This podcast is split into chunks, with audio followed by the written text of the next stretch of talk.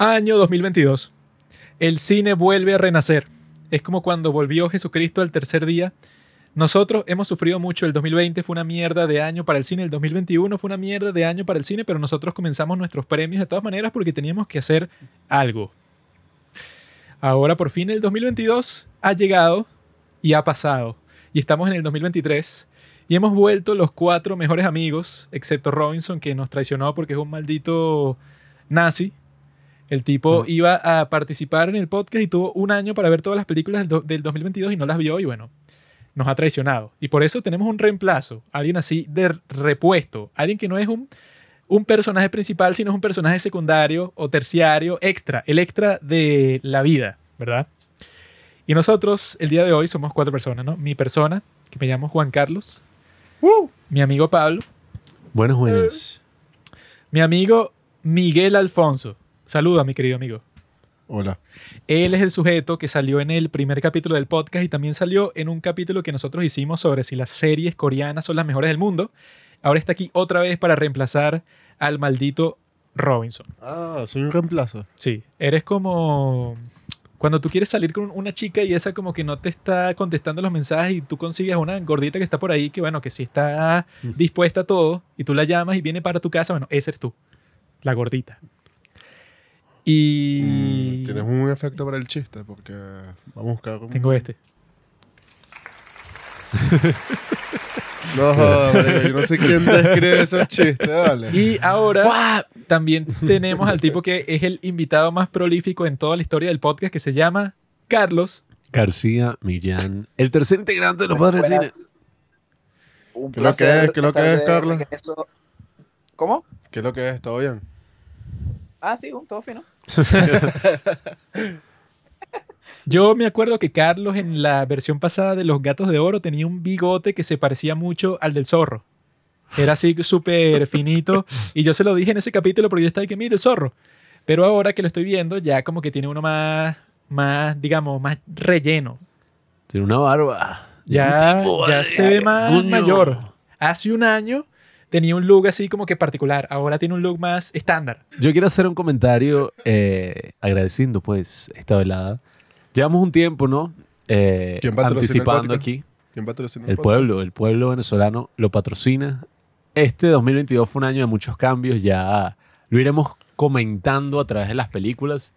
Debo decir que mis opciones de mejor película se basan en las películas que conversamos en el podcast, las películas que pudimos, bueno, ahondar en el podcast y que si les interesa algo, bueno, tenemos todo nuestro repertorio de 2022 que fueron, bueno, cientos de podcasts, no sé Sí. cuántos podcasts fueron, donde pueden conseguir todos nuestros análisis del año. Muchas cosas cambiaron y sobre todo el gran cambio que tuvimos fue en el cine. Pudimos ir muchísimo al cine.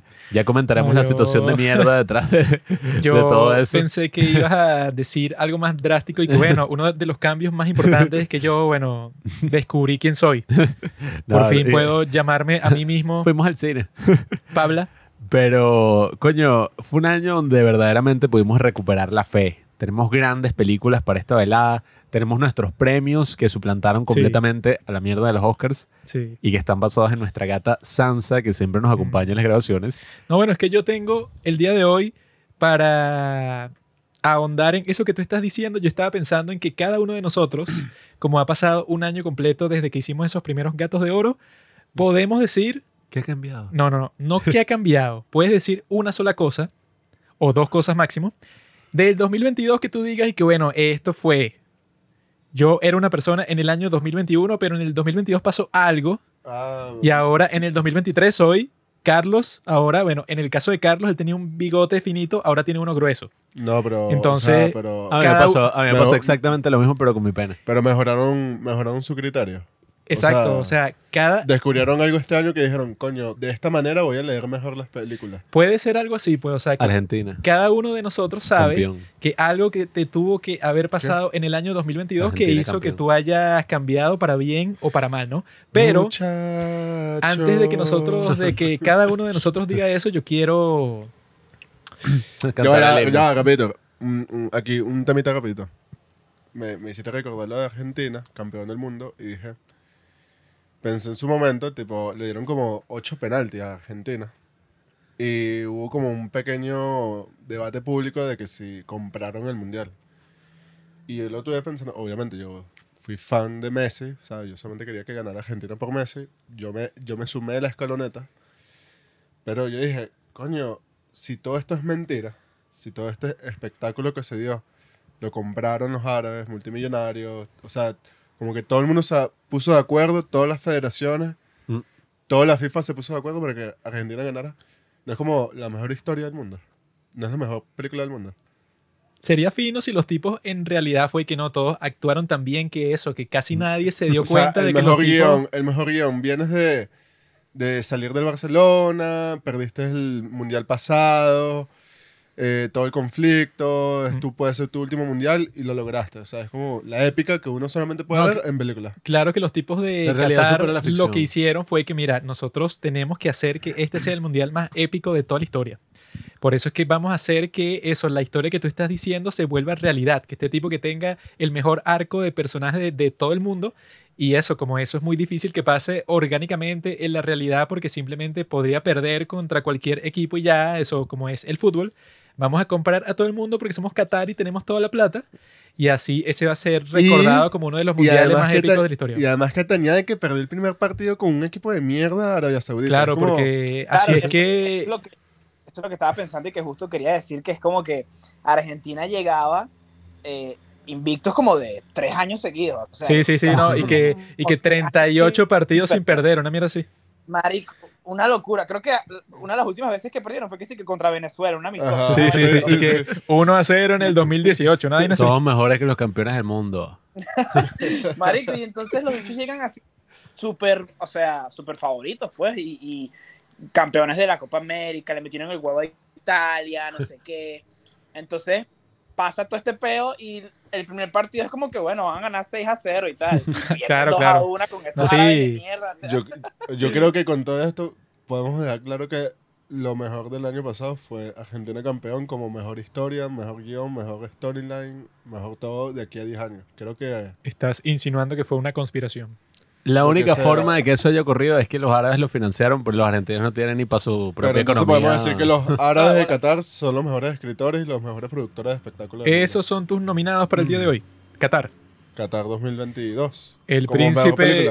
El Como, príncipe. como mejor final, mejor película, mejor Así, atmósfera. mira, Mejor actor Messi. Así es que son los no sé. fans de Cristiano Ronaldo, ¿no? Pero es que tú estás completamente equivocado, amigo. ¿Sabes cuál fue la mayor actuación del año 2022? No. ¿Cuál? Se llama La Guerra de, de Ucrania. Por eso es que yo le doy el premio de mejor actor a Zelensky, porque él nos está convenciendo todo este tiempo de que está pasando una guerra en su país, cuando en realidad Putin no hizo nada. Lo están acusando de algo que él nunca intentó hacer. El tipo nunca puso tropas en la frontera y entonces el día de hoy le están diciendo que, que él hizo crímenes de guerra.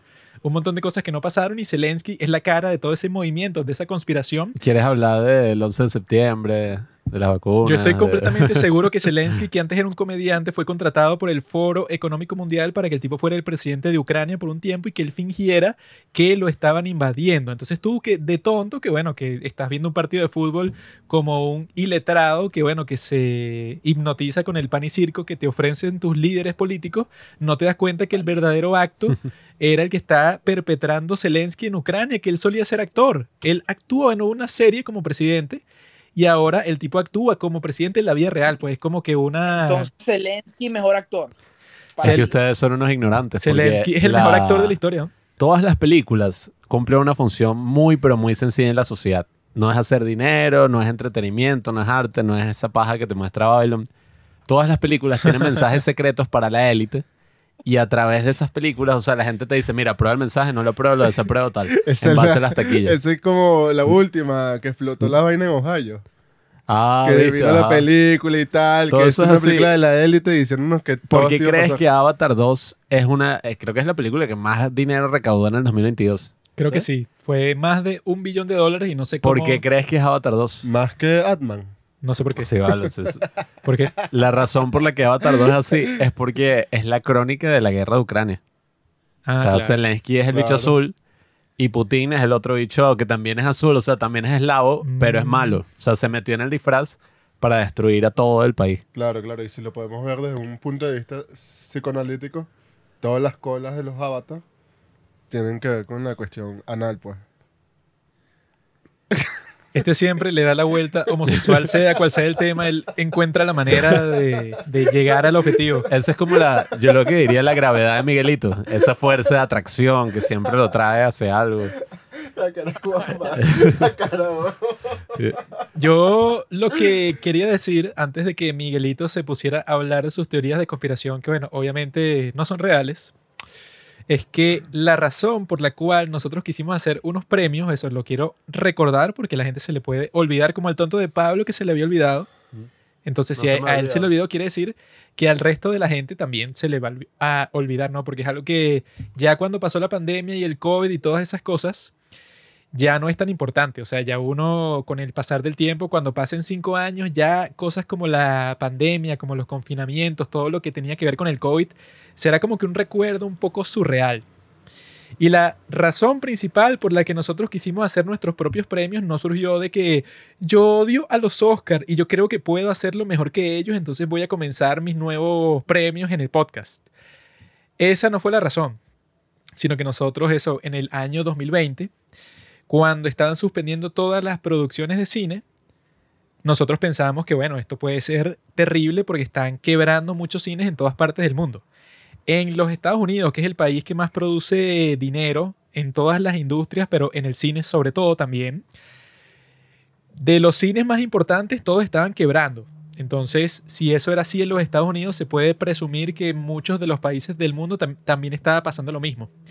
Y eso en el 2020 era como que la preocupación que muchas personas tenían, que bueno, industrias como el cine estaban quebrando y eso significa que un montón de gente va a perder su trabajo y eso y que puede resultar en una crisis económica horrible. Y entonces nosotros viendo todo eso, nosotros, nosotros pensamos y que bueno, entonces los Oscar, ¿verdad? Los tipos, no sé cómo van a ser unos premios del año 2020 cuando nada se está estrenando, todo ha sido cancelado. O sea, sería muy raro que los tipos hagan unos premios en este contexto. Sí, cuando todas las grandes producciones que se iban a estrenar en el 2020 fueron postergadas por Entre el esas, 2021, Top 22. Gun. Top Gun, que es que si una película increíble que se iba a estrenar en el 2020 no se estrenó.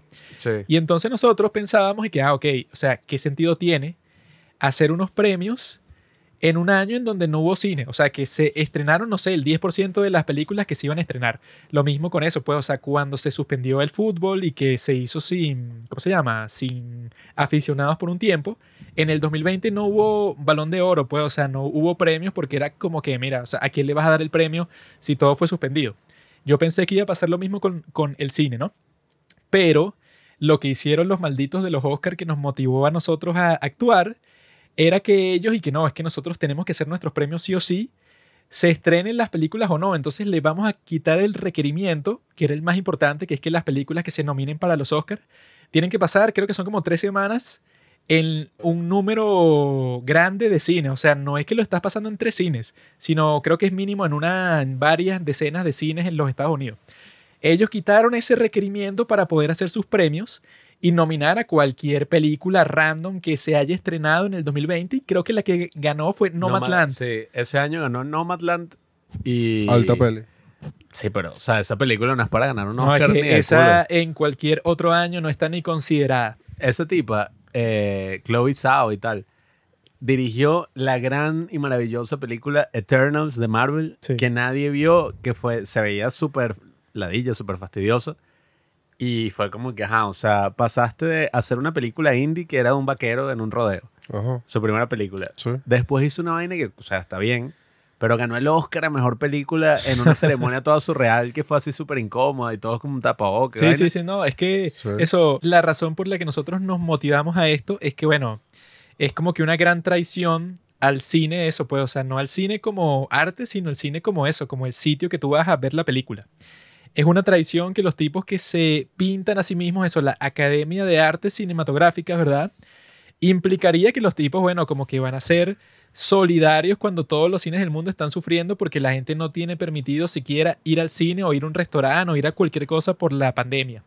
Entonces cuando llega el 2020 y los tipos deciden hacer sus premios, quitar el requerimiento de que las películas se tengan que estrenar en el cine, eso fue abandonar a todos los cines del mundo diciendo como que bueno, eso, si los Oscar te abandonaron, quiere decir que el resto del mundo también lo va a hacer porque los tipos están considerando que eso ya no es importante. O sea que más importante para ellos es, supuestamente, que yo creo que fue una mentira total, que era que no, es que si nosotros no hacemos esos premios en el, en el año 2020, nosotros, eso, la organización de los Oscars está tan endeudada que nosotros dejaríamos de existir. Tenemos que hacer los premios sí o sí. Que yo creo que es completamente falso porque, bueno, todas las personas que componen ese grupo de, de gente, pues esa academia, todos son millonarios. Es imposible que estén en la quiebra. Sí, o sea, todos esos tipos son hombres blancos privilegiados, millonarios, viejos. No, ahorita son pura gente diversa, millonaria también.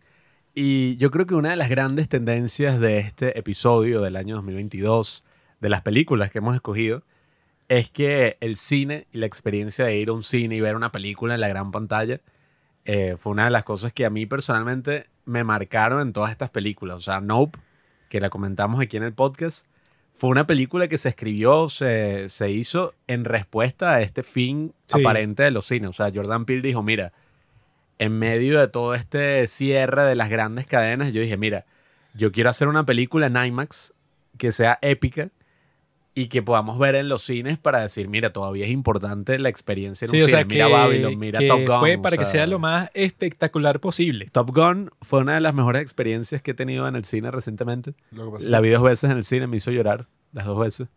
Y amar América. que Babylon, meterme en el Babylon, ejército. Me hizo querer ir a la guerra y matar a todas las personas que no se ven como yo. Y lo otro es que lo que pasa es que todavía sigue siendo, la sala de cine como tal sigue siendo un espacio para las masas. Creo que de hecho me encantó ese detalle de, de Babylon al final de, de mostrarte... Cuando sale Avatar fue medio cringe. No, no, pero no, ah, un poquito antes, cuando la- eh, eh, es un pequeño plano secuencia que te está Arrechizo, mostrando sí. toda la gente que está Me en la encantó. sala. Todo el pueblo. ¿Te encantó? Sí, ah? prácticamente la sala de cine eh, eh, es como que lo más parecido a un, A un templo. a un sistema igualitario. pues. Yo O lo que me no importa quién sea, no importa quién sea, va- es un- una persona que está viendo una película y está disfrutando una película de, de distintas maneras. Yo lo que me estaba Pero preguntando cuando vi esa escena es por qué hay tantas razas distintas en ese cine. ¿no? Porque hay un blanco, hay un negro, hay un chino. O sea, yo creo que por la cuestión los de que no cines- importa quién sea, No, no, no, importa no. dónde venga, en la sala de cine Yo- era un espectáculo. Yo creo que los cines se deberían dividir por raza. Un cine para los chinos, un cine para los negros, un cine para los blancos, para los judíos. Porque si todos están juntos, entonces existe la posibilidad de que haya un conflicto. Pues. O Por sea, eso es que esta, un- esta categoría... una pelea, una cosa. Estos premios están divididos así, pues. Mejor película asiática, Exacto. mejor película india, mejor, Mejor película... actor blanco, mejor actor negro, mejor actor amarillo. Claro. Eso es lo que quiere Hollywood con la diversidad. La agenda 2030. Nosotros, Ah, no, ponemos todo ah, no, al final, el Buzz Lightyear. ¿No fue este año? Ah, Buzz Lightyear es la película más controversial de la historia. Y yo la, más controversial que la Lolita de Kubrick. yo la vi en el cine. Y no, eso, eh, lo que dijo Ahora, ya, Pablo, ya, ya, un momento. Para- Mira, yo quería preguntarle Messi. a Carlos, yo quería preguntarle a Carlos no, le que, pre- no le puedes preguntar nada. que está allá, porque lo que pasa es que aquí eh, tenemos el problema ahorita en, en, en- en Problema, Caracas, aquí no hay ningún problema. eh, de que tienes que prácticamente ir a unas salas muy específicas, a una hora muy específica, Sí. para que el público que esté contigo no te moleste. Porque me pasó viendo Batman, Este la vi dos veces. elitista. Eres la La vi dos veces este año, Batman en la sala. Es un nerd. Valió la pena. Y me molesté porque la gente estaba hablando por teléfono. ¿Qué? Mandé a callar la, la maldita jeta a mucha gente porque Ahí está está la con el jeta. celular. ta, ta, ta. Entonces quería saber si esa experiencia te está pasando igual en la sala de cine allá y, y si estás sintiendo que, No, bueno, que, que se ha llenado la, gente- sala. Mira, la el- es muy en-. Pero eh, cállate, que Carlos, yo creo que hable Carlos. En los Estados Unidos existe una tradición en donde la gente tiene modales, tiene una forma de comportarse que nunca se asemejaría a lo que tú como latinoamericano promedio experimentas. ok, No, Carlos, bueno, dímete. A mí lo que me pasó fue eh, con Batman, que, bueno, como es Batman, un superhéroe, no sé qué, la gente suele decir, ah, bueno, está, o sea, yo puedo llevar a mi hijo de seis años a ver la película. ¿sabes? Entonces, ese hijo de seis años es lo que te caga, ¿entiendes? Porque obviamente se aburre y entonces empieza como a joder. Se aburre a los Por lo cinco menos a mí minutos. Me pasó, eso, este, me pasó con Dune también, que Dune, este, también como tú ves que si el trailer y la vaina, tú dices, ah, bueno, esta película es para carajitos, no sé qué, y como que ah, un poco de efectos Es visuales. de acción. Marico, tú sabías un poco de niños en la sala, weón, y los niños estaban, era, que querían era irse corriendo de la sala y estaban era jodiendo. Bueno, Viejo, yo, pero ya va. Esas cosas Claro, claro, pero viejo, o sea, quiero que veas que cuando se estrenó Él no es viejo, él es joven. eh, el Tren Bala, la de Brad Pitt, Sí. Ajá. Bad Bunny, papá. viejo, yo la vi con dos personas más en la sala. Éramos tres personas en el San Ignacio viendo esa película. O sea, aquí la sala está vacía y si se Sí, llena es una ladilla. Yo no sé si allá... O sea, yo creo que hay un drama, como dice Juan, que, que están sacando la sala, etc. Pero yo creo que eso va para adelante. Yo me acuerdo que en el 2019 salió una encuesta, una estadística de que fue el mejor año para la sala. Mira, compañere, te explico. No, Resol- no me expliques un carajo. Yo estoy hablando con Carlos. Carlos No, bueno, no te o va a responder. Cuando, a- Ahí a- está. por lo menos, este, The Menu, que esa la vi cerca de su estreno, Alta estaba pele. full la sala, full, full, full. Y la gente reaccionó, o sea, la gente se comportaba, pues, y la gente reaccionaba a lo que había que reaccionar, pues, Claro. o sea, obviamente el carajo se metió un tiro así en el coca, como que, ay, marico. Ok, Pero ok, ya, pues. Es que esa es una película para gente con clase, eso no es para que vaya la gente, el vulgo, la gente que camina por la calle. No, y bueno, algo que yo sí puedo decir es que por lo fastidioso que pueden ser esas experiencias, de alguna forma yo he aprendido a apreciarlas. Eh, obviamente que si es alguien que está jodiendo toda la película es un fastidio. Pero a mí me pasó que yo estaba viendo Avatar 2 y había también unos niñitos, pero literalmente había un bebé, un bebé en la sala y yo, mamá huevo, dura tres horas y tú vienes a traer un bebé. Y Bueno, tú- nada, ay, o sea, ¿tú- yo estaba ¿tú al qué crees, principio... que vas a estar pagando una niñera? ¿Tú sabes cuesta Coño, una niñera que? mata al No. niño de una vez. yo estaba ahí que, yo estaba ahí que, si no ya, tienes ya. dinero para una niñera, ¿por qué tuviste un niño? ¿Mm? Explícame.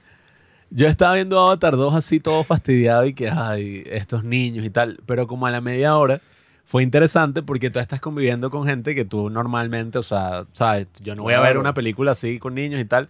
Y vi como uno de los niños, o sea, incluso si Avatar 2 me pareció una mierda, eh, vi como uno de los niños estaba así como, verga, qué loco y tal. Y empezó Encantado. como a, a correr así, a ver el proyector y vi que verga, de Fableman, una paja así. Eh, Y el niño estaba como todo emocionado. Y que, coño, qué loco que a veces uno va a ver la película y cuando es ladilla, como Avatar y es larga, es más entretenido lo que está pasando dentro de la sala. No, es que yo Coño, cuando- fino eso, fino eso, porque estás como eh, eh, experimentando la primera relación que puede tener una persona, un ser humano como niño. Exacto, o sea. es como que lo, lo que sentiste tú al, al ver la primera vez Jurassic Park o, o esas películas de niños que nos Eso no es de mi época, millennial. esa historia Bueno, te la inventaste porque ese niño estaba fastidiado ahí. Bueno, no sé. Pero- o sea, bueno, pero eso no es lo que, lo que uno quiere creer, Pero viejo. yo, cuando voy al cine, sí, o sea, si yo pienso que la gente que está ahí, bueno, eso puede, o sea, se va a comportar, silencio, se va a comportar de cierta forma, bueno, o sea, estoy ahí no para yo eso sumergirme en la película porque para eso me quedo en mi casa y la veo yo solo. Si estoy ahí y eso, no sé, hay como que un montón de gente fastidiosa, bueno, Claro, yo digo, claro, o claro. sea, no, no, no, no, no. O así sea, es la vida, si, si están ahí no me voy a quejar porque es como que, bueno, o sea, Claro, pero ya va. O sea, una cosa es que es como, es como dice Carlos. Tú vas a ver de menú, de menú. Obviamente tú no te vas a quejar porque la gente se vaya a sorprender en la escena del disparo. Obviamente tú estás ahí para reírte junto con el, con el público si hay una escena cómica, asustarte, decirte, coño, marico, lo mataron. O sea, un comentario así te dice, brutal porque hay una, hay como una, hay como una dinámica ahí social que se genera que, que, que entra en todo el mundo en confianza. es Y que eso- lo, lo grande eso es ¿cómo que brutal. se llama eso, mi amigo? La función social del cine. Ajá, él sabe. Yo hice una tesis al respecto, pero es el aspecto que tú dices, una tesis de bachillerato. Eso suena así. Sí, Eh, sí, Eso- no- no es nada- creer que el arte Y- tiene una función y- social. Bueno, y que en verdad Suena no fue una como tesis, un si artículo. escribió un el artículo, un blog. y doctorado para Harvard, que yo hice una tesis sobre eso, sobre Sí, la función sí, social del cine. ok, ok. y que fue publicado en la revista Fue un post, fue la, 2. fue la descripción No, no, no, de y un que en Instagram. Fue un tweet, pero el tweet decía que sí, o sea, que la función Fue social estatus, razón. fue un estatus de WhatsApp. Pero el punto es que en ese estatus de WhatsApp existe eso, pues ese sentimiento de unidad que uno tiene a nivel abstracto. Pues, o sea, cuando tú ves una película que, como la mierda de Everything Every All At Once, que unió a todas las maricas así del mundo, todo el mundo se unió en ese sentimiento y lloró. señor. Algo que pasa así, pues, o sea, algo que pasa con una película así. eh, It's like overrated as fuck in my opinion. Exacto. A- algo que pasa con esas películas que todo el mundo en el internet y que no, lloré siete veces en el cine y vainas así. Cuando eso pasa en el internet es como, ok, Huevón, interesante. acabas ya, de decir ya. que te acabas de hacer eso con Top Gun. Ya va, ya va. Cuando eso pasa en internet y tú ves eso es como interesante, ¿no? Pero cuando lo ves en carne propia, o sea, que tú tienes, no sé, a 50 personas en una sala, vamos a hacerlo 50 optimista. sombras de Grey es lo que tienes tú. a 100 personas en una sala y todo el mundo se conecta con algo, pues con una trama, con una película, tú sientes ese sentimiento de unidad que cuando ya sales de la sala, bueno, cada quien se va para su casa y eso se va a la Claro, mierda y, es- y hay ajá, guerras y hay eso- genocidios y violaciones. Pero mientras daña- estás en la sala de cine, tú Ay. sientes que, coño, la humanidad... ¿Cuál es el problema Se con el Bueno, lo, lo más mierda que me pasó, escucha la vaina, lo, lo más mierda que me pasó en verdad el año pasado con, con respecto a, a eso fue, no fue una sala de cine, fue una sala de teatro, Coño. que más ustedes saben que. Robinson me regaló a mí, a Robinson me regaló a mí, este, a- fuimos los dos a ver Hamilton, la obra, Ah, pues. sí, ajá. marico, y, o sea, esa obra, Es cara. toda la cantidad de gente que va, obviamente va elegante, no sé qué, a disfrutar del peo, Ahí va la y a élite. conectar. Marico, y pura gente con billetes, no sé qué, puros blancos. Ah, ahí había puros, habían puros bichos, escúchame, habían puros bichos que se ve que salían de ahí y se iban para la casa esa donde va Tom Cruise en,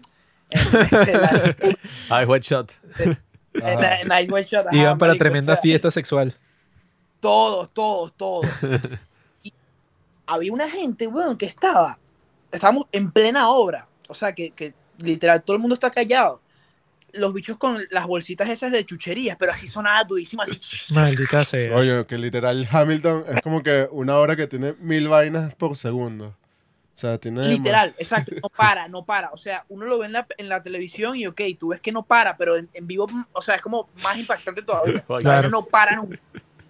Es una vaina ar- arrechísima. Y entonces los bichos ahí con su maldita bolsa todo el, toda la- o sea, una hora de la obra, estaban metidos en ese pedo. Estaba frustrado ahí. En un momento Robinson se arrechó y dije, What the fuck?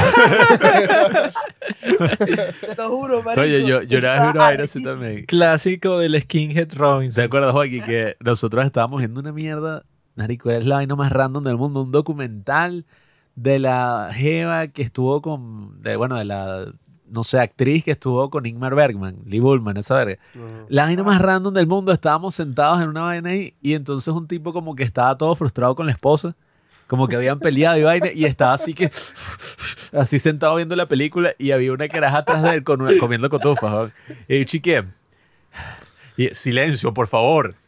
Y él, la bicha como que, ok, o sea, decía, como que, silencio. Y la bicha seguía, y el chique, marico, se paró y que, vete a la mierda. Tú y tu puta bolsita. Y se fue, weón. O sea, se agarró la esposa y se fue. Y dije, ¿Qué? mierda. Y dije, ahora sí se puso interesante la vaina. Y dije, mamá, weón, ¿qué? Esas son las cosas que te ofrece el cine en presencia. Sí, es que no, eso, yo eso para matar este tema, yo creo que eso, pues, o sea, que el cine sí va a desaparecer, ¿no? O sea, que va a llegar un punto en donde no existe Dios. cine ya, en donde, como todas las opciones de streaming han hecho que eso, la, el porcentaje de las películas que la gente ve en el cine cada vez es más pequeño. La gente piensa que va a ir para el cine solo para ver el gran espectáculo de Marvel o solo para ver Top Gun, para ver cosas así. Pero no van a ir al cine para ver una película independiente cualquiera como era en los años 90 que la gente iba al cine a ver cosas como Pulp Fiction. Una película de un tipo que no conocía casi nadie, Quentin Tarantino, bueno, con unas celebridades, pero en sí misma era una película como que bastante, digamos, o sea, que no tenía como que ese espectáculo del blockbuster, pero la gente iba al cine, ¿no? O sea, porque era eso como que algo mucho más tradicional.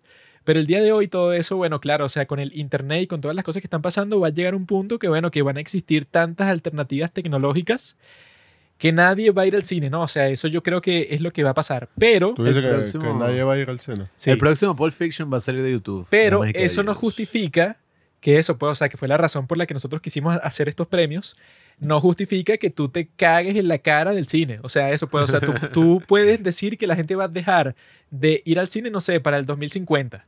Pero eso no justifica que tú en el 2020 digas que, bueno, yo como los Oscar, que se supone que soy como que la institución que todo el mundo conoce, que es como que la cara, eso pues, de Hollywood, yo voy a decir que no me importa el cine y que me da igual si la gente quiebra o pase lo que pase, no me importa. Si ellos dicen eso, bueno, eso pues, o sea, como que va a hacer que esa decadencia de que nadie quiera ir al cine será mucho más rápida. Y eso pues para las personas que como lo que estábamos diciendo, que así la experiencia sea un poco rara o un poco frustrante, como dijo Carlos cuando está viendo Hamilton, eso es mejor, pues, o sea, estar con un montón de gente viendo una película o una obra de teatro siempre va a ser mejor que tú lo veas solo en tu casa. O sea, eso, pues, como que vas a tener, no sé, ciertos inconvenientes, pues, o sea, pero yo creo que las mejores películas que yo he visto y las mejores experiencias que yo he tenido en el cine siempre han sido así, pues, o sea, como que me acuerdo muchísimo más de ellas que, y que no, fue muy genial cuando yo vi esta película solo en mi casa, o sea, No, yo y- me claro. acordaré de eso, no sé qué sí, una sola vez. A modo de Ahora, conclusión. mira, fíjate, ya va, ya va, fíjate una cosa curiosa con lo que estás diciendo, que estos días también lo estaba hablando y pensando, como reflexión, o sea, no es para tener razón en esto. Nada, se, se Sí, disparó, no, se disparó el mismo antes de, de sí, decir el no, argumento. ya Sí, va. ya se odió. Me acuerdo, me acuerdo que cuando salió Top Gun este año, como que la premisa de marketing fue como que el último ah, gran estrella, algo así, Tom Cruise. Como que la última gran estrella de Hollywood. Yo Sí, solo quería ver aviones porque me excitan. Ajá. Lo otro fue como que la, eh, la premisa de que, bueno, que, que, que, que es lo que estamos hablando ahorita, que se está muriendo el cine, que se está muriendo la sala de cine. Y está, oye, como que nos, nos están tratando de vender que lo que se está muriendo es como que el cine general, cuando realmente no. O sea, lo que se está muriendo es Hollywood. No sé, porque yo no he Porque visto ninguna película así. Porque, o sea, Hollywood. lo estoy hablando con dos personas que aman el K-drama. Y, y es una experiencia, es una experiencia que, que llegaron ustedes por las plataformas de streaming. O sea, no, llegamos a, a- a otros, a otros tipos de, de, de- de mundo, a otro tipo de, de, de, de narrativa, este, a otros espacios artísticos gracias a esas plataformas. Claro. Este Pero- año hubo dos fenómenos increíbles en Netflix que fueron las dos películas RRR. indias. RR. O sea, yo digo, qué increíble sería ver esta película en pantalla grande. No, y, y Pero- bueno, es, lo que, es lo que pasó con Roma que decía este eh, Alfonso Cuarón, que él lo criticaron en su momento y que tú que dices que amas el cine y hiciste un trato con Netflix para hacer tu película. Y de hecho dijo, ¿quién carajo me iba a financiar una película sobre una ama de casa en los años, ¿qué? 80, 70. Y No, en- no, no, 60. y, en los años 70, por y ahí. en blanco y negro. En blanco y negro, en México, ¿quién carajo me iba a financiar eso? Mira, y en gracias al español. streaming se convirtió en una de las películas más exitosas del De hecho, director. que llenó sala. Llenó Por sala. eso, Yo me o sea, acuerdo que fue una experiencia increíble ver en el trasnocho esa película. No, Sí. eso pues, o sea, yo creo que la conclusión es que, bueno, es que Yo los quería decir tipos... algo. No, De conclusión. bueno, Después, tú después. puedes decir la segunda conclusión, pero que, ok, o sea, que sí es una certeza que al final la gente va a tener que dejar de ir al cine sí o sí, porque ya la gente casi no va al cine y cuando existen todo tipo de tecnologías distintas que, bueno, que uno no se imagina lo que va a existir en el 2033. Sí, que sí, un Ya- visor de VR. ¿Quién carajo va a querer salir de su casa cuando ya tienes, no sé, como que una tecnología de Bueno, por lo que 6... hemos estado hablando, por la calidad humana de verlo con, con Bueno, el pero- público. la Mira, Mi, mi segunda conclusión va a No, ser no, no, eso. no, no, Mi pero segunda- eso, o sea, lo que él dice es como que, ah, bueno, eso existe hoy, ¿no? Claro. Y ha Y existido, seguirá existiendo. y ha existido por mucho tiempo, pero eso, la gente, eh, el porcentaje de la gente que quiere ver una película en el cine cada vez es más pequeño. Exacto, y sí, eso, sí. con más tecnologías que salgan. O sea, ya el streaming le dio un golpe muy fuerte a que la gente quiera ir al, al- al cine a ver cualquier película. Ahora ponte que salga eso, pues no sé, como que un- una tecnología en donde puedes jugar el mejor videojuego de toda la historia y tú creas tu propia historia, eso pues no sé, como que algo eh, absolutamente espectacular. To- Bueno, todas las cosas, como dice Juan, que iban a mutar. O sea, la razón por la que Hamilton es la obra más actualmente, en la actualidad, la razón por la que nosotros conocemos Hamilton no es por Broadway. Sí. O sea, no es porque, qué marico, la vimos en Broadway. Fue por verla grabada en Disney Plus durante la pandemia. O sea, Claro, Sí, pero es que no ha muerto, si pero fuera si por no Broadway, no, No, es como, pero es que es sí, como pero- los libros, es como la música. o ajá, sea, pero en es que no- esencia no... van a morir, pero van a mutar completamente. O sea, no es y que, marico, los conciertos. Claro, esto- viejo, esas son pero- ocasiones. Pero, pero Claro. es que todavía, Pero todavía todavía pleno siglo. XXI, pleno siglo XXI, y Carlos fue a, la obra. Claro. Claro, pero eso Pero- es exacto como un evento. ¿no? O sea, Eso- lo que normal. fue, lo que estoy tratando de decir es que el eh, conocer la obra se masificó gracias a la plataforma. Eso me parece increíble. Llegar a otras narrativas y que tú digas, Carlos por fin dejó de verlo en una pantalla y fue a la obra. O Fue por la- leche. el teatro. Fue por leche porque... bueno, pero fue. Fue por o sea, suerte. Bueno, pero No, fue. Mira, eso pero- puede, o sea, ajá. pero no, es que eso, o sea, yo creo que lo que tú dijiste tiene más sentido, pues, o sea, que el cine va a llegar a un punto que sea como ir a un concierto.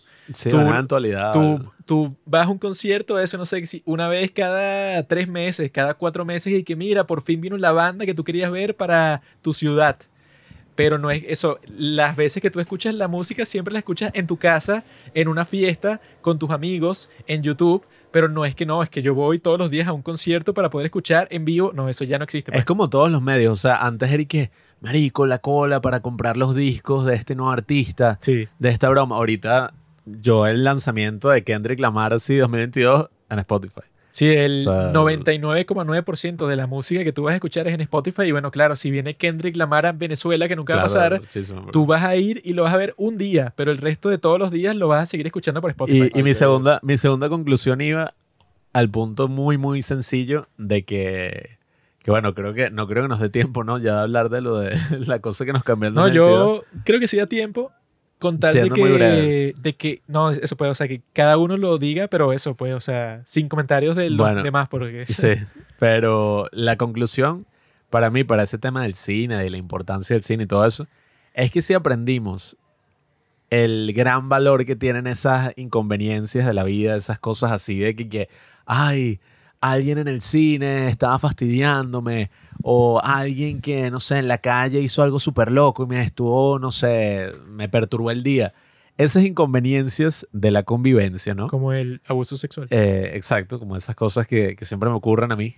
Todas las personas siempre están gritándome piropos. a mí siempre me así. quieren tocar las piernas, el trasero. Todas esas inconveniencias de, la, de convivir eh, con las demás tienes que personas denunciar, tienes que denunciar. eh, Aunque sea tu tío. es algo que aprendimos a extrañar en la cuarentena.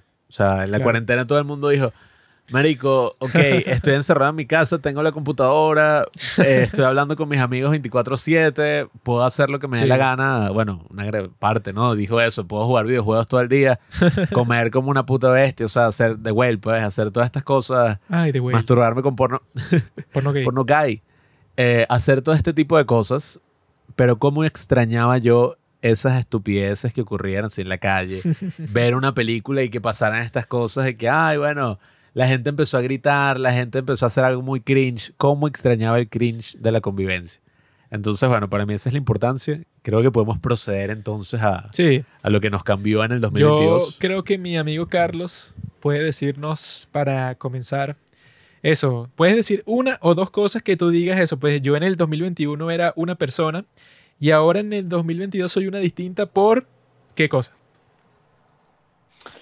Eh, bueno, yo creo que creo que en el 2022 aprendí que una de las cosas más importantes que uno como ser humano debe debe pues eh, tener y, y buscar es ser alguien disciplinado en lo que sea. Porque si logras ser disciplinado, si haces las cosas que tienes que hacer, incluso cuando no quieres, y, y, o sea, sobrepasas como esa línea de que, ay, verga, no quiero hacer tal cosa, pero la voy a hacer igual. Ya cuando dominas eso en tu cabeza, puedes dominar cualquier cosa que te propongas. Eh, es algo que aprendí, que lo viví y que lo vi en otras personas cercanas a mí, que lograron cosas impresionantes. Este, de esa manera. O sea, creo que eso fue como el, el, el, la clave de, de, de, lograr eso que lograron. Ya sea, no sé, por lo menos mi hermano bajó de peso, mi hermano pesaba, o sea, era un tipo gordísimo. Y ahorita está fuerte, se puso fuertísimo como en un año, gracias a esa disciplina que tuvo con la comida, con el entrenamiento, de, de verga, voy a comer esta vaina que no quiero, pero me la tengo que comer, pues, porque es lo que me hace bien. Y tengo que ir a entrenar, aunque no quiera, porque es lo que me hace bien. Y porque es lo que quiero lograr y quiero lograr este, bajar de peso, pues. Entonces es algo que, que pues, o sea, me, me lo, lo, digamos que por primera vez en mi vida como que lo, lo, lo o sea, como que recibí como que, o sea, en, entendí lo importante que, que es eso, en, en, todo y en las cosas pequeñas también. Entonces, bueno, eso, di- digamos que eso. Yo creo que eso es completamente cierto. Te Mi- convertiste en un alfa, bro. Sí, tú antes eras un beta, ahora eres un alfa. Ahora sigues a Andrew Tate, es el top G. Claro, exacto, sí. gra- todo eso fue gracias a Andrew Tate, por supuesto. Mis oraciones a Andrew Tate que estaban diciendo que tenía cáncer, pero todo parece que es sí. una mentira ahí para el tipo escapar a Dubai porque que no, tiene que ir a la clínica de Dubai. Tiene que irse a Dubai Claro. para que le hagan la operación. ¿Sabes el mamagüevo que metieron preso, no? En, en Rumania. Mira, ahora es tu turno de decir lo que dijo Carlos, pero en tu vida. ¿Qué te cambió? ¿Qué cambió? Como para fines Político. de este fines prácticos para Socioeconómicos. para- para- para el Políticamente yo este. creo que evolucioné. Yo creo. Este. Coño, me perdí, viejo. Mira, Ya, mira, eso- mira, eso no, dice no, no, no, mucho. mira, mira. Miguel, Ajá, el no, no, criterio, mira. el criterio, cállate, cállate. Yo sé Ya, cuál ya, es, se me yo sé olvidó, cuál se es, me yo olvidó, sé cállate, cuál es. cállate. El criterio. Miguelito rompió con su novia en el 2022. Ah, mira. Uh. Sí, sí, sí. Mira. Tiene que ser eso. El criterio para Tiene que ser evaluar ese sí o sí. cine, el criterio. ¿Qué que cine, aprendí, huevón? Diego más personal. Creo que. Ah, ¿sabes qué? Hice, hice, hice match con, con, con The Menu. Tinder.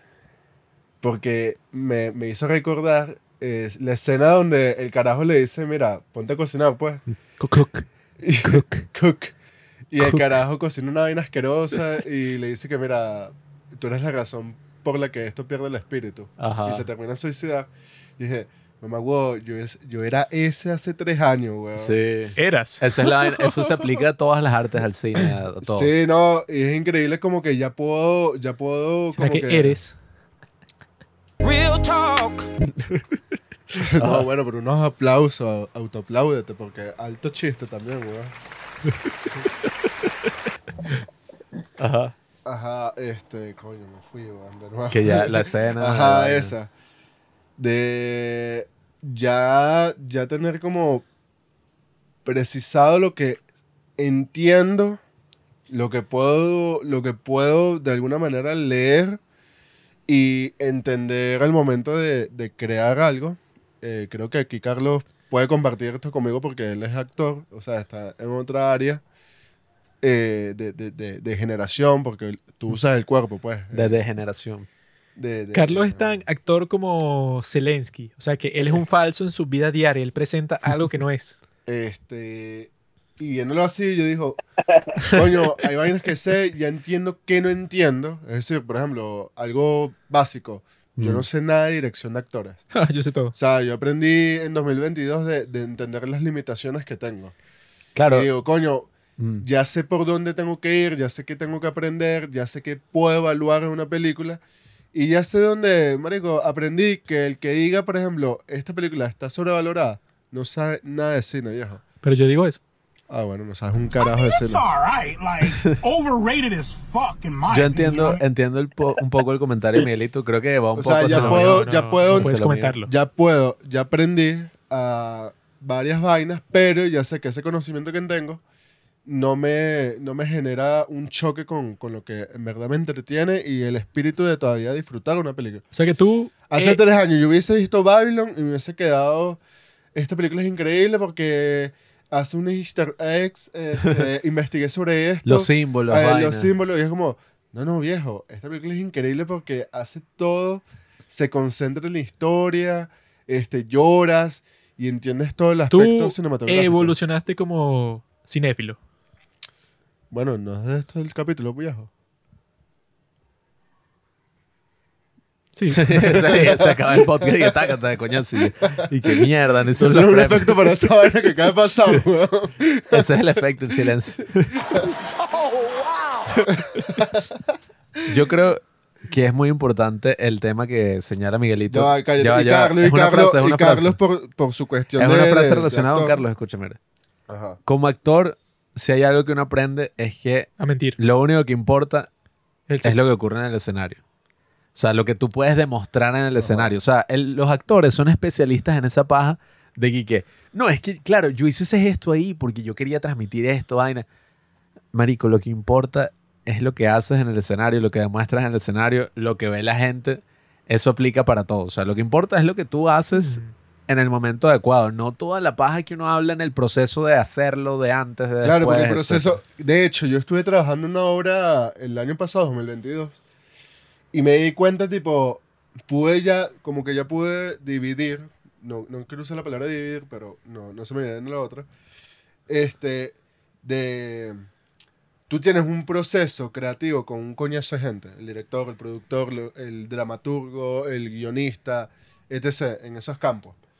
Este, que en esos espacios ahí tú cáete a paja mentales, cae, cáete a teoría, dale, y vamos a practicar, vamos a practicar. Y si haces esto, y si haces este gesto, y si cambiamos esta palabra, y si cambiamos esta escena, y dale, dale ahí, ensayando, probando, luces para acá, luces para allá, cámara aquí, óptica en este sentido.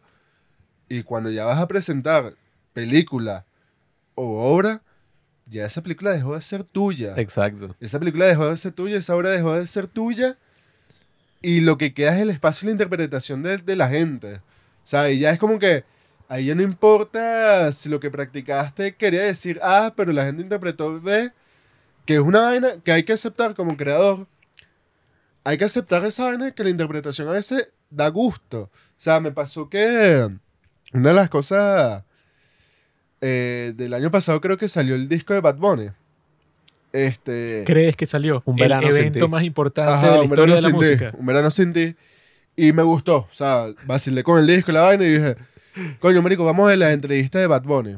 Porque yo soy una persona que no me gusta ver las entrevistas de los famosos. Tú eres un sin oficio lo que entrevistas de Bad Bunny. Ajá. Ponte a ver entrevistas del presidente Nicolás Maduro. Ya, ok, finísimo. Nixon. Este, y Bad Bunny dijo, no, marico, que la idea que la gente interpretó a Andrea, la canción de Andrea, que es increíble, que la idea que la gente Sí. interpretó que Andrea eh, hablaron de algo, pero cuando yo no quise decir eso, y yo dije, no me huevo, o sea, la gente logró de tu obra algo más allá de lo que tú querías decir. Eso es trascender a la obra y al artista, y eso es increíble, deberías disfrutar eso. Mira, Nerd, que no, qué bola. Bad Bunny es un vago.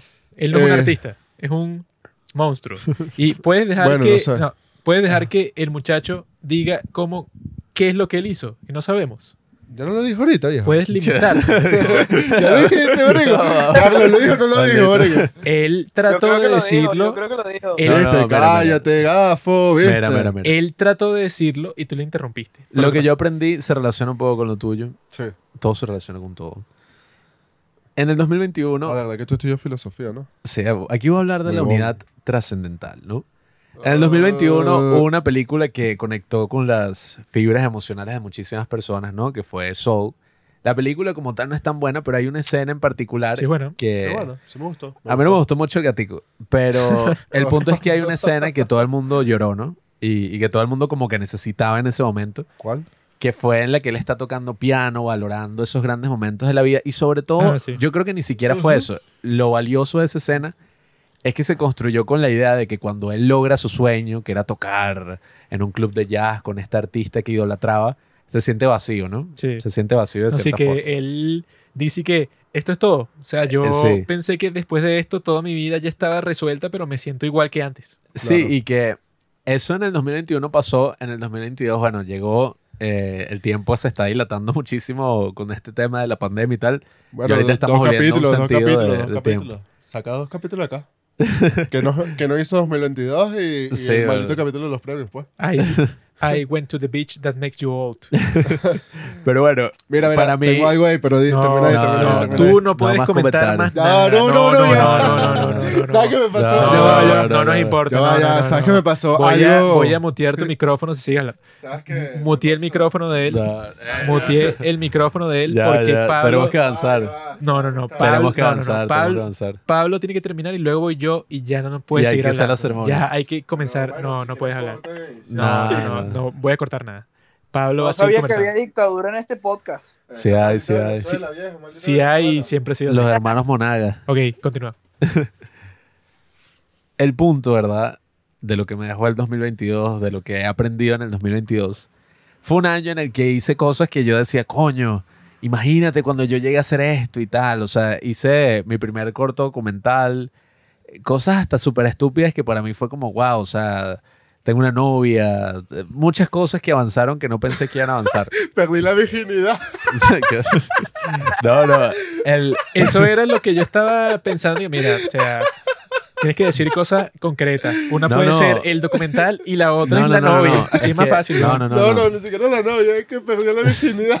Ah, bueno. ya va, no comento, no comento. El punto, ¿verdad? Que es más profundo que cualquiera de esas cosas. ¿Qué? es que para mí, ¿verdad? Lo, que me dejó el 2022 es que más allá de todas esas cosas que uno se construye mentalmente, así de que si hago esto voy a ser feliz, cuando consiga esto voy a tener, no sé, tal resultado, todas estas cosas. Lo más importante detrás de todas esas cosas del arte, del cine, de, de muchas experiencias de la vida, a veces es como que la vida en sí misma. O sea, entender que, que la acción, ¿no? El acto, todo esto, es una acción constante, es una acción que siempre está realizándose y, y ese es el valor mismo, ¿no? Que tiene.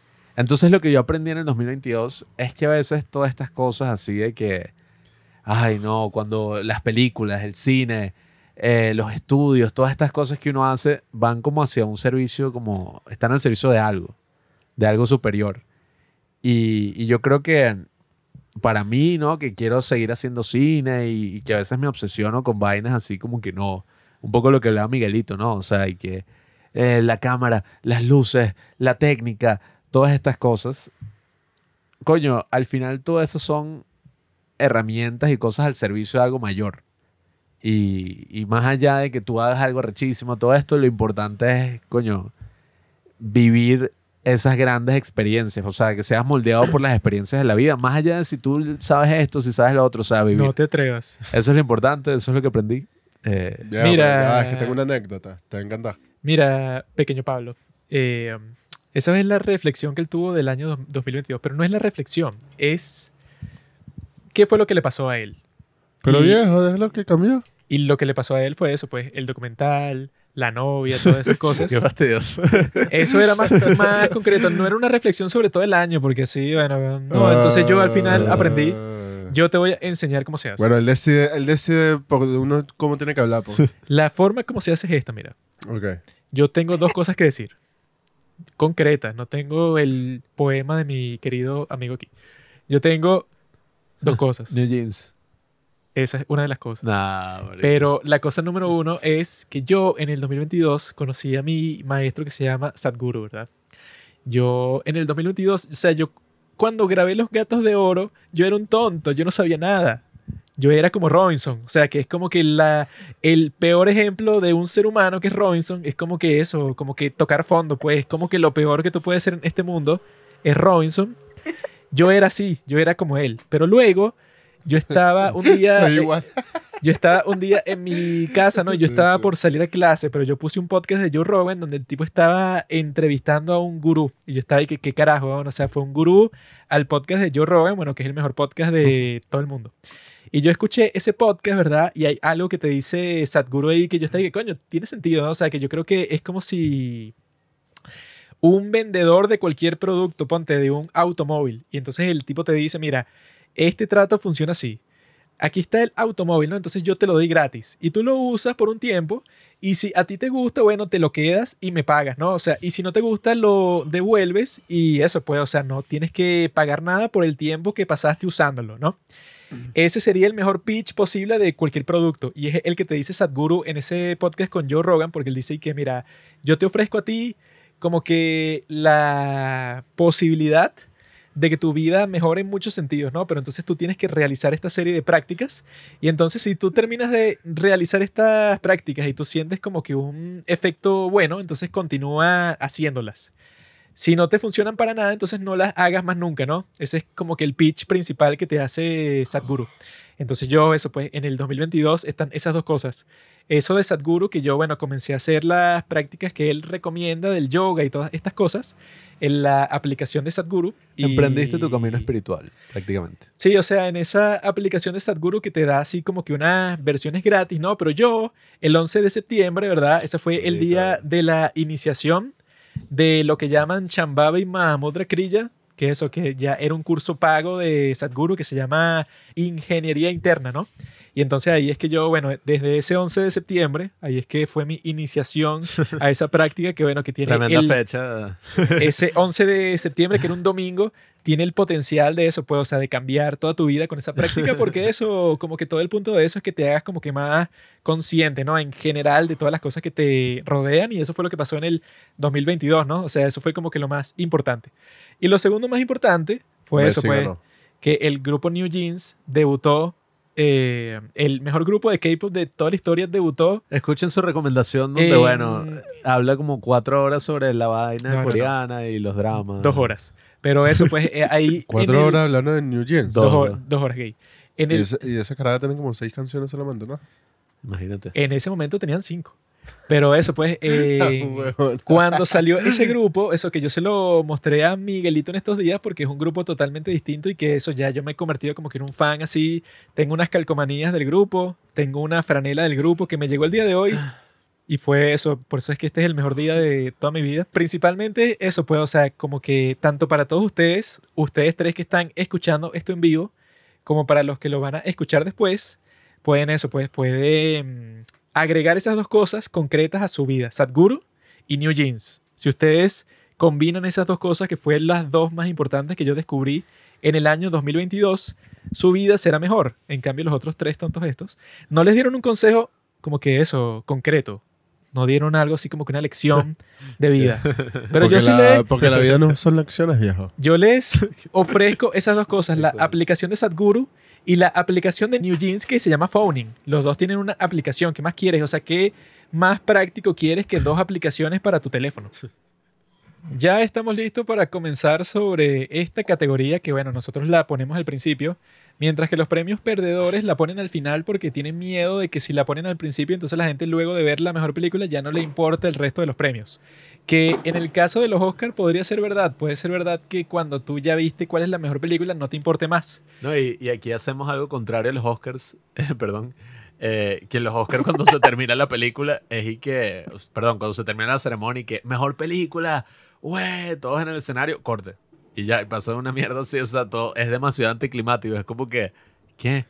En cambio aquí apenas es que está empezando la celebración. Es que así es que tiene más sentido porque eso, si tú vas a hacer una ceremonia en donde no, no tienes que motivar a la gente que la siga viendo, pero es porque quiere ver el final.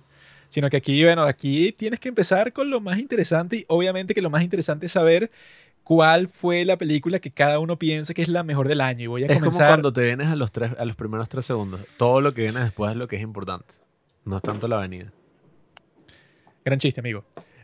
Yo voy a comenzar con mi opción, que es All Quiet on the Western Front y después verán los demás sí, qué es lo que van a decir. Que bicho tan... No, vale. no vale, Juan Pablo, ¿qué te Te, pasa? te reaccionó tarde. Reaccionó como 40 segundos después, después de que lo 30 dije. segundos pensando en qué dijo. ¿Qué acaba de decir este estúpido? lo, lo procesó lentamente. Pero eso, pues nosotros incluso hicimos un capítulo completo sobre All Quiet on the Western Front Películas antiguerra número 2. Películas de guerra. y la razón principal por la que creo que es la mejor película del año es porque esta sí se convierte en un clásico instantáneo, como dicen. Es como The Thin Red Line, que tú cuando la ves tú dices que bueno, esta es de las mejores películas de guerra de toda la historia. ¿Por qué? Porque los tipos tienen el valor y la técnica para mostrarte exactamente eso, pues, o sea, que es lo que encapsula toda esa experiencia de la Primera Guerra Mundial, que es que tú, cuando lees un poco sobre ella, cuando haces eso, una investigación mínima sobre qué era lo que motivó esa guerra y todas las cosas que pasaron, es que en realidad nadie sabe, pues, o sea, fue como que un gran desastre en donde nadie tenía el control, sino como que fue, bueno, comenzó y existían 10.000 intereses distintos de todos los países que estaban involucrados. Entonces, cuando tú lees esa historia, podrías ver que te van a contar la historia de los líderes o de los planes de los generales y todas estas cosas, pero desde arriba. Y a casi nadie le importa qué es lo que está viviendo el soldado que está metido en la trinchera, pero con el pasar del tiempo, hacia ahí es que han ido todas estas narrativas que es para mostrarnos, bueno, qué es lo que debe estar pasando. El tipo más pendejo, o sea, que en este caso es ese tipo que se llama Paul, como Pablo, se llama Paul Boimer. Y ese tipo, bueno, es como que el más nulo, pues, un tipo que nunca se entrenó El tipo era que si menor de edad necesitaba el permiso de sus padres para entrar al ejército y la razón por la que él quería entrar era porque todos sus amigos iban a ir. Y entonces el tipo metido en esa trinchera se da cuenta que bueno, que esto en realidad es una mega porquería y la forma en que te lo muestran es genial porque bueno, los tipos van pasando por esa transición de que bueno, al final de todo lo, lo que te van a mostrar es que este tipo se da cuenta de que toda la misión que él tiene, que él pensaba que era una aventura, no lo es porque no importa. O sea, como que todos los esfuerzos que él han hecho no importa. O sea, el tipo va a intentar de todas las formas posibles darle un significado a toda su experiencia en esa guerra, porque eso es lo que hacemos todos nosotros en cualquier momento. Pues, o sea, tú no quieres hacer las cosas sin razón, sino que tú le quieres dar un significado a todo lo que estás viviendo. Entonces él trata de hacer eso, pero al final, bueno, que el tipo muere, que bueno, que no, que no fui muy fan de ese final. Pero el tipo, como que al intentar darle significado a todas las cosas que le están pasando y que uno siempre se siente protagonista de su propia historia, se, él se encuentra en una situación como que tan absurda, así de que, bueno, que en realidad no importa por lo que están luchando, a nadie le interesa, la gente se está muriendo sin razón todos los días es como que una desesperación así como que fatalista, que te muestra que la guerra es como que lo, lo peor que puede existir en todo el mundo y que yo no entiendo cuando la gente dice que no, que esta película romantiza la guerra y que no, eso tú la firmes como la filmes no importa porque entonces la gente va a querer jugar un videojuego de la Primera Guerra Mundial, que fue lo que me pasó a mí, que me compré Battlefield 1, que estaba en oferta luego de ver esta película. Sí, nosotros hicimos un capítulo sobre la Primera Guerra Mundial en el Sí. contexto de esta película y 1917, y fue ahí que, no, la Primera Guerra Mundial, qué terrible, qué horrible, todos esos testimonios. Ok, ahora quiero comprar el videojuego para matar a un pocotón de tipos y que sí, Sí, sí, o sea, güey. pero lo, pero lo que la gente no entiende sobre eso es que, bueno, ok, yo quiero jugar un videojuego sobre eso. Pero ponte que a ti te dicen, Pablo, y que no, bueno, ahora va a haber una guerra como esa y te están preguntando si te quieres enlistar en el ejército para luchar. Entonces nadie en este mundo, luego de ver esta película o de ver cualquier película de guerra, va a decir y que a mí me gustaría, porque yo vi All Quiet on the Western Front, que romantizó la guerra, entonces yo quiero formar parte, bueno, eso nunca va a pasar, sino que Sí. es como que una una fantasía, pues, o sea, que, que tú tienes eso, pues, no sé, de ser un guerrero. Pero Claramente- esta película rompe completamente con esa fantasía que es que, mira, aquí tú puedes ser el mejor guerrero de todo el mundo, puedes ser el tipo que, ajá, que mató a todos, el héroe, y a ese mismo héroe, un general te puede mandar a morir en cualquier eh, trinchera del mundo y a nadie le importa, nadie se acuerda de tu nombre y no es importante en lo absoluto para nada. Pues, o sea, yo creo que la película, digamos, encarna toda esa experiencia a la perfección. desmonta el mito de la glorificación de la guerra, o sea, y lo desmonta con un discurso al principio que uno mismo se inspira y que, ay, la Alemania y tal, y todo el mundo emocionado, con la cara así limpiecita, todos súper felices. Sí. Y al final el mismo discurso es tan banal, es tan absurdo que tú dices, bueno, es justo lo que pasó al principio, están mandando a la gente a morir y, y esta gente tan inocente porque no sabía los estragos de la guerra, no lo sabía. Esa fue como la, la conclusión a la que llegamos en ese episodio. Creo que añadiendo lo que están diciendo, esa película, más allá del proceso o el arco del personaje, creo que la escena donde más se proyecta toda esa idea que están hablando y, y de la ruptura del mito, es la escena donde en, en- en pleno, en pleno campo de batalla, donde está él frente a un francés Ah, que se sí. están matando. Que esa es una escena súper icónica de- del libro y de la película original. Exacto, exacto. Y es como. Tú puedes ver que la película es la misma película de siempre, que bueno, que te habla de que al final la guerra es, es horrible. Pero esa escena, creo que sin diálogo, eh, te transmite y te proyecta la, la- la cuestión de, de quién estás matando. ¿Estás matando una nación?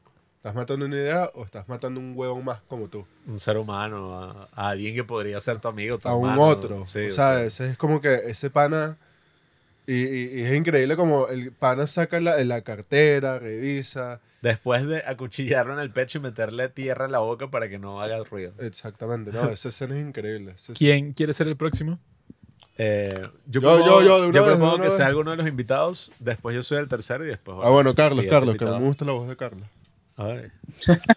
Está sos, pe. Ay, vale. Sos. Ok, bueno. em, mi nominación es The Northman o El Hombre del Norte en español o como le dicen los niños, El Rey León. Em, bueno, este... mm, mm, mm, Creo que mi, mi nominación eh, con esta película, eh, más allá de que obviamente es una gran película, es también toda la experiencia que tuve con ella, em, porque obviamente la vi en el cine, sí, pero eh, la vi con Robinson, cosa que tenía como, no sé, dos, tres años sin, sin ver una película con Robinson en el cine, que era un- una costumbre que teníamos, y normalmente eh, veíamos películas que, que, que salíamos siempre como súper felices pues de la sala, ¿no? Después de ver la- las que solíamos ver en, en Venezuela, pues no sé, Blade Runner 2049, cuando la vimos, fue como que marico, qué arrecho y tal, no sé qué. Este, por decir un ejemplo, pues, incluso Madre, que es que Ajá. sí, loquita, Esa es la que iba a hacer. sí, que vimos Madre los dos en el cine solos en la sala y salimos así todos locos y que qué es esto y tal. Este, es como que esa experiencia es una experiencia que extrañaba Alta y la tuve con él. eh, la, la- la tuve con él viendo no- The Northman otra vez. Y, y bueno, o sea, eh, hablando ya de la película, es como que tiene mucho sentido porque este yo obviamente sí, sí, o sea, yo no sabía de qué trataba la película cuando la fui a ver. Después, obviamente, tú vas relacionando todo, ¿no? Y tú dices, ah, bueno, se parece como a Hamlet, no sé qué, y vaina. Cuando en realidad no, o sea, no es Hamlet, sino la historia de un príncipe ahí nórdico, no sé qué. No es Hamlet, sí. sino Hamlet. No, y que esa fue la... Ajá, Hamlet. Y, y bueno, y esa fue la historia de la que se inspiró William Shakespeare para escribir Hamlet. Exacto. Exacto. él Nadie te preguntó eso, Nerd.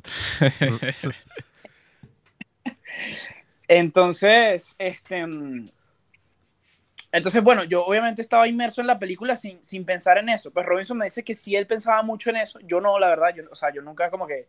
Es como que, ah, bueno, ya yo sé lo que va a pasar. O sea, yo. en- o sea, después de- fue como que me puse a pensar con él. Y es como que, ah, marico, obviamente. Pero. Pero no, o sea, yo no sabía lo que iba a pasar. Pues no, no, no estaba claro de nada. Y no. Yo estaba completamente metido en la historia.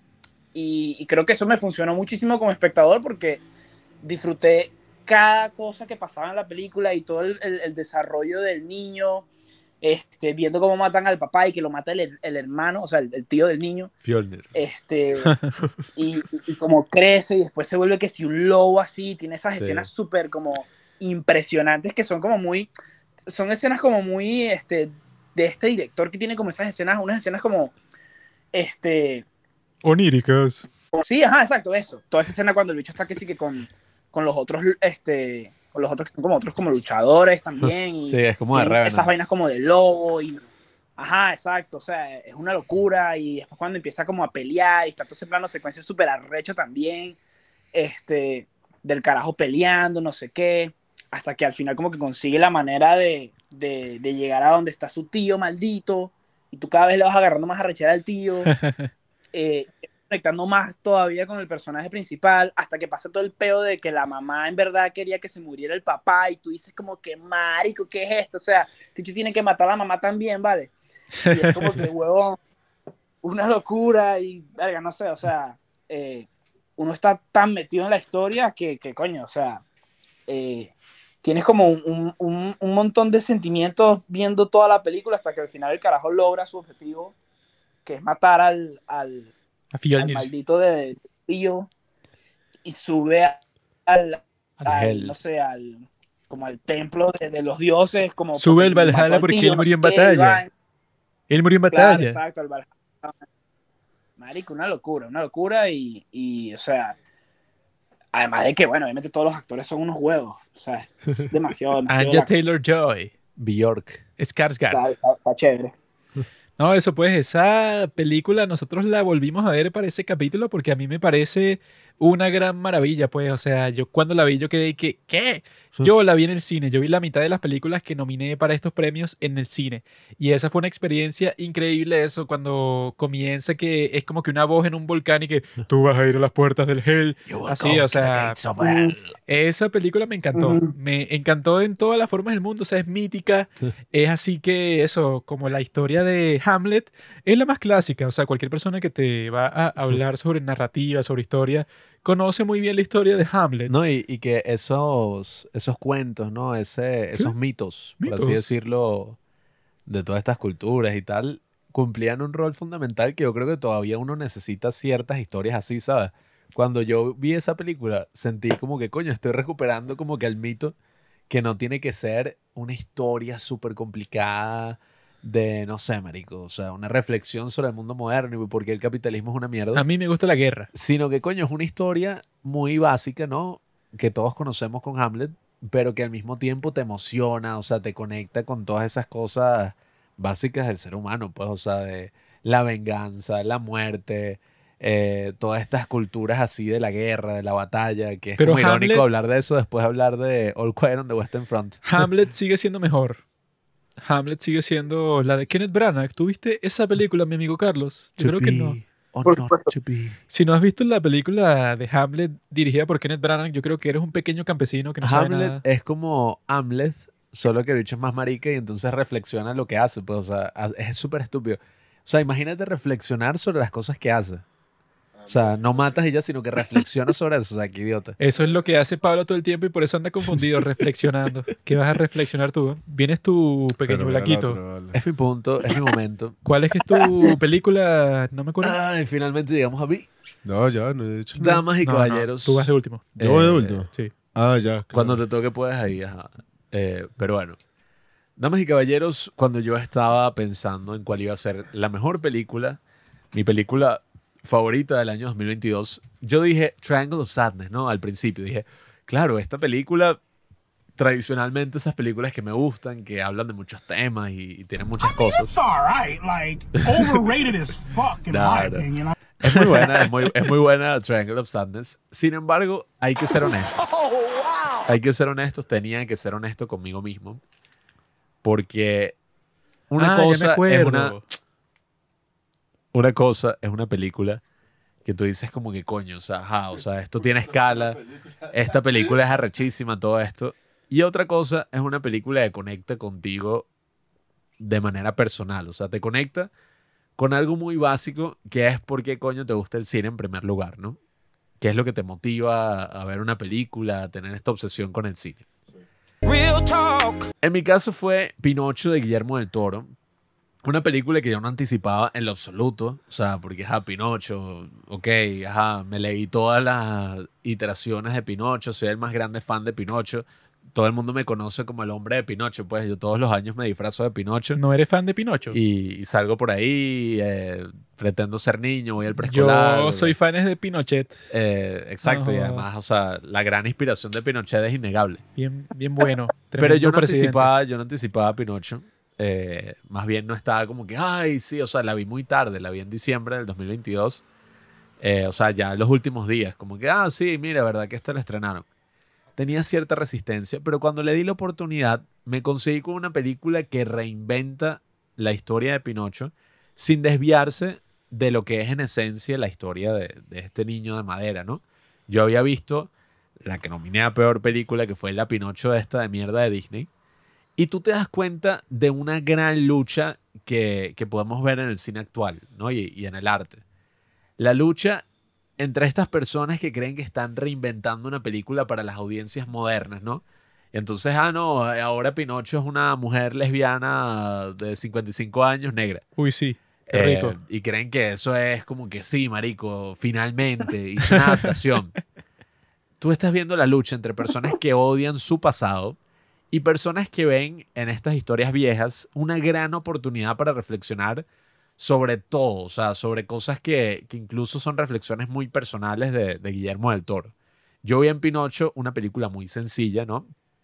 Eh, pero una película que reflexiona sobre cosas como la religión, sobre cosas como el fascismo, o sea, imagínate, en una película así para niños, sobre la pérdida, sobre qué es lo que significa ser humano, ¿no? En, primera instancia, o sea, qué es lo que significa la mortalidad. Y todo hecho de una manera, oye, que, que me recuerda la gran artesanía que involucra el cine, la gran artesanía colectiva de que cientos de personas se reunieron y dedicaron años de su vida a concentrarse en estos muñequitos de madera, en estos títeres que ellos mismos van a animar con unas técnicas sorprendentes. O sea, esta es una de esas películas que sin duda alguna me hizo querer ver el making of, Mm. ver el material extra, y eso me conecta con, con esas películas que yo veía de niño en DVD y yo veía como que, wow, o sea, mire qué loco, o sea, esto lo hicieron así, nunca me esperé que esto lo hicieran así, de esta forma. El nivel de detalle que tiene esta película, bueno, es, es otro nivel. Y lo que me Los sorprendió... tipos están completamente locos. Sí, o sea, es, es algo que, que me conecta con la idea que más me encanta del cine, que es el, el acto de hacer cine como un acto de fe, o sea, como un acto de locura. O sea, un acto de llevar el- la maldita, ¿cómo es? El, el barco y ponerlo en No, bueno, es que en la eso, montaña, todo en lo que tiene que ver montaña. con la stop motion, si fuera por los motivos de negocio nada más, no debería existir porque es el proceso más engorroso, fastidioso y lento de hacer cualquier obra. Sí. Cualquier obra de lo que sea, o sea, de cine, de teatro, de lo que sea, lo que más tarde en este mundo es el stop motion y los tipos están locos porque para grabar una mini escena que, bueno, o sea, que no pasa la gran cosa, se tardan que si meses o años, pues, o sea, es una completa locura y uno ve el resultado y se queda completamente loco y que, bueno, no sé cómo estos tipos se esforzaron tanto para que esto se viera tan genial. Eso, si tú la comparas con la otra, la, peor- No, la, la- la que tú dices que es la peor película del año. La Pinocho. del Que bueno, que yo 2020 supongo que le hicieron eso como que sin pensar mucho en nada. Ese es el primer problema. Bueno, ese no les tomó nin- ningún esfuerzo. Mientras tanto, la de Pinocho de Guillermo del Toro, todo lo que estás viendo en pantalla y que bueno, estos tipos están completamente locos porque se obsesionaron para contarte esta historia. Entonces, cada detalle, pues, o sea, que eso te lo muestran en el making of. Hasta el más mínimo detalle. Y es que no, la nariz de Pinocho tiene que verse exactamente así porque entonces la gente va a interpretar. O sea, los tipos están pendientes de todo lo que van a ver en pantalla y que bueno, que es como que el proyecto de pasión de este gordo. Mientras tanto que eso, pues ese de Pinocho de Disney, nosotros cuando la vimos fue que bueno, eso fue una pérdida de tiempo, no solo para mí, sino para los tipos que la hicieron. O sea, No, y, y- y yo, sea, eh, que- ya, bueno, déjame decir una última cosa y te digo, perdón, para que ya tu comentario, pero es que para mí lo que más me emocionó de esta película es que es el debate que yo creo que existe actualmente en esta industria, ¿no? En esta industria que a veces parece moribunda. Mucha gente dice, no, es que siempre son las mismas historias que se repiten, no hay nuevas historias, ya todo se dijo, ya todo se contó. Ese no es el problema, o sea, las historias son infinitas, o sea, uno siempre se va a conectar con una historia clásica. El problema es que cuando tú tratas de adaptar eso, o sea, pensando que el pasado es una cosa así de la que dejas avergonzarte, pensando que no, para una buena película tienes es que simplemente usar las últimas tendencias, o sea, vamos a meter a puros actores así, vamos a dejarnos llevar por la política, por cosas que no tienen que ver con el arte en sí.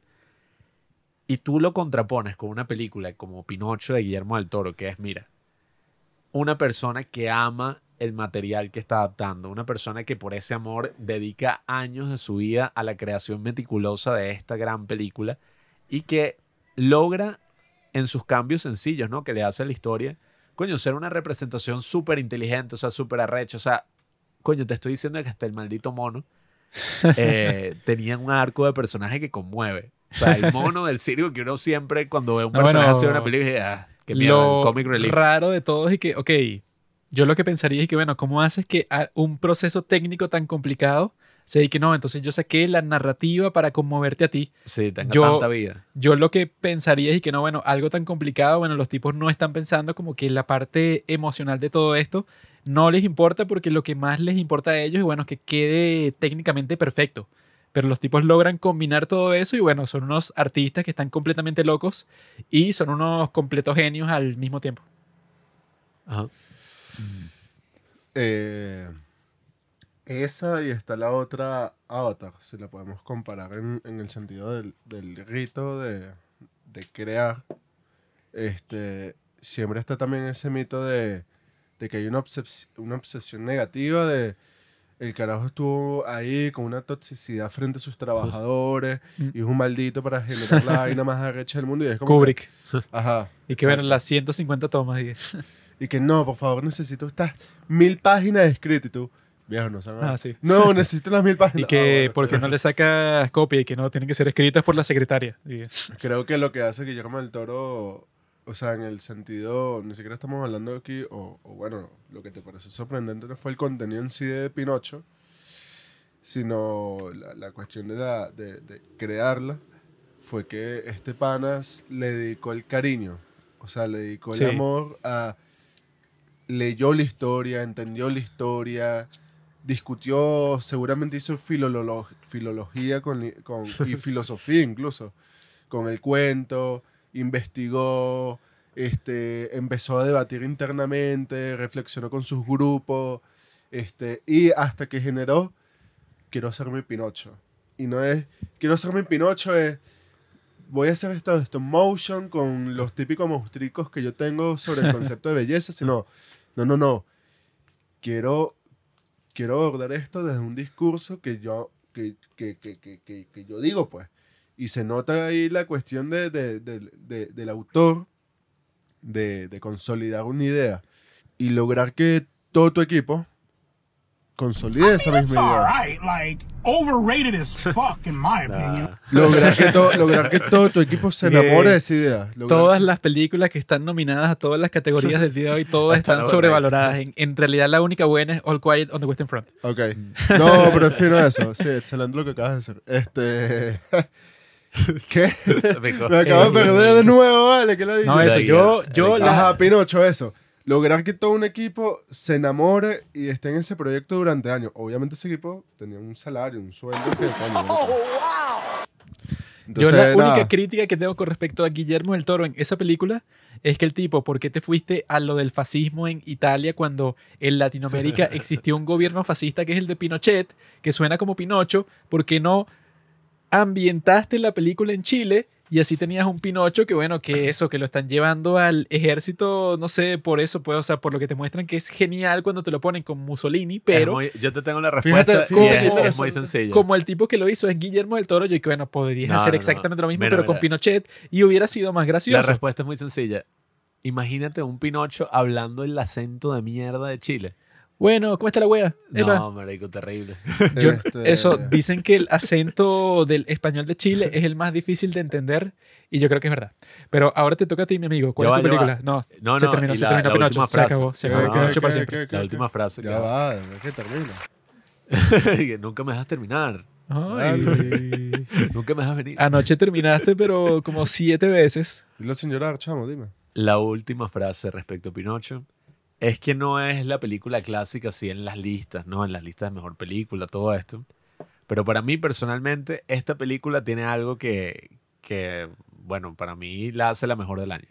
Y es ese espíritu. O sea, el espíritu de creación, el espíritu de la respuesta ante todo este ambiente que uno piensa a veces y que, verga, las películas de hoy en día son una mierda, es un refrito, es no sé qué vaina. Marico, este bicho te hizo un refrito de una historia que este año salieron tres películas de Pinocho y, y coño, es arrechísimo. O sea, es una vaina sobre el fascismo, sobre la muerte, sobre todos los temas. Entonces, bueno, eligenla, amigos.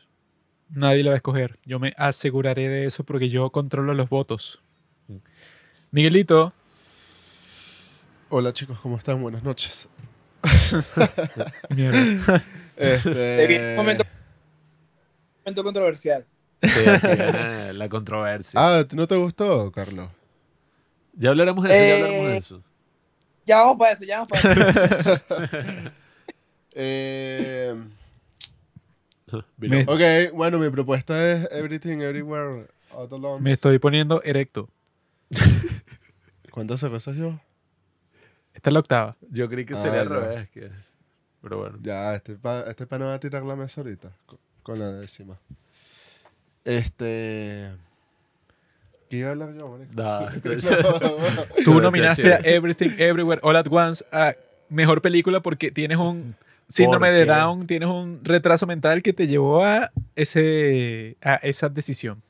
Coño, pero ustedes no le, no le paran bola a la cancelación. Tienes 30 segundos para decirlo, vamos. Comienza. Eh, Ya perdiste 3 segundos ahí. esa peli. Este... ¿Sabes qué me pasa? Este maldito se fumó un porro. Esa Es ¿Sabes verdad, qué la- me marico, no la vi, o sea, la ¿Sabes qué puse para joder. ¿Sabes qué- It's all right. Like, overrated as fuck. ¿Sabes qué me pasa? Que, que he aprendido también con los años a, a no seguir Un hilo mental. a no seguir trailers, a, a no seguir directores, porque me pasa lo que me pasó con The Norman. O sea, yo dije, coño, esta película es el mismo carajo que hizo The Witch y que hizo El Faro, entonces esta de parte de la marico. El falo. Ajá, la, eh, Lacan. Este, La calma. ¿Qué? Lacan. Y yo dije, marico, esta película, simplemente vi el póster y yo dije, marico, voy a verla, weón. Relajado, no voy a ver trailer ni nada. No me importa quiénes son los carajos, no me importa nada. Este, vi un comentario que lo que debería ser todas las películas de yo, ay, marico, qué ladilla, marico, qué estupidez es esta. La veo y viejo, como niño viendo cine, viejo. O sea, esa película fue increíble en todos sus aspectos. Voy a mutearle el micrófono al maldito hijo de puta. Ok, Aguántate, aguántate. Ya vamos a llegar. ok. Continúa. Voy a decir algo. Ten mente abierta. Ca- Capaz terminas votando por eso. El montaje, el montaje de esa peli, logra generar una estructura narrativa que consolida todo un guion. Ese quedó de pica. quedó pica la- el aplauso. y cuello. Y coño, consolida todo un guion. O sea, la película se consolidó por el montaje, por la edición. Todos sus aspectos cinematográficos están para la historia. Todo está al servicio de la historia. Sí. O sea, lo de las tipas con el dedo de salchicha Sí. es un ejemplo de eso. Rakakuni. Bueno, sí, exacto. Rakakuni. Sí, Mira, porque está, Tú porque- no vas a poder soportar la manera en que yo me voy a cagar en esa película cuando me toque a mí hablar en peor película. No lo vas a poder soportar. aguántate. Ten mente abierta. Sabes que es increíble que tú como consolidas una idea, el concepto de la película, o el, o- o el discurso, o, o la premisa de la película, de, diciendo, coño, ¿cómo yo digo esto frente a distintos escenarios? Y lo hace desde escenas de, de salchicha, que tú en principio que esto no tiene ningún sentido, pero al final todos, todo, todo, este, cae en el, en el asidero de, de lo que puede decir la película. ¿Ok? Eh, al final, ¿qué es lo que estamos buscando en el otro? ¿Qué exigimos en, en- en esos vínculos con, los con aquellas diferencias? Incluso es la diferencia más cercana que es la familia. Entonces te presenta un coñazo de personaje, este, un conflicto de, de generar siempre productividad y vínculos transaccionales que, que te lleva a decir, ok, este personaje tiene problemas, que estamos hablando de- del, del personaje Michelle, principal. Michelle Yeoh. Le sucede algo increíble, que es como, de como que el que es como el inicio de, de- de todo arco narrativo, de- o todo arco de personaje, que en este caso es algo metafísico, no sé, no me importa la, la ciencia ficción en esta película. El esposo realidad. viajó. El esposo es de otra dimensión y ajá, Exactamente. ella tiene que salvar a todas la- las dimensiones. Y, Ella es la clave. y la cuestión del elegido, pero el elegido en realidad es como que no ti- entiende que no es el elegido, sino disculparse. ¿Por qué es la mejor increíble. película del año? Dilo. Por todo lo que acaba de decir. Por eso es la mejor película del año. Sí. Yo, yo tengo una, un argumento de eso positivo. La Eh. O sea, lo negativo me lo guardo para ahorita, que viene la, la sección No, no. tóxica. Eso no te toca a ti, me toca a mí. La sección de las peores películas. Tú hablas de tu Pero, Pinocho nerd. pero hablando de las mejores películas, eh, yo sí creo que es muy interesante que tanta gente se haya conectado con Everything Everywhere All at Once. O sea, incluso ¿Sabes, si no logra me con- conecté, ¿Sabes por qué logra eso? Porque es interesante ese fenómeno. eh, ahorita tenemos un problema de la atención. O sea, una de las cosas que tiene el problema el Exacto. cine o Sí, todo bueno. arte es Tú captar la atención. captar la atención de un público. Y durante un, un prolongado tiempo. Entonces tenemos el peor de TikTok de que, no, tienes que hacerlo en tres segundos. Y todo, todo, dale dinámica, dale dinámica. Sí. Dale, dale, dale. Y estamos viendo de, por ejemplo, Hamilton, que es otro, otro increíble eh, narrativa que consolida el ritmo. Este se, se centra en, en cómo generar tensión, pero, pero, pero, pero, pero de manera orgánica. ¿ok? Y esa organicidad se a través del ritmo y creo que todos esos factores, el montaje con Everything Everywhere, eh, permiten que, que la gente se conecte de manera arrechísima. Sí, es que hay, hay un It's argumento. alright, like, overrated as Y ese es el que más se va a usar respecto a eso. Pero hay Te un argumento. Ya va, ya va. Hay un argumento importante sobre esa razón de por qué esta película resonó con tantas personas. Y es que mucha gente dice que esta película representa como que el día de hoy, el Internet. Yo diría el Internet. ¿Sí? Ah, bueno. Mucha gente ha dicho No como que para mí esto es la experiencia sí del internet, de que es tanto contenido, tanta verborrea, tantas cosas, que se siente como que todo pierde sentido, pues, y de que las cosas esenciales, como en esta película, la historia de la familia y, y de ver, coño, el valor en esa vida que era como una vida toda, o sea, abrumadora y estúpida, o sea, al servicio de nada La modernidad. al servicio de una lavadora, pues, tener una lavandería. Esta película te muestra que, bueno, que toda esa locura, ¿no? Que nos abre el internet, que todas esas cosas así, en verdad sí son importantes y sí se relacionan con esos dramas pequeños y familiares de la vida. Ahora, yo no soy muy fan de la manera en que lo hicieron, ya hablaré un poco al respecto, pero creo que si algo podemos decir de esta película eh, es que evidentemente el argumento no es que todo el mundo es estúpido y retrasado porque nada, o sea, por gustarle esta película. Creo que hay algo más allá, hay algo interesante en lo que hay que seguir indagando. Los voy a matar los Y, dos. y creo que otras películas lo podrán hacer de mejor manera. O sea, creo que lo que abre esa experiencia del Internet podrá ser indagado por otras películas, No, no, no quizás de en otra cuenta manera. esa lectura Muy internet. interesante, muy interesante. Ha llegado el momento de votar por cuál piensan ustedes que es la mejor película del año.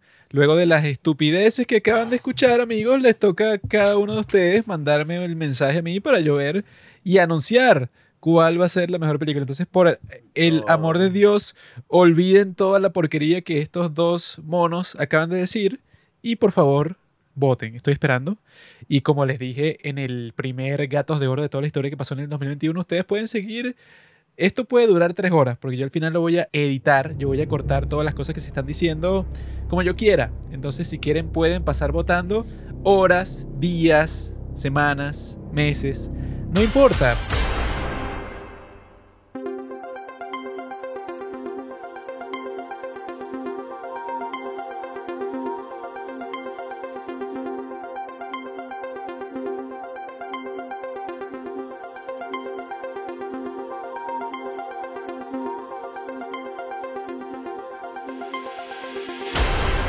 Ya tenemos los resultados. Carlos pregunta por dónde votar. Y Carlos siempre es un tipo, eso, digamos, preciso. Por eso es que el día de hoy su opción ha triunfado.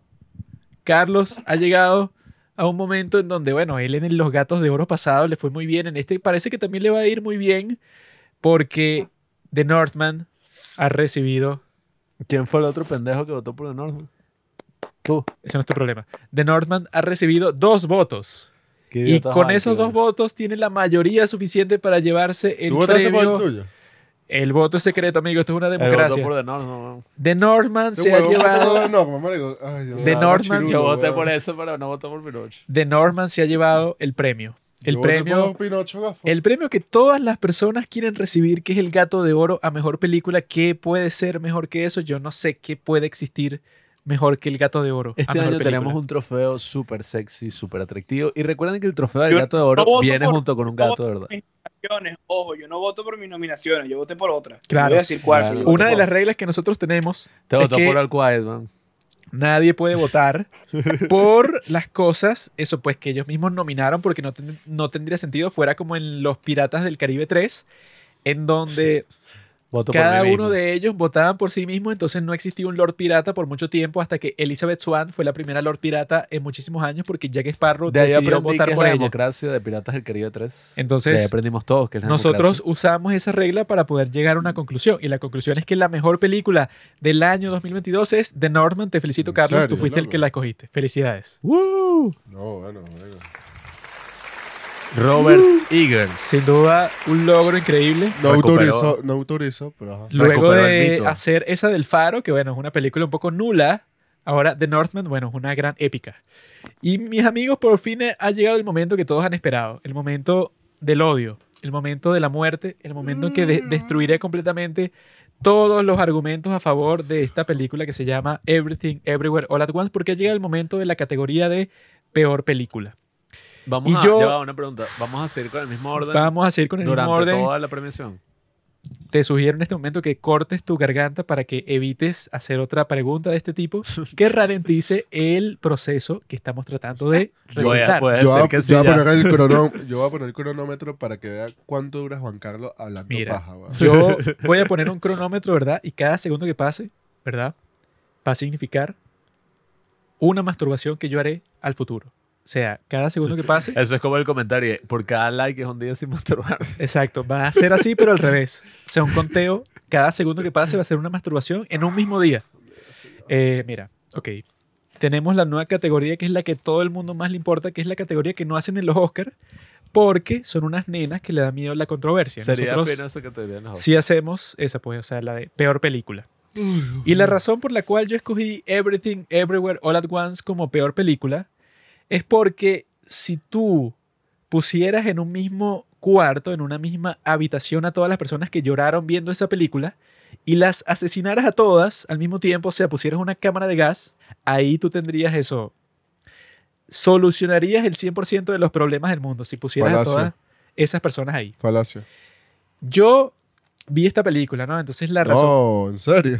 la razón principal por la que entra eso, pues, en esta categoría es porque hay algo que yo no entiendo en lo absoluto para nada, o sea, que no tiene ningún sentido para mí, que es que yo veo una película que tiene un montón de escenas de pelea, un montón de escenas de kung fu, un montón de escenas en donde hay un tipo que se tiene que meter un dildo por el trasero para hacer una especie de transformación Increíble del multiverso y entonces una de las partes principales de la trama es que no, que tú cuando eres bueno con la gente, o sea, cuando eres gentil, que es lo que dice el retrasado ese de Waymond, Waymond. cuando tú eres gentil, entonces todo, todas las cosas que pasan en la sociedad serán, bueno, serán como que, digamos, andarán en un buen ritmo, pues, o Él sea, dice, la razón por la que alguien hace algo malo es porque tiene miedo y está confundido. sí, sí, o sea, como que el mensaje principal de esta película Es como que de, bueno, es, bueno de una fábula, una fábula de eso, tío tigre o tío conejo, la fábula más simple del mundo es y que, mira Pablo, tienes que ser bueno con la gente. Si todo el mundo fuera bueno con las demás personas, entonces todo el mundo viviría en una buena situación. Es Ese como un comentario o una, un meme de esos que pretende ser profundo, pero que en verdad, o sea, si te das cuenta es como que, bueno, no estás diciendo nada es que eso, pues, o profundo, sea, lo que yo no comprendo con respecto a esta película es que eso, pues, o sea, tienes un montón de escenas de pelea. Tienes escenas en donde hay un mundo en donde todo el mundo tiene dedos de salchicha. Tienes, bueno tienes otro mundo en donde está el Rakakuni, que es como Ratatouille, pero Uh. es un mapache, ¿no? Entonces es como que esta serie de historias totalmente estúpidas y al mismo tiempo tienes eso como que la, el homenaje que le hacen a la de In the Mood for Love de Wong Kar Wai, ¿no? O sea, es como que estos dos chinos que están enamorados, pero su amor no es posible. Tienes una película cuyo guion yo creo que puedo limpiarme el trasero con él todos los días. No sé cuántas páginas tiene, pero puedo limpiarme el trasero con el guion de Everything Everywhere All at Once, por lo menos por un mes, pienso. Porque eso es como una película TikTok. Está hecha para los estúpidos que ni siquiera pueden pasar cinco minutos concentrados en la misma cosa, entonces necesitan una película sobre un maldito multiverso en donde en cada segundo están en un universo distinto porque son tan estúpidos que ni siquiera pueden eso, pues, o sea, concentrarse en la historia, sino que la historia tienen que englobar todas las cosas del mundo entero, por eso se llama Everything Everywhere All at Once, y eso, pues, o sea, hay algo que yo no entiendo en lo absoluto, que es como Yo- que, ¿cómo carajo, silencio, ok, cómo carajo pueden llorar tantas personas? Eso, pues, o sea, que hay muchos videos de compilaciones de youtubers llorando, reaccionando a esta película. No tengo la más mínima idea cómo eso es posible. Y eso, ¿Te- o sea, ¿Te, te aburriste en la película? sí. Todo el problema, eso, el problema principal no es tanto la película, que eso es lo que hemos dicho tanto en el en 15 como en el capítulo que hicimos con Carlos de por qué esta es la película más sobrevalorada de todos los tiempos. Que es que, bueno, ok, está la película, ¿no? Digamos que hay un montón de gente que les gustó y que la disfrutó. Ok, o sea, eso es entendible con cualquier película del mundo que a ti te gustó, sea cual sea. Vale. Porque la gente puede tener que si todas las opiniones distintas del mundo. Pero la razón por qué esta película destacó tanto para mí es que yo vi 10.000 comentarios, 10.000 reacciones, reseñas, eso pues en todas partes del internet, en Reddit, en Instagram, en cualquier página de reseñas, en Rotten Tomatoes, en todo, en donde había muchísimos idiotas diciendo que esta no es que era la mejor película de- del año, sino que era la mejor película que ellos habían visto en toda su vida y que bueno, y que lloraron como en 17 escenas distintas y bueno, y por razones, eso pues, que no, es que mi madre nunca me ha querido, entonces cuando vi esta maldita china Sí, o sea, abrazando no. a la gorda lesbiana, entonces claro, eso cambió toda y mi que, vida. no, esta película es todo lo que necesita el cine. O sea, No, no, eso pues, y que wow. esta película, bueno, Eh. eso, la forma en que se hizo y todo, es una revolución cinematográfica Sí, porque sea, no, y que cinco personas hicieron los efectos especiales, o sea, eso. Mi problema principal y la razón por la que la pongo de peor película, que es parecida a la que puse de peor película Los Gatos de Oro del 2022, ¿Cuál del fue? 2021, pues, fue Don't Look Up. Y eso, Ah. pues, esa película fue y que, no, es esto es, es verdad, y que esto es muy importante. Y si no te gusta es porque eres un idiota, o se sea, parece culturalmente el, el debate de que si no te gusta es porque eres un estúpido. Exacto, pues, o sea, eso fue lo que yo vi como en mil comentarios y que si a ti no te gusta Everything Everywhere All at Once es porque simplemente eres un hater, un cínico. No la entendiste, bro. Sí, no, es que tú no comprendiste por qué es tan complicada. Y que bueno, esta, eso, para concluir, esta es la película más retrasada que yo he visto en toda mi vida. Y al, eso, pues, o sea, lo que no se comprende es cómo esa película puede crear esas reacciones. Yo creo que hasta el día de, de mi muerte no lo voy a comprender. Y por eso es la peor película del año Qué 2022. loco eso, ¿no? Que, que, que aplica la, la, la premisa de... Se vendió del boca a boca. O sea, no, uno no, no sabía de esa película ni de tráiler, ni grandes... Ni grandes momentos. Así que, mira, esta es la película del año. No, no, es que la gente misma en las ¿Sabes, redes qué más, sociales la ¿Sabes vendió. qué más se vendió de boca a boca? El nazismo. No, el herpes. Bueno, Carlos, es tu momento de brillar. No, bueno, pero este, No. este podcast es huevón, no joda. Déjame hacer, no, no, Un banco de chistes, ¿ya? déjame hacer un comentario rapidito sobre eso. Voy a- si quieres mírame el tiempo, voy a ser muy breve. No, mira, 6 minutos 18 duró Juan Carlos. Tú puedes durar, tú puedes durar 7, papi. bueno, ajá, yo entré queriendo... puede- Durar siete porque esta es mi nominación. Cállate, Él puede hacer un comentario de cállate. 10 segundos. Yo entré queriendo amar esta película, de verdad, o sea, yo leí las reseñas y que no, o sea, esta película te va a cambiar. Y yo dije, coño, quiero que esta película me cambie, o sea, quiero que esta película sea lo más interesante, lo más innovador que vea todo el año. Y lastimosamente, o sea, no hay nada que pueda hacer al respecto. Es una película que no resonó conmigo en ningún nivel. O sea, no te reíste, no lloraste, te no, aburriste. o sea, me sentí como que, ¿qué es esta mierda vulgar que estoy Me viendo? sentí incluso peor que Sí. lo que se sintieron los judíos que estaban en Auschwitz, En en el campo de cosas. Cuando los tipos estaban ahí, yo me sentía mucho peor que ellos. Yo experimenté algo que ellos ni siquiera se hubieran imaginado cuando estaban en ese campo de concentración. Fue yo viendo esa película. Pero la viste entera. Sí, ¿Sabes sí. qué? Vi entera. Tu verga. No, yo sé. Ve- Ya basta tus comentarios de gay. Ya, pero. Ya olvídalo. Tú no, Ya- tú no puedes intervenir en mis comentarios. Ya. Claro que puedes intervenir pues, esta es mi eso. Déjame nominación. terminar, déjame terminar. Que nada, o sea, vi la película, ¿verdad? Y lo que sentí fue como que, marico, están buscando revolucionar muy entre comillas el cine por todo el lado que no es, o sea, siendo ruidosos, metiendo 300 referencias súper absurdas en una película, queriendo tratar los temas más profundos en una película sin tocar siquiera la superficie de ninguno de ellos, sino agarrando como que, bueno, el multiverso, el nihilismo, vaina, y llegando a unas conclusiones que es como, mamá huevo. O sea, el cristianismo, o sea, y que y sé amable, entiende que las otras personas, bueno, tienen sus propios problemas, El tal. primer mandamiento es bueno, ama a Dios sobre todas las cosas y al prójimo como a ti mismo. Sí, o sea, y que, marico, Y los retrasados del día de hoy es que no, o sea, lo que dijo el desgraciado chino en esta película de porquería me cambió la vida. Y que Sí, bueno, o sea. durante miles de años los seres humanos han tratado de determinar que mira, Sí, ¿qué, sí, sí, tal cual, tal qué cual. tal si tú eres bueno con las demás personas? Y que wow, qué o revolución. sea, yo esta película siento que es alguien Sí, que está viendo película- TikTok y llega a tener un pensamiento como que, marico, es verdad, o sea, uno tiene que ser bueno, así viendo un TikTok y tú dices, bueno, La- No, no, no, sí es verdad eso, sí es o verdad sea, eso. O sea, si eres un chamo joven, entrando, puedes llegar a esa conclusión y te enseñó esa película fino, pero como tú, si tú eres un adulto tú no eres un adulto. que, coño, estoy seguro que tú has tenido demasiadas referencias musicales de teatro, literatura, la misma maldita Biblia te lo dice. Ey, ey, ey. y Ey, esta película Que no nos metemos con la Biblia. Respeto enseñó- con la Biblia. te enseñó a ser amable. Y es como que, viejo. Marico, todo bien en o casa. sea, No, no, no, no. Es o que sea todo si lo vemos por ahí, yo digo, obvio, marico. Obvio que la película es como que, Dios, o sea, marico, no te está enseñando nada, viejo. Sino que es, es muy obvio. Creo que eso es la obviedad de la película. No importa, creo que es una idea universal. No importa cuántos multiversos haya, la bondad es sencilla, viejo. Creo que eso me gusta, pero si lo ves por ahí que la gente se volvió loca, como ustedes dicen, que están dramatizando, bueno. acepta que es la peor película de la historia. Y ahora viene nuestro querido amigo Carlos, que bueno, vamos a ver si triunfa también en este episodio. ¿Cuál ¿Qué opción tuya, tienes mano? tú? ¿Cuál es la Él tuya? tiene Elvis y no entiendo por qué puso Elvis.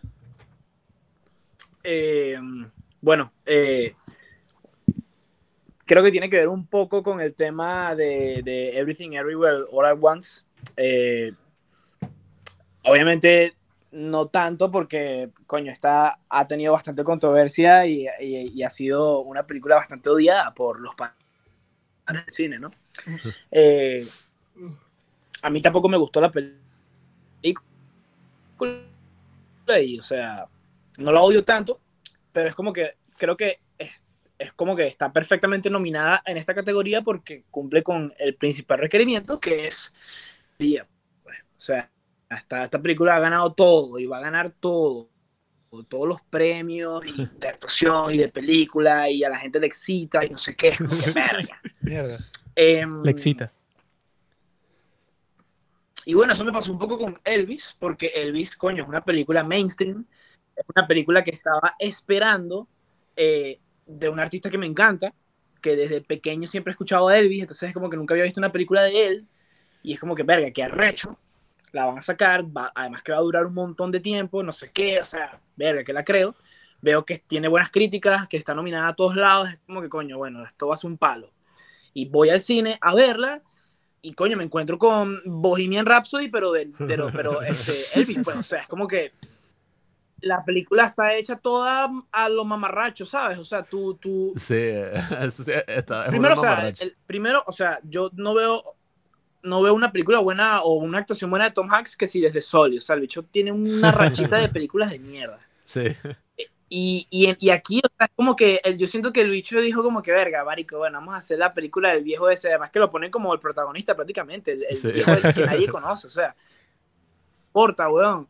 Entonces, ah, bueno, que fue parte importante de la vida de Elvis, no sé qué, pero ajá, o sea, es como que le dan prácticamente todo el peso de la película a él, ¿entiendes? Cuando en verdad como que lo que uno quiere ver es Elvis. Este, y es una cagada de personaje.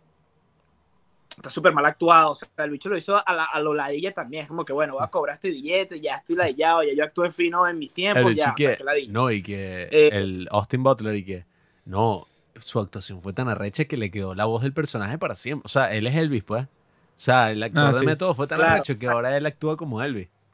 Qué show.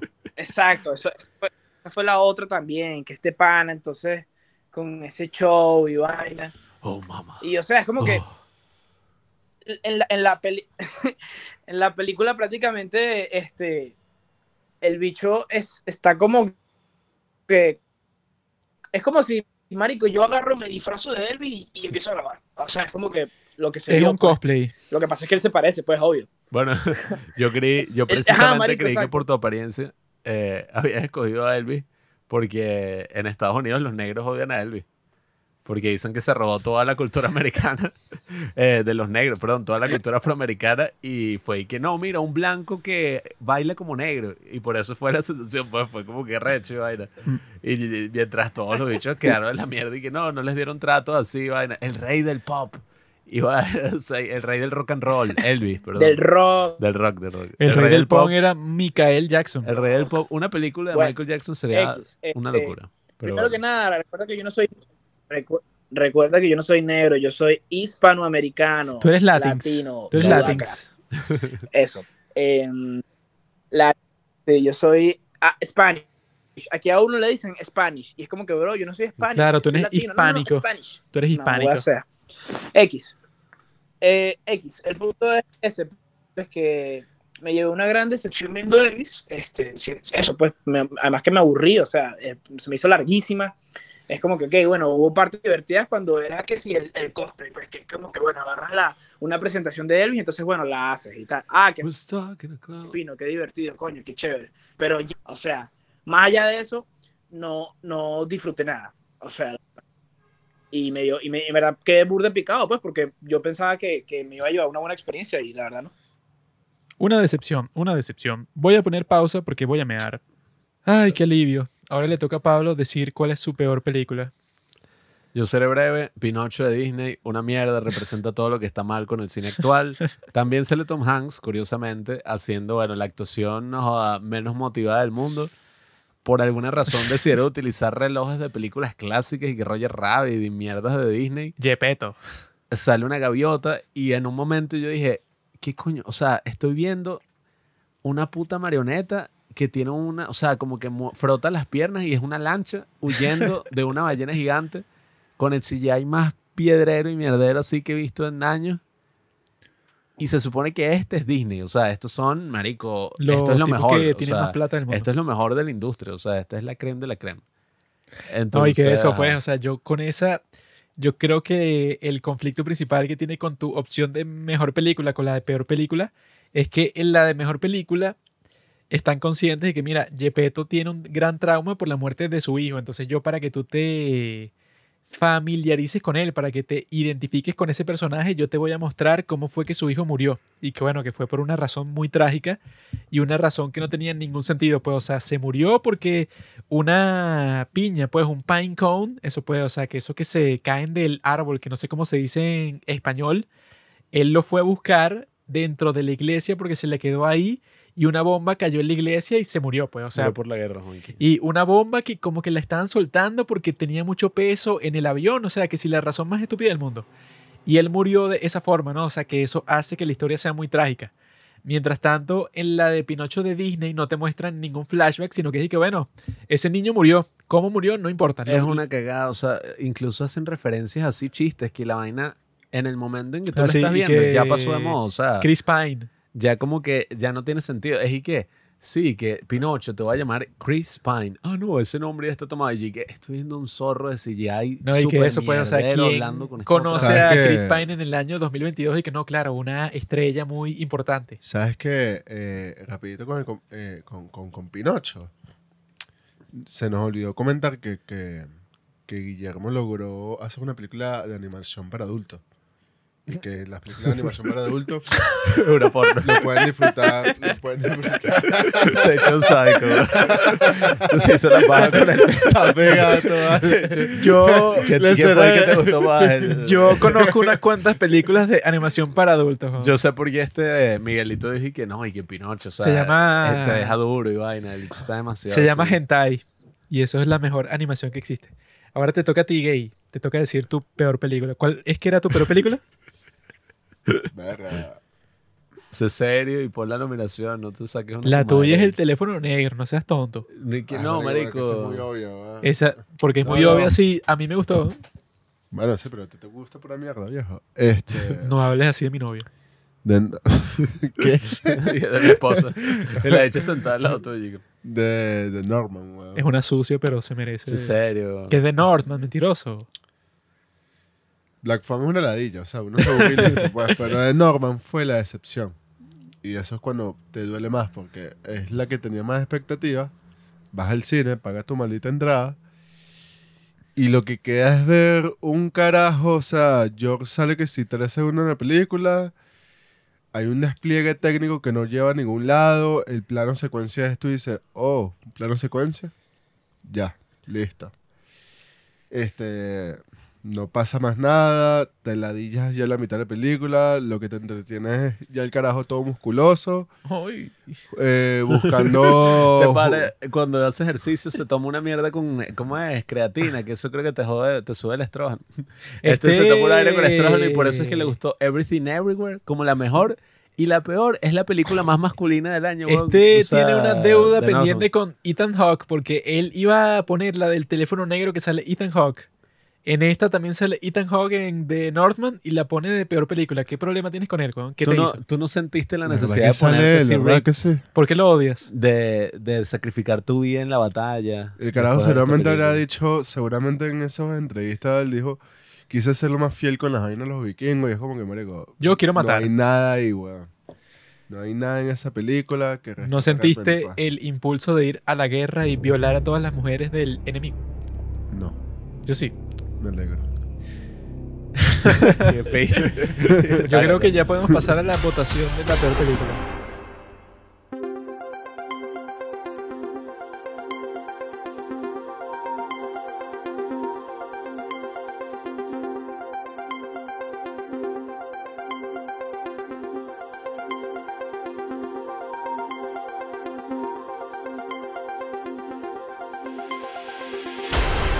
Ya hay Tenía una mayoría contra ti. Ya hay una mayoría. Pinocho. Pero- Northman, no- bueno, o sea, no Pero sé. vota igual por si. Quiero que sepas que no tuviste argumentos con la película, pura falacia. La ganadora de peor película, bueno, 3 a 1. eh, tiene que ser Everything, Everywhere, All at Once. Ese votaste tú? no es tu problema. Por Pinocho. Ha perdido completamente. O sea, la que yo escogí ha sido la opción que, bueno, que ganó, pero ganó de peor. O sea, ganó el peor premio.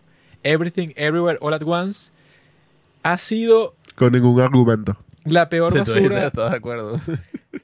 Él dijo que estaba de acuerdo por un tiempo, pero después Sí, se echó para sí. atrás. Fue raro. Este no lo va a meter en mi No, partido no, no, político. no, no, no, no, no, no, no, no, no, no. Había una cosa curiosa que lo que estaba pasando con el fenómeno con la película. Sí, sí, sí. Sí. Pero Con la Everything, película, Everywhere, la All at película- Once. La película, el producto estaba bien para mí. Everything, producto. Everywhere, All at Ahora, Once. que hay un coñazo de gente que, que se fanatizó, bueno, es una ladilla, eso es como Star Trek. No voy a decir que Star Trek es una mierda porque los fanáticos de Star Trek. Star Trek. Everything, Everywhere, All at Once se convirtió en eso. Pues, o Star sea, Wars, pues. triunfó, O pero triunfó en esta categoría, pero al triunfar estás perdiendo, pues, o sea, porque es la peor que existe, peor película. Y bueno, espero que todas las personas que están escuchando, que me han dicho como 10.000 veces por la cuenta ¿Por de? Instagram de los ¿Por padres del no cine, que les explique por qué no me gustó. Bueno, ya lo he hecho como 10 veces, no sé qué más quieren de mí. Ya sucedió. Pura falacia, no he explicado nada. Y ahora vamos a la categoría de mejor actor. Y yo escogí de mejor actor al gran hombre Brendan Fraser. Este I just tipo one thing right with my life. que yo cuando vi esa película hace unos pocos días quedé totalmente en shock al ver este hombre eso esforzándose tanto por darnos lo que todos queremos. Lo que todos queremos es ver este tipo sacrificándose. Porque esta manera que él da esa interpretación en donde él se humilla a sí mismo, porque eso puede, o sea, como que lo más impactante es que cuando comienza esa película, The Whale, la ballena, vemos que este tipo está en un traje de gordo mórbido, masturbándose viendo porno gay, ¿verdad? Y Brendan Fraser no es, no es gay, pero eso pues, o sea, como que la forma de eso, pues, o sea, que la película empiece con un tipo masturbándose, como también esta película de Pedro Almodóvar, que no me acuerdo cómo se llama, pero comienza con un tipo masturbándose, Carne viendo, ajá, no, creo que. no sé si es esa, pero comienza con él masturbándose viendo una película snuff, pues, o sea, como que algo así, digamos, violento. Y se está masturbando viendo eso. O sea, que él comience con eso es como que, digamos, lo que le pasa a un actor cuando muchos de los actores, eso del mundo, eso en toda la historia, siempre quieres quedar como el tipo más cool. Pues, o sea, tú quieres que, tu papel no sea uno en que te vas a humillar, que no sea uno en que vas a hacer eso, pues como que algo totalmente desagradable, que en este caso él, eso pues, interpreta un tipo que se encerró a sí mismo, como dije en ese, en 15 de, de Whale, un tipo que se encerró en ese cuerpo de gordo mórbido porque él está sufriendo por un duelo, pues, o sea, porque se murió su novio, que era la persona que él más amaba en todo el mundo. Y me parece genial eso, pues, como que la expresión estética de qué es lo que él está sufriendo, pues, o sea, que él se convirtió en ese gordo mórbido que le impide hacer la mayoría de las cosas que cualquier persona puede hacer en su vida normal, pues, o sea, no puede ni levantarse él solo. Y eso, pues, o sea, que él te va a decir, Brendan Fraser, pues, o sea, que él piense que, que las personas que llegan a ese peso tan extremo deben tener una fortaleza muy fuerte, for- eh, fortaleza muy fuerte, bueno, no tiene sentido, pero Una, una, gran fortaleza. Sí, una fortaleza muy poderosa para lidiar con eso todos los días, pues, o sea, para vivir una vida tan difícil. Y que este tipo yo creo que hace ese trabajo a la perfección, pues, o sea, de mostrarte eh, tanto implícitamente como explícitamente, cómo es que su personaje está sufriendo. Yo creo que es la mejor actuación del año exactamente por eso, pues, o sea, porque este tipo estaba dispuesto a humillarse interpretando a este personaje y que lo hace de una forma muy cool, pues, o sea, porque eso con este tipo, con el director Darren Aronofsky, que ese fue, o sea, fue el que hizo The Wrestler, que es bastante parecida a esta película The Whale. Pero eso, pues, o sea, que Brendan Fraser como que haciendo ese mismo papel que hizo Mickey Rourke en esa de The Wrestler, yo creo que incluso hace un mejor trabajo. Porque bueno, porque tiene como que muchas más dificultades, pues, o sea, está como que lidiando eso. ¿Cómo puede ser expresivo cuando te están poniendo como tres toneladas de maquillaje encima? Eso puede, o sea, yo creo que él, incluso luego de tanto tiempo sin hacer un papel serio, porque si tú te pones a ver las películas que ha hecho Brendan Fraser últimamente, tú dices que, bueno, este tipo no está preparado para hacer un papel dramáticamente poderoso, pues, o sea, él está como que en la, una... la de Looney Tunes. Sí, o sea, él, él está en una racha de puros papeles, bueno, que no deben ser muy complejos y que él como que estaba frustrado con su propia carrera porque que lo abusaron sexualmente y por eso lo querían sacar de Hollywood. Tiene una historia muy loca. Pero eso, pues, o sea, yo quiero darle ese premio de mejor actor porque el tipo en realidad, bueno, estuvo dispuesto a arriesgarlo todo como actor. No le importaba eso, pues, como que su imagen pública, sino que él quiso eso, esforzarse el 100% para interpretar a este personaje que, bueno, que es como que bastante interesante. Que hay un punto importante ahí. eh, no quiero repetir tantas cosas que se ha dicho ya sobre Brendan Fraser, sobre este arco de redención, sobre The Whale. Hay algo que no se ha comentado. Y es que en la actuación existe claramente lo que es el ego del actor. Mm. Y eso no lo ven los actores así menos experimentados, en los actores que no son tan buenos. Como Robinson, Eh, ese sentido de que si tú vas a hacer un papel, tú te quieres ver bien haciendo el papel. claro. O sea, estos tipos así todos musculosos, todos No, papis eso que yo he, que los bichos verga, sí, tal. yo he visto que sí, en el caso de Will Smith, el tipo cuando hace cualquier película tiene que conversar con el guionista y con el director diciéndoles y que mira, tú no me puedes poner en una escena haciendo nada vergonzoso. Y yo en esta escena que leí del guion, yo no me veo muy cool, entonces yo quiero que tú la cambies. O sea, eso, tanto Will Smith como Tom Cruise, como este tipo, ¿cómo es que se llama? Neo de Matrix. Eh, ajá. Sí, sí. Lawrence Keanu, no, Keanu no, no, Reeves. Ajá, eso. Keanu Reeves, o sea, o sea si, ya tú, si ya tú eres una estrella de Hollywood tan grande, tú llegas para cualquier película y tú dices y que a mí no me puedes poner ninguna escena en donde yo no est- me esté viendo como el tipo más cool de toda la habitación, pues, o sea, tú tienes que estar consciente de que yo soy la estrella. Yo no voy a hacer nada vergonzoso. Claro que ahí el poder de, del actor, ¿no? La, la severidad de- del actor viene de quién es él como figura pública, Mm. de su apariencia, de su ego. Un ego gigante.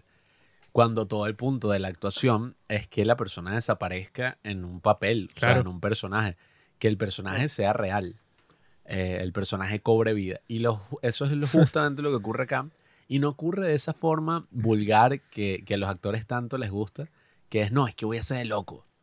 Me encanta hacer un papel todo loco, todo extravagante, me disfrazo, me he visto así todo, que sí, ay, el bicho es Stephen Hawking, denle el Oscar. O sea, el bicho hizo inválido. Eh, qué recho. No, o sea, ese no es el, el gran, para mí, potencial, el gran dote que tiene este actor aquí, Te está puteando Carlos. sino que es que, sí, sino que es que dignifica a un papel tan extravagante, tan, tan asqueroso. eh, o sea, no y que los gordos, sino que este personaje en sí, eh, si bien representa a un tipo que coño, o sea, como personaje es terrible, ¿no? Nada peor que ser gordo. Es muy horrible como persona. Y el tipo lo dignifica, o sea, el bicho de verdad hace que tú sientas una empatía gigante, o sea, enorme por este personaje. Y Brendan Fraser desaparece en el personaje, pues, o sea, ni siquiera es que desaparece Mm. por los prostéticos. Porque tú reconoces a Brendan Fraser, no es como el pingüino de Colin Farrell, la mejor actuación que yo propongo. ¿Quién es él? Eh, no es como en ese caso. Ahí sí el tipo desapareció completamente. Yo dije, ¿qué? Colin Farrell era el pingüino. No es que desaparezca el actor, es que se crea un personaje. O sea, de verdad, uno piensa en la película y uno piensa en este tipo, en este tipo de Kurovi. Sí, bueno, que la única imagen de marketing que tenían para The Whale era la cara de Brendan Fraser en cierta expresión como de desesperación. Esa era la única imagen que existía en todas partes. Pero, Pero ya bueno, creo que le, que le toca a mi amigo Carlos. Eh, justo ahora que mencionas eso de, de- de Colin Farrell, em, a mí se me, se me había ocurrido, tipo, proponer hoy, ahorita, en este momento, em, no sé qué opinan a ustedes, habría que pensarlo, que para la, a lo mejor para la próxima, para el próximo gran eh, evento de los Gatos de Oro, se pudiera incluir una nueva nominación que sea como de el mejor actor en el año, en el sentido de que, por ejemplo, Colin Farrell hizo Batman, esa- ese, ese personaje, y también hizo el de Banshees of Inisherin, que fue arrechísimo también. Entonces, como que ponte que, no sé, hubiese hecho otra película también y sale también el mismo año y coño, las tres son arrachísimas. Ok, bueno, se nomina a Ah, ese actor tú para esa. dices como que el actor más prolífico del año, el que hizo más, pues. Por lo menos, la, por lo menos está la, la enfermera de, de Charlie en, en The Whale, Ah, claro. que ella de la, hizo El como de menú. la. El menú, el Ah, menú, me- sí, sí. Y estuvo genial en los dos. Es como que, ok, ella pudiera estar en esa categoría. No sé, pues es como que algo que se me vino a la cabeza. O la chama, est- o la chama esta de, de Wednesday, que este año sacó como Uy, Jenna cosas. Esa es una sucia. Claro, exacto. Pero. Eso. Esa es la chica del internet este año, esa es la que todo el mundo se quiere follar. Ok, bueno, más allá de eso, sucia. Luego sí, de... este año sacó un coñazo de producciones y la partió en todo lo que estaba haciendo. Ustedes vieron esa de X, creo que ese es el 2022. No, pero no sé. ¿Ahí qué- actuó ahí? No sé, no sí, sé. los bichos van a grabar como un video porno y vaina y la tipa, coño, se activa. Ella es la sonidista y, y Uy. dice que yo quiero aparecer. No sé. Jenna Ortega. Pero En o sea, una no sale película. follando, pues, pero Nah, entonces no Charlie. puede- Entonces, entonces Y ¿por, que, bueno, vamos a parar aquí la... entonces vamos ¿por a parar la grabación y vamos a dar X. por qué quisiera ver... Sí, descárgala. ¿Qué? X. No, no, ya está. ¿Ya está ahí? más que descargada. Ah, no, bueno. Yo me voy a meter en Pornhub y voy a buscar las escenas de sexo.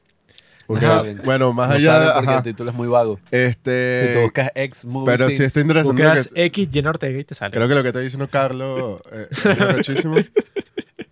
Juanqui hoy, Juanqui hoy vimos a, a una dama muy atractiva en las calles de, de Caracas. Y Juanqui que Ah, no, no. Cada vez que tú ves a una dama así, tú te tienes que persinar y se persinó. Vimos una tremenda sucia así que estaba caminando por la calle con alguien que parecía su madre y yo me persiné así que no, bueno, uno espera conseguir una hembra así en el futuro. Diablo es mujer, compadre. Que hay que. No, yo hoy fui a un restaurante chino, ¿no? Resulta que Ah, había no. una chica, ¿verdad? Una china, como de mi edad, no sé, una china veinteañera, ¿no? Se Que, quitó el estaba- tapabocas y tiene 50 años. Que tenía el tapaboca, ¿no? Pero yo veía que sus ojos eran chinos, que esa es la parte que me importa a mí. Entonces ella, eh, como que me estaba viendo y al final de la comida se despidió de mí. De Pablo no, de mí. Yo le dije hasta luego y no me respondió. Entonces yo pensé que esa china quería tener relaciones sexuales conmigo por la forma en que me estaba tratando. Es como Drogi que una mujer cruza miradas contigo así por 0,03 segundos y me desea, soy su objeto sexual. No, no vi su rostro, pues, o sea, porque tenía la máscara, porque por alguna razón los chinos están obsesionados en tener la maldita mascarilla todo el tiempo. Andrew. Tate, Andrew Tate aprendió todo lo que sabe por Juanqui. Pero yo vi Claro. un potencial interesante ahí. Pero Carlos tiene que decir cuál es su actor preferido. Carlos que, mm, migajas. La chavica, adiós. Que es. No, o sea, yo imaginándome así que ella va a ser la madre de mis hijos y vamos a tener que. No, y así por una semana, seguro que no, marico, esa cara, esa cara. Y ni siquiera vi su cara porque tenía la mascarilla esa. Así Pero era siempre, china. siempre Bueno, dicen vuelve, y que, vuelve, vuelve. y que tú soñando que si en 20 años con la chama que tuviste una vez en un aeropuerto y cruzaste miradas por Y, 0.1 uh, soñando y Coño, buen la tema, buen tema, buen tema. Eh, los enamoramientos de Metro, pues. eh. da, este, Coño, pasa que jode. de Claro, viste, Carlos, estás conmigo. Eso es para los perdedores que se montan en el metro. De aeropuerto, brother. o sea. Mira, latinoamericano, podrías decir tu actor. Voy, pues voy, voy, voy. Eh, ok. Marico eh, del Peña. Ese es el que escogido. nominado se llama Barry Keoghan, gran Mandaroni. actor irlandés. Eh, creo que tiene un potencial increíble para que en unos años sea de lo, de lo más top top porque el bicho es muy bueno. También actuó en Muy Batman. Actuó en Batman también, el de escena de Sí. postcréditos. No, y o sea, este Joker de él creo que va a estar cool. Pero bueno, ya, va- ya iremos para allá. Pues. Este, mm, nada, me gustó, me encantó este personaje de él porque, eh, o sea, es como el, ha sido uno de los pocos personajes este año en los que es como que se roba todas las escenas en su película. Y sin ser el protagonista, pues. O sea, todas las escenas de esta película en la que él aparece, tú tienes tu atención en él y tú lo ves es a él y tú dices, ¿qué arrecho este? O sea, es como que la escena, él cua- él cuando está en escena, él es el protagonista, ¿me explico? O sea, es como que él es el importante en esa escena. Ya cuando él se va, ok, la historia sigue, no sé qué, con el Sí, pana, en fin.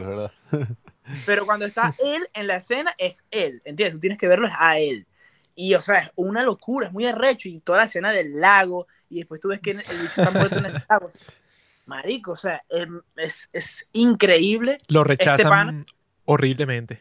Sí, marico. Sí, no, no. Y, o sea, tú piensas que el bicho es que si un, un tonto así, el típico tonto, pero en verdad es como. O sea, de eso, pues no es el típico tonto, weón. Es, es, o sea, El- me encantó, me encantó muchísimo. o sea, típico tonto soy yo. ¿eh? Entonces, entonces eso, pues yo creo que es una, una nominación merecedora y también ganador, esperemos, pero, Mm. pero me encantó. Sí, marico, su actuación fue arrechísima así porque es un personaje que uno, o sea, probablemente tú lees el guion y que bueno, un enfermito y ya. Pero el tipo como lo interpreta es gracioso porque yo siento que he conocido gente así. Pita. Se parece un poco a Pita. Como que que- el muchacho así desgraciado de... eh, no, y, y que al mismo tiempo es súper oscuro todo por lo que está pasando, que el papá es que sí, el policía y el papá lo abusó. Eso es normal, ¿no? Claro, Una- Marico, sí, locura. Mariso, Mariso, ese, ese personaje y el actor además tiene una historia súper interesante al estilo de Brendan Fraser, eh, pero de superación en su vida, no en un año, porque él, era- él es huérfano, él supuestamente es huérfano y él pasó de hogar en hogar así adoptivo y le fue de la mierda Eso es mentira. y más o menos logró superarse y lograr ese sueño de la actuación así pues viniendo de la nada, viniendo qué de la porquería. Barry Keegan, él fue un gran actor en esa película, la de The Killing of a Sacred Deer. El tipo es el que se roba la película y está en Sí, la misma ¿viste? película con Colin Farrell, con Nicole Kidman, Con el este. varios actores buenos y el tipo es el más importante de esa película, pues, o sea, es una locura. Pero, es un huevo. Es un huevo. Actorazo. pero Pablo, ¿puedes decir cuál es su opción? Como yo soy Que es una el, hembra. el que maneja el departamento de diversidad del podcast, me tocó traer a colación a una mujer, a una dama eh, muy especial, ¿no? A Lidia Tar. Ah, no, disculpa, me confundí con el personaje, pero es tan real. Eh, ¿Cómo es que se llama la caraja? Kate Blanchett. Qué malo. Marico, Kate Blanchett, arrechísima. Eh, Tar me gustó mucho y yo dije como que, bueno, en ese momento creo que tú nominaste a Tar, no, Miguelito, otras cosas. Como Miguelito todavía no había sacado sus nominaciones, yo dije, bueno, al menos la tengo que meter aquí porque Tar es una gran película. Pero bueno, me voy a concentrar en la parte actoral. Eh, es una actriz tan buena, ¿no? O sea, tan, domina tan bien su arte de la actuación que los primeros 15 minutos de la película es la tipa hablando una paja loca ahí que, que de la cual soy un poco ignorante, ¿no? Eh, Pablo no sabe de música. o sea, la típica, no, el sonido de las tribus de no sé qué broma en Perú y tal. Y la forma en que lo hace es tan intrigante, o sea, es tan interesante, que yo no necesito saber de qué coño están hablando para yo sentirme como que, mira, esta película es buena, o sea, esta película, me estoy conectando con esta película, con esta situación, no sé ni de qué están hablando. Y, coño, el desarrollo que tiene el personaje, más allá del guion, o sea, imagínate que hubiera otra actriz ahí. O sea, más allá del guion, que por cierto, un dato curioso, en ese de The Whale eh, iba a ser dirigida originalmente por Tom Ford, ¿no? Un buen director, normalito. Y ¿sabes quién iba a interpretar a la ballena? Eh, ¿Cómo es que se llama el gordo este que apareció en Cats? ah, sí, sí, sí. Eh, El, Coño de la madre. el host de el talk show. James, James Ese Corden, es- yo- marico. James Corden, ese mismo. el que Marico, iba a ser Esa- James Corden. hubiera sido la película más estúpida de la historia. Porque Hubiera sido ese, una ese mierda, tipo weón. solo ha actuado en Cats. Cuando digo, bueno, que vas a hacer tú un papel tan complejo y tan profundo como ese. ¿Estás loco? Iba a ser una cagada. Pero bueno, nada, esta película, ¿tú te imaginas otra actriz haciendo de Lydia Tarr? Yo no. O sea, yo creo que este es un papel que, bueno, que... Yo me imagino a Natalie Portman. No, o sea, yo creo que esta tipa representa muchísimos temas prevalentes en la sociedad, como es el balance del poder, como es eso del abuso, que, que el abuso no es así únicamente, que, ah, los hombres eh, blancos, heterosexuales que abusan a las mujeres, o sea, es una conversación y lo hace a través de un humor negro rechísimo sobre, coño, varias cosas que, que son los temas principales de nuestra sociedad, o sea, el- la caída de, la gra- de gracia, ¿no? Del fall from grace de una tipa que es inmamable, o sea, de que es y que, ah, claro, la, la mega erudita del arte, Y Juan Pablo. pero que, bueno, más o menos, eh, pero que la tipa, o sea, abusa de su poder terriblemente, pues, o sea, yo lo, lo que me encanta de esta actuación es que muchas de las cosas que hace eh, que al personaje le pase todo esto en la película son cosas que uno se imagina que ella hizo fuera de la película. O sea,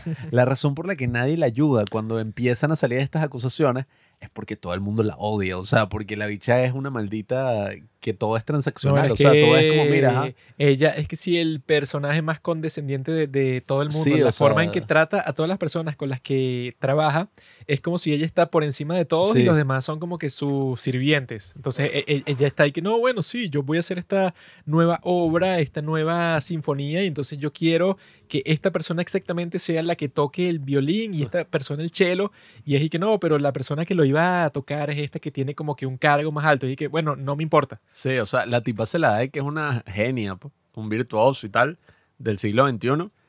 ¿Y qué pasa? Que cuando sale una acusación en su contra, todo el mundo aprovecha la oportunidad para vengarse de Sí. alguien que, que ha sido tan condescendiente. tan Todas ya maldito, o sea. lo ya la odiaban antes. Era como que sí. Sí. esta es mi oportunidad perfecta. Y el desarrollo del personaje, o sea, sobre todo al final, me encanta que solo con la actuación de Kate Blanchett, es como si su mirada te comunicara que la tipa al final está clara que ella ha sido un pedazo de mierda. O sea, que ella no es ninguna Lidia Tar, su nombre es otra verga y la bicha viene de Estados Ah, sí, Unidos. sí, sí, sí, sí. La bicha No, es que es una ranchera ahí, pues. Sí, ella, que- quiere, ella quiere pretender que tiene como que este prestigio europeo y tal.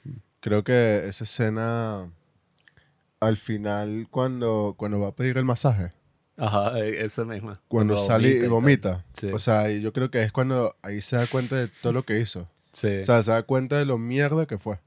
Porque Sí. yo no entendía de...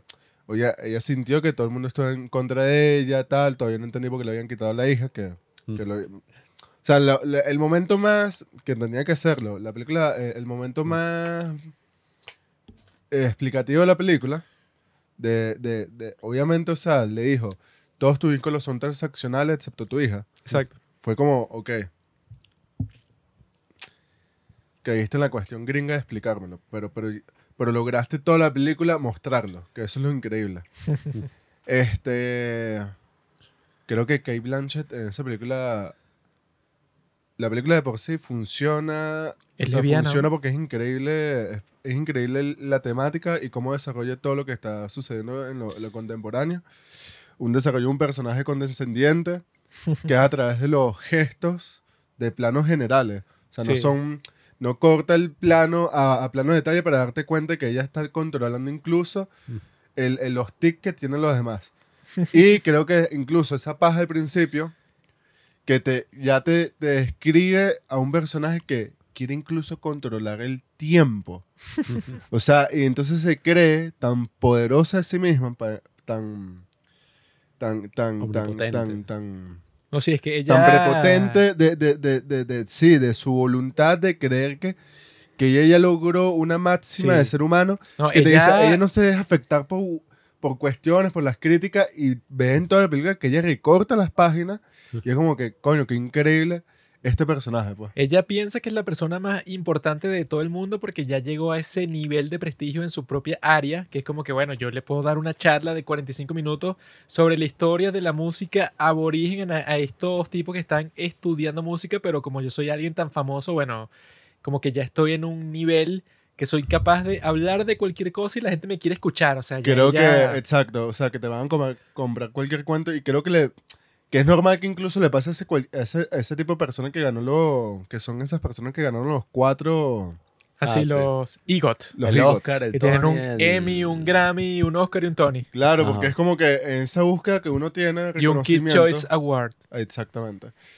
Eh, en esa búsqueda, en esa búsqueda de, de- de- de que tiene muchas veces, y uno lo tiene, precisamente, ese es el malito ego.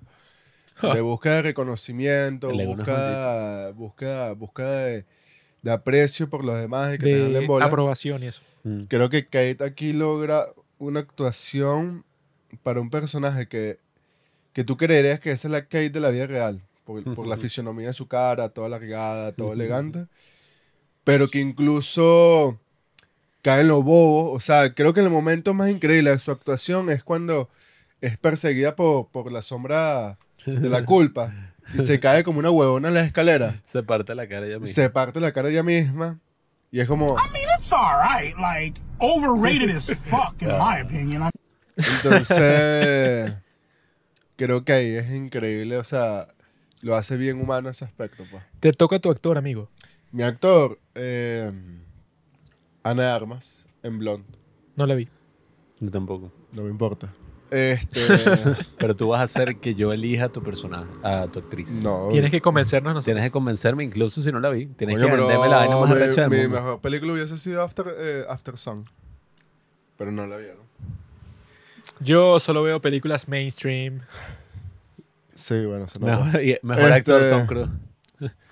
Ah, bueno, ¿por qué no? Pete Mitchell ¿Por qué no? hace un gran papel. Es más, Mejor- en mejor ese, en, del- ese, en ese que dijo Carlos ahorita de, de- de- del actor consagrado, Tom Cruise, con una película boba de aviones, Ya. puso en la palestra película pública. boba de aviones. Loco Bobo eres tú.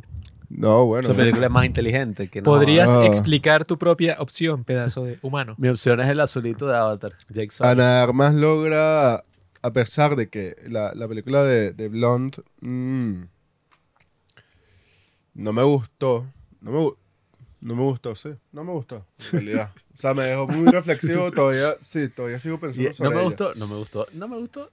Este, Y como afirmación, como negación y como pregunta. creo que Ana Armas logra ahí, a pesar de que el personaje no tiene un arco, un arco de cambio, sino que vemos es puro, puro sufrimiento.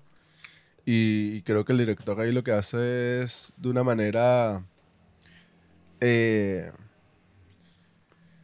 eh, prostituir el pensamiento que tiene y hacerse una paja mental de lo que podría ser la figura femenina de, Yo hago de- eso todos los días, de, de- pero con de Marilyn. Monroe. Yo hago eso con Creo que. Ana de Armas logra, logra, logra, Quiero una china bien sucia.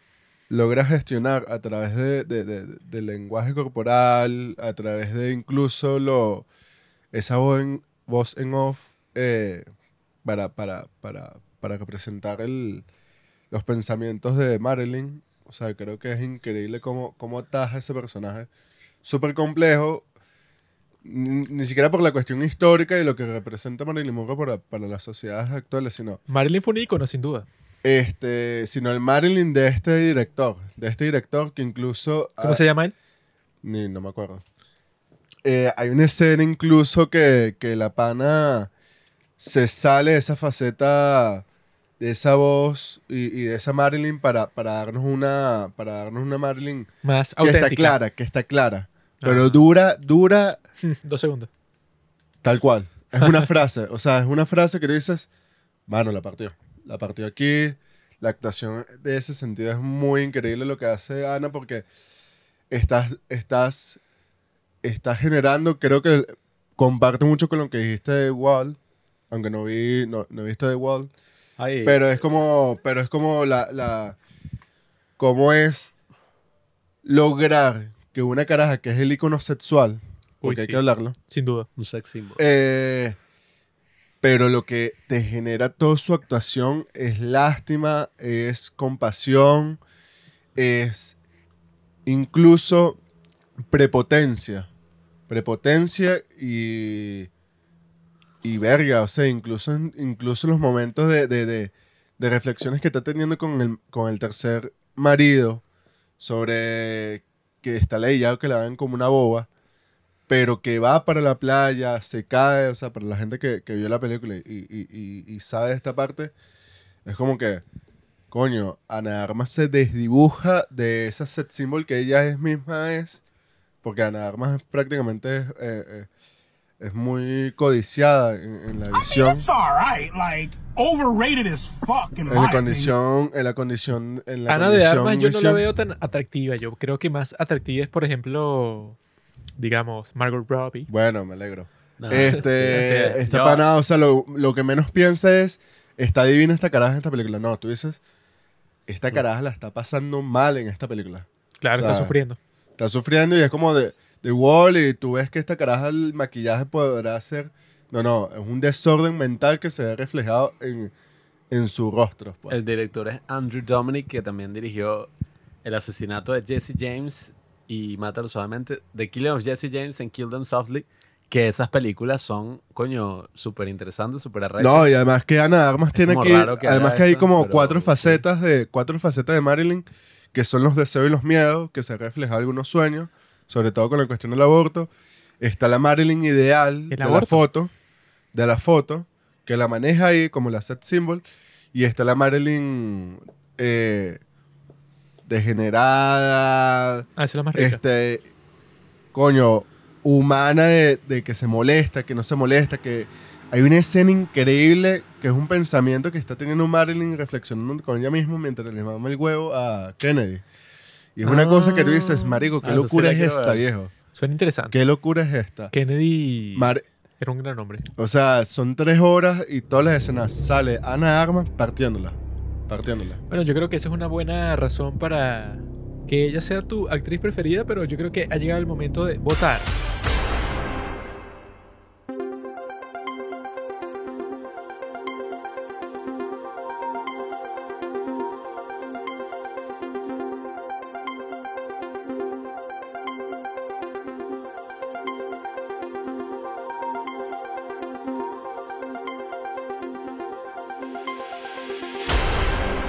Esto es curioso porque resulta que existe un empate. Ah, O sea, bueno, listo. Aquí no hay Eso no es, no es muy común, pero existe un empate entre, claro, Kate Blanchett y Brendan Fraser. Ah, Tenemos, está bien, es equitativo. tenemos dos votos para Brendan Fraser. Pero lo que pasa es que aquí hay una cuestión de que yo no he visto a Brendan y no he visto el que dijo Carlos, que ese es actorazo, pero no lo he visto en esa tu opinión es irrelevante. No puedes hablar. Este, te pasa lo mismo con, con Ana Armas, pues. Kate Blanchett. Yo voté por Kate Blanchett y hay dos votos así. Y hay dos votos por Brendan Fraser. Entonces cada uno se va a llevar un gato de oro y yo creo que eso es muy importante para ellos. Yo creo que eso del Oscar, bueno, en el Oscar no pueden dar dos premios. O sea, No, nunca Moonlight, ¿no? Moonlight y la la la. Bro. no, pero no, pero no existe un empate en la misma categoría. Aquí sí, porque nosotros tenemos un enfoque más interesante en lo que respecta al cine. Entonces, claro, tenemos la victoria de un hombre y una mujer. Porque eso fue lo que creó Dios, un hombre y una mujer. Entonces nosotros, para simbolizar eso, El género no existe, Juanque. y ahora mis amigos, les digo que viene la categoría que todos los fanáticos del cine como Pablo, que son los que se pasan todo el día viendo videos así de cuál es la mejor cámara del, del día de hoy, bueno, les importa más, es la cinematografía. Ay, qué emoción. ¿Cuál es la mejor cinematografía del año? Bueno, yo creo que puedo decirle exactamente cuál es. Para mejor cinematografía yo escogí la gran película de Northman y simplemente por una razón bastante concreta que es que la cinematografía de The Northman es básicamente la misma que The Revenant. Y la cinematografía de The Revenant consistía en que cuando es de día usas la luz del sol y cuando es de noche tienes un fuego, pues, o sea, tienes una fogata con la cual iluminas todas las cosas que vas a mostrar. Y yo creo que es completamente genial como estos tipos te van a mostrar el personaje principal de, de Northman, sobre todo en las noches, es que le funciona su espada, porque el tipo eso tiene como que una espada mística que solo funciona en las noches. Y entonces él tiene que ir eso, pues a hacer todos estos crímenes así para atormentar a Fjolnir, que fue el tipo que mató a su padre. Y la espada solo sale de su vaina en las noches, ¿no? Entonces la forma en que te muestra que te ilumina esa noche, hay dos opciones. Está la luz caliente, que es la que te muestran cuando están haciendo ese rito todo psicodélico con William Defoe y Ethan Hawke en el mismo sitio, que están así como que actuando como si fueran lobos, como si fueran perros. Y los Como tipos están ahí aullando como unos locos. Y toda la iluminación es eso, pues, o sea, con una fogata o con una antorcha. Y que eso le da un sentimiento bastante primitivo, así como que te estamos mostrando algo real. Esto no es nada procesado, o sea, no es nada industrial. ¿Y la referencia no la notaste al final? ¿Cuál? La referencia a Star Wars 3. ¿Cuál La es? venganza de los Sith. Cuando ¿Cuál? están en el volcán y están peleando. Ah, bueno, claro, eso es como la pelea entre Obi-Wan y Anakin Skywalker, que bueno, que es que sí la pelea más épica de todos los tiempos con sables de luz, pero yo ahí eso fue lo que vi, pues, o sea, cuando estos tipos, luego cuando él está buscando esa espada y cuando está haciendo todos estos crímenes, eso pues para atormentar al tipo que mató a su padre, la luz es totalmente fría, pues la luz de la luna.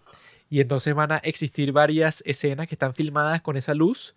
Que eso puede, o que yo creo que en esta película es muy genial esa cinematografía porque constantemente estás viendo cuáles son las diferencias fundamentales entre los distintos tipos de luz. Porque está eso, pues la luz del sol. Y que como este es un sitio, bueno, están en Islandia o están en otros sitios de Escandinavia. Entonces toda la luz siempre es filtrada por las nubes, pues, o sea, todo está nublado todo el tiempo. Entonces es una luz completamente blanca, no hay una luz naranja, no hay la luz del sol directa, pues siempre es como que la luz, eso, completamente blanca que se filtra por las nubes. Entonces ahí es que de día, como pasa en The Revenant, tienes esa luz fría. De noche tienes dos opciones, la luz de la luna y la luz del fuego. Y yo creo que eso, pues como van variando todas las escenas con respecto a eso, cuando es la luz de la luna parece que fuera en blanco y negro. Cuando es la luz del fuego, bueno, eso es como que un efecto más, digamos, violento, pues, o sea, que las escenas que están iluminadas así suelen ser las más violentas, como la del final, que bueno, que es el volcán ya. No, y cuando es la escena de que lo están llevando al Valhalla, Exacto. que, cuando- que si te pones a ver, eso que puede sonar algo súper estúpido, en verdad es algo súper interesante. O sea, el hecho de que la luz, ¿no? Estaba limitada a lo que podía, al menos de noche, pues la luz artificial estaba limitada a la luz del fuego. No, y que eso, pues cuando los tipos se ven a la luz de la luna es como si estuviera en blanco y negro, porque eso, la luz es fuerte, pero te da un sentimiento así que pareciera como si fuera un sueño, una cuestión así, pues, o sea, yo creo que como que hacen una buena distinción entre los distintos tipos de luz y que eso no lo vi en ninguna película este año, en el 2022, y entonces por eso le doy el galardón de mejor cinematografía. Ok, bueno. eh, creo que es mi turno. Eh, la que escogí es All Quiet on the Western Front como mejor cinematografía. Eh, también por una razón bastante concreta. Un par de razones concretas. Este, la primera es que, bueno, o sea, sobre todo cuando los personajes están en las trincheras y están ahí como caminando por todo ese peo, este, tienes como la sensación demasiado de que tú también estás ahí, pues, como viviendo todo ese peo. Este, y es algo que me encantó. Y la segunda razón, este, es que hay una escena en específico cuando olvidé el nombre del personaje, pero sabes que como que el protagonista y hay otro carajo que ellos están como, como robando unos huevos, como al final de la Ajá, guerra. ajá. Cat. Kat y está como nevando. Hay un momento en el que el carajo entra y como que Kat se queda afuera y está como, se queda todo callado y está como nevando. Y o sea, no sé, o sea, es como una escena de- demasiado bonita. Además que después como que busqué y es como que sí estaba nevando en verdad. Entonces quedó arrechísima más todavía por eso. Este, y, y supuestamente como que ellos no se esperaban la nieve y tal, pero como que la dejaron y quedó brutalísima. O sea, esa, esa toma quedó como demasiado bonita, pues, porque era como que el carajo reflexionando sobre todo el peo y ya lo que le venía y tal. Este, no sé, estuvo muy arrecho. Y bueno, eh, sí, básicamente por eso. Bueno, eh, la visión naturalista de todo callado en el frente de Occidente. Eh, marico, yo tengo mi mención honorable, que era Bardo. eh, una película, una cinematografía que yo diría que es muy poética. Sin embargo, he decidido nominar oficialmente a The Batman. The Batman particularmente creo que, que logra cosas maravillosas en el ámbito cinematográfico. Lo puedes ver claramente ilustrado en la trilogía de Christopher Nolan y en esta película, ¿no? De Matt Reeves. Eh, el cinematógrafo, no, no estoy muy claro, no... Ahorita no recuerdo quién es que fue el cinematógrafo, pero puedes ver muy claramente ilustrado cómo esta película está 100%, o sea, la fotografía, la cinematografía está 100% al servicio de la historia, al servicio de la trama, al servicio del Pequeño personaje. paréntesis, pequeño paréntesis, disculpa, Ajá. disculpa, disculpa, pequeño paréntesis. El cinematógrafo se llama Greg Fraser. Ajá, exacto, el mismo de que Doom que ganó el año pasado. El año pasado, señores. Exacto, sí, yo sabía, G, que es el bicho este de lentes Greg que Fraser. también hizo Doom. Greg Fraser. Tiene un buen nombre.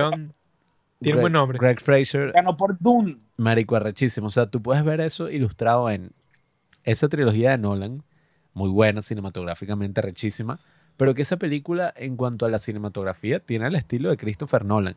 O sea, tiene el estilo de Inception, tiene el estilo de, de las películas de Christopher Nolan. Pero cuando tú ves de Batman, marico, tiene el estilo de quién coño es Batman, pues un personaje sucio, una ciudad oscura, un personaje gótico, o sea, es Batman, o sea, el cuadro, lo que hizo Greg Fraser con esta cinematografía es que el cuadro lo ensuciaba. O sea, eh, incluso una de las anécdotas así más show eh, en YouTube fue que mm, en una escena, que es la escena esta de la persecución del pingüino, donde tenemos esta megatoma así del batimóvil y de esta explosión, utilizaron el lente este Ilios 44.2, que es un lente mm, famoso porque es de la Unión Soviética. Nerd alert. Hay una historia muy interesante detrás de ese lente. Yo tengo ese lente. Eh, entonces era como que... Like, overrated as Nada, El pana se lanzó todo eso para decir que tiene excelente, weón. no, no. O sea, paras. Qué Escucha, marico.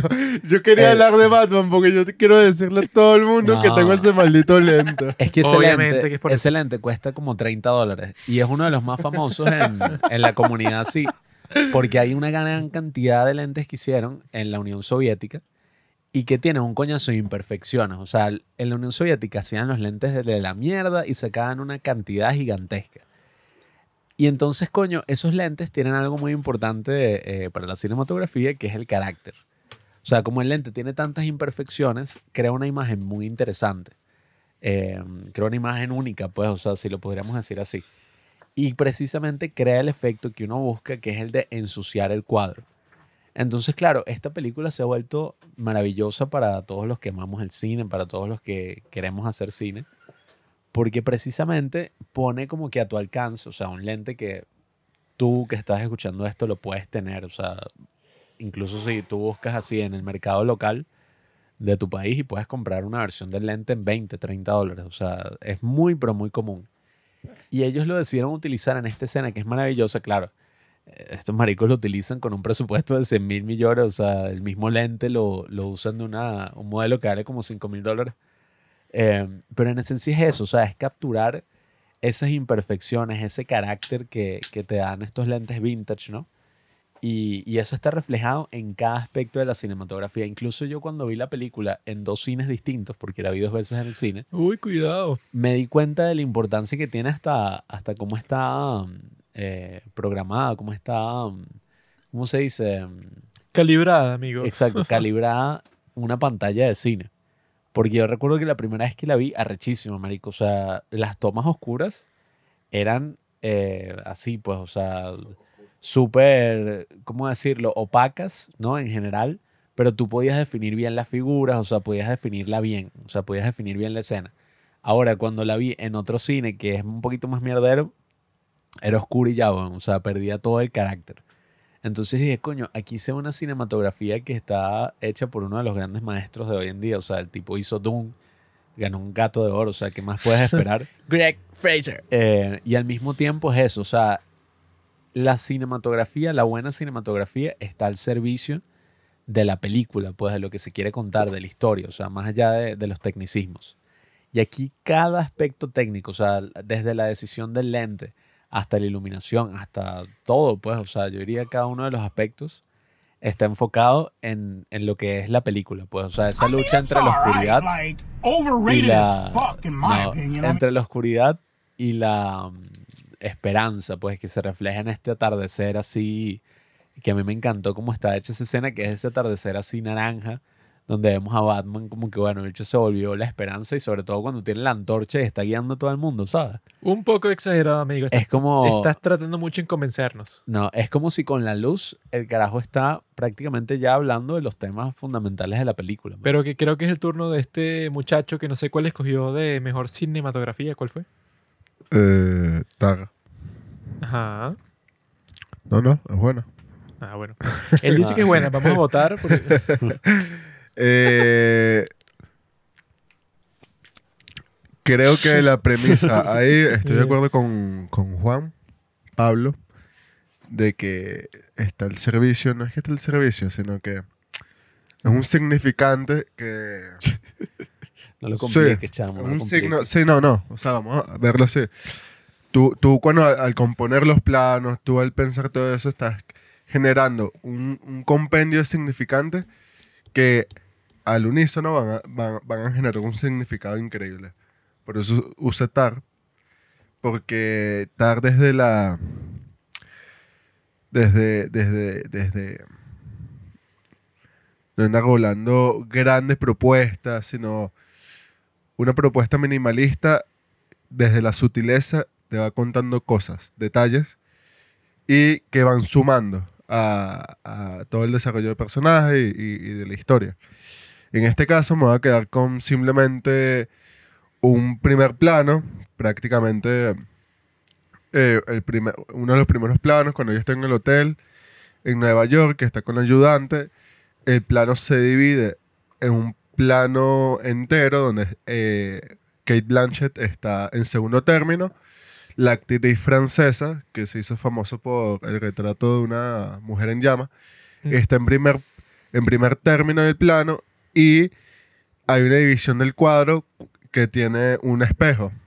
Ahí hay una representación de todo lo que está sucediendo internamente del personaje con la conversación increíble. El segundo aspecto es el plano secuencia de, de, de, de Tar. Eh, hay que hacer una... aquí- ¿Cuándo? eh, cuando le está explicando el- a- al chamo en la clase. Ah, que es un woke. Un Ajá. Tipo estúpido Arre. que. No, que estos son unos hombres blancos que Exacto. escribieron esta música Back, y back. yo soy. Ajá. Ajá, ese plano secuencia. ¿Qué, qué sucede? En, en el lenguaje cinematográfico, eh, el plano secuencia tiene dos, dos acepciones. Eh, o es de seguimiento o es contemplativo. Seguimiento de los personajes. Puedes cambiar la oculariza- ocularización a través del, del plano secuencia ¿Qué es ocularización? cuando pasas de punto de vista. Vamos a decirlo así. No Ah, intervengas, ajá. no Ajá. intervengas. Eh, y la segunda es contemplativo. El, el más famoso es el de Gaspar Noé en Enter the Boy, claro. Inter the Boy. Sin duda. Exactamente. Ese es, un, ese es un plano secuencia usado para el contemplativo. En este caso, Dios. vamos a decir, o sea, en, en términos sencillos, esto es un plano secuencia de seguimiento. ¿Ok? Vamos a seguir a Kate Blanchett durante todo el salón jugando con una dinámica de poder de un personaje que, obviamente, es el personaje principal, frente a un antagonista que va a contraponer una idea, que es, bueno, el chamo woke que dice Juan Carlos y Juan Pablo. Pero aquí hay, aquí hay dos cosas importantes. Primero, este plano secuencia toma mucho más fuerza ya después en el desarrollo de la película. No queda como algo técnico. No queda simplemente como ah, un plano secuencia que ya te habla del poder que tiene Kate Blanchett de trasladarse en distintas partes del salón, del auditorio, eh, que ya de por sí eh, no, no te das cuenta los movimientos de cámara porque se detiene muy despacio, se desarrolla ahí un, nuevo aspecto del diálogo y continúa en otro movimiento a otro tipo de, de- de- de planimetría. Eso es increíble ya de por sí, pero eso se gestiona como de Norman, pues simplemente tú dices, coño, qué increíble esto a nivel técnico, pero no sucede más nada ya. I mean, it's all right. Like, overrated as fuck, in my opinion. I mean, En cambio, esta trasciende mucho más de lo técnico porque luego te das cuenta de que en la cancelación de TAR, este, tú sabes cuál es la verdad. Cancel culture. Como nosotros, como nosotros como espectadores, ahí se construyó en ese plano de secuencia un, un desarrollo de veracidad. Más allá de simplemente un desarrollo de personajes, sino de veracidad. Nosotros como espectadores sabemos qué, qué pasó con la verdad. Yo no- Pero- yo no sabía que, honestamente, yo pero- no sabía. Pero luego, cuando ella dice, pero date cuenta que cortaron toda la escena, y, dice- y tú dices, qué bolas. O sea, el plano secuencia trasciende más allá y de hacerte dudar de si pasó tal cual, pero lo tergiversaron. Entonces te hace dudar de ti mismo en toda la historia. Yo sabía que esta iba a ser la categoría más nerd, porque a estos dos tipos les importan esas cosas como las cámaras, las luces, que a mí me da igual. A mí lo que me No, importa- no, pero, pero date cuenta que no te, dice- no te dije qué tipo de cámara usaron, no me importa qué lente usaron, eh, que si la luz fría, que si la luz caliente. Esos aspectos son técnicos que se van desarrollando en la instancia de, de- de- de- de desarrollo. Mira, nerd. Pero, en la- pero a nosotros que nos importa esta vaina. Deben No. existir como dos personas que les importa No, todo no, eso. no. Pero- No, no, no, pero date cuenta que aquí hay una discusión de, de lo que es la, para la historia, lo que es la narrativa, lo que es un desarrollo de personaje. Aburrido. Tu perspectiva es mucho todavía. Pero entonces, ¿qué- ¿cuál es el criterio? Entonces, ¿cuál es Porque- el criterio para, para porque ganar dudo, esto? Porque dudo mucho que un cinematógrafo No sé cuál es el, el o criterio. sea, llegue a esas conclusiones de un plano de secuencia. coño. Lo que yo sé es que O sea, es imagínate. el momento de ¿Cómo que no? votar.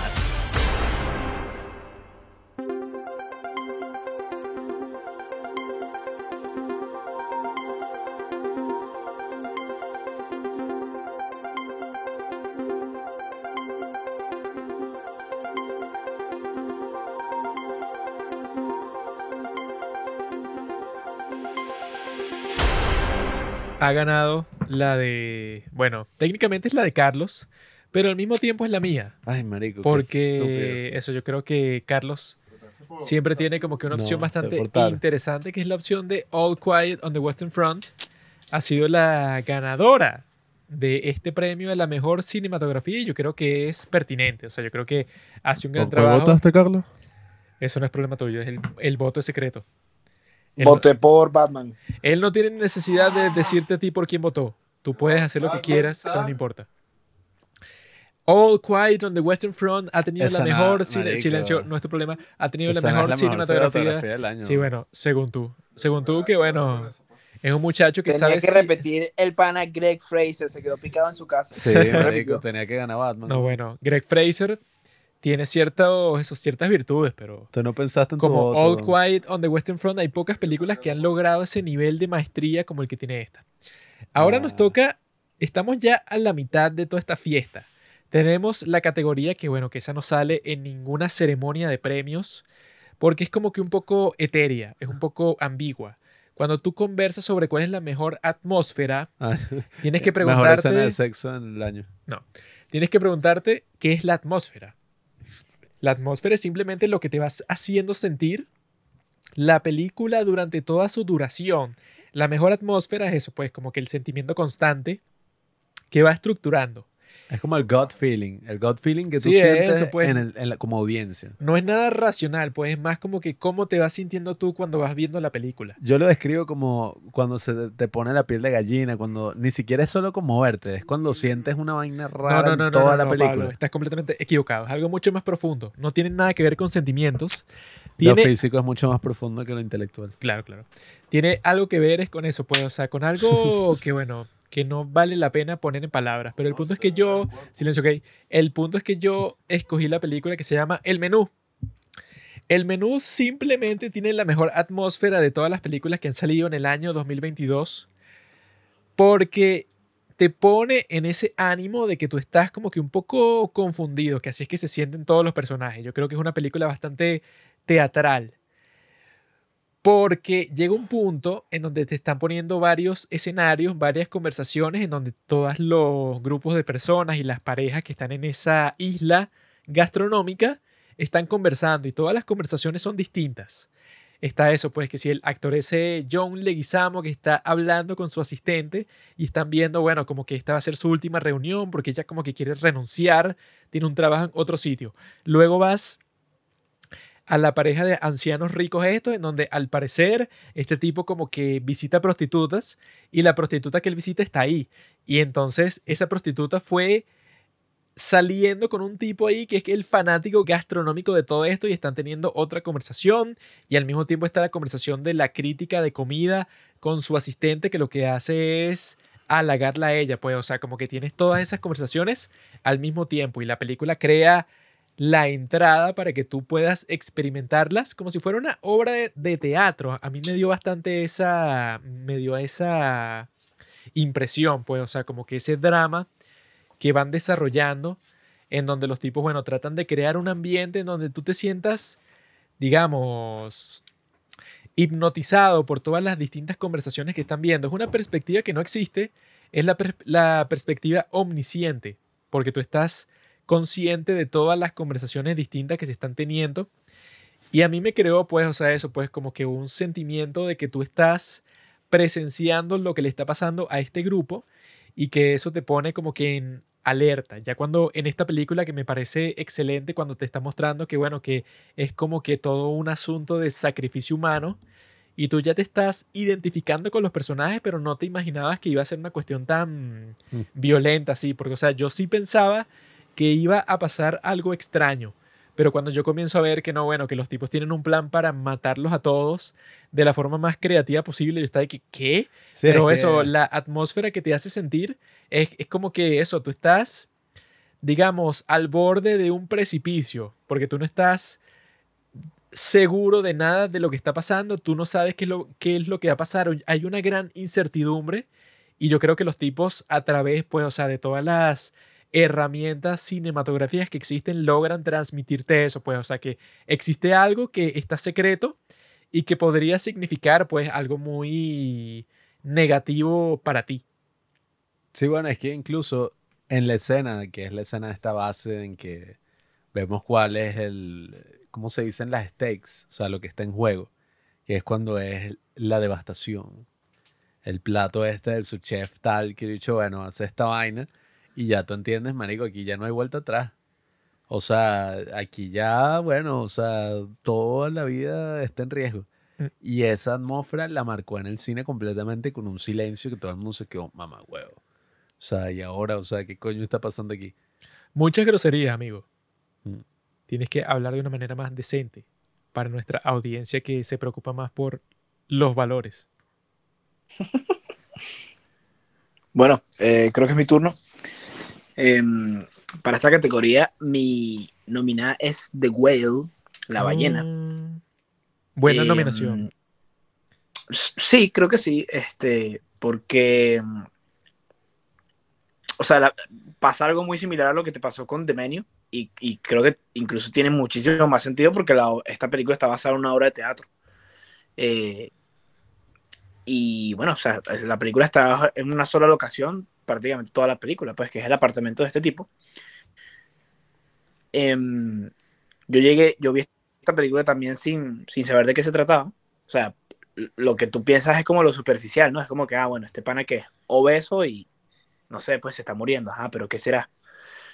Y, coño, resulta que como que todo ese, todo ese tema de la obesidad es como la parte superficial y, y- y como que la parte más profunda de la película y como lo, lo, lo- de lo que en verdad trata de hablar es el tema de la depresión, pues, que es lo que tiene este pana y es, y es cómo llegó a estar así de obeso.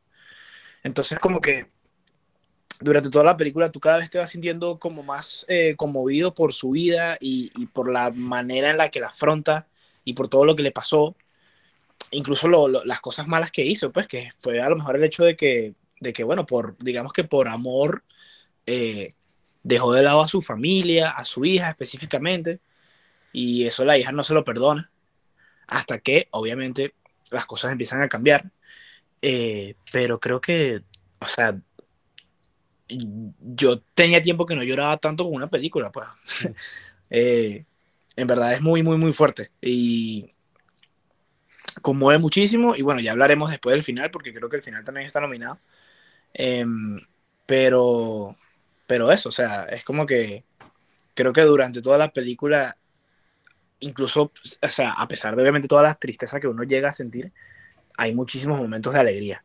Y, y creo que esa es la parte más linda de la película, pues que a pesar de, de, de todo este peo por lo que está pasando este carajo, que además es- tú sabes que se va a morir, él sabe que se va a morir, todo el mundo sabe que se va a morir, este, es como que él trata, como dice en la película, pues, de- de que quiere hacer algo bueno No, y, y lo termina haciendo y coño, me parece muy arrecho. captura ese sentimiento de, de muchas obras de teatro de este estilo así intimista en que llega un momento donde uno no se imagina la idea de no, sabes, no ver el resto de, de la película, de la obra, de la trama. O sea, llega un momento donde uno está tan involucrado que tú dices, no, marico, o sea, nada me va a sacar de este cine, nada me va a sacar de este teatro. O sea, yo tengo que terminar de ver esto Exacto. y no precisamente porque haya un plot twist o porque hayan unas explosiones o algo así, sino porque la tensión, la atmósfera, todo lo que han creado los actores es tan arrecho, es tan, oye, Ujú.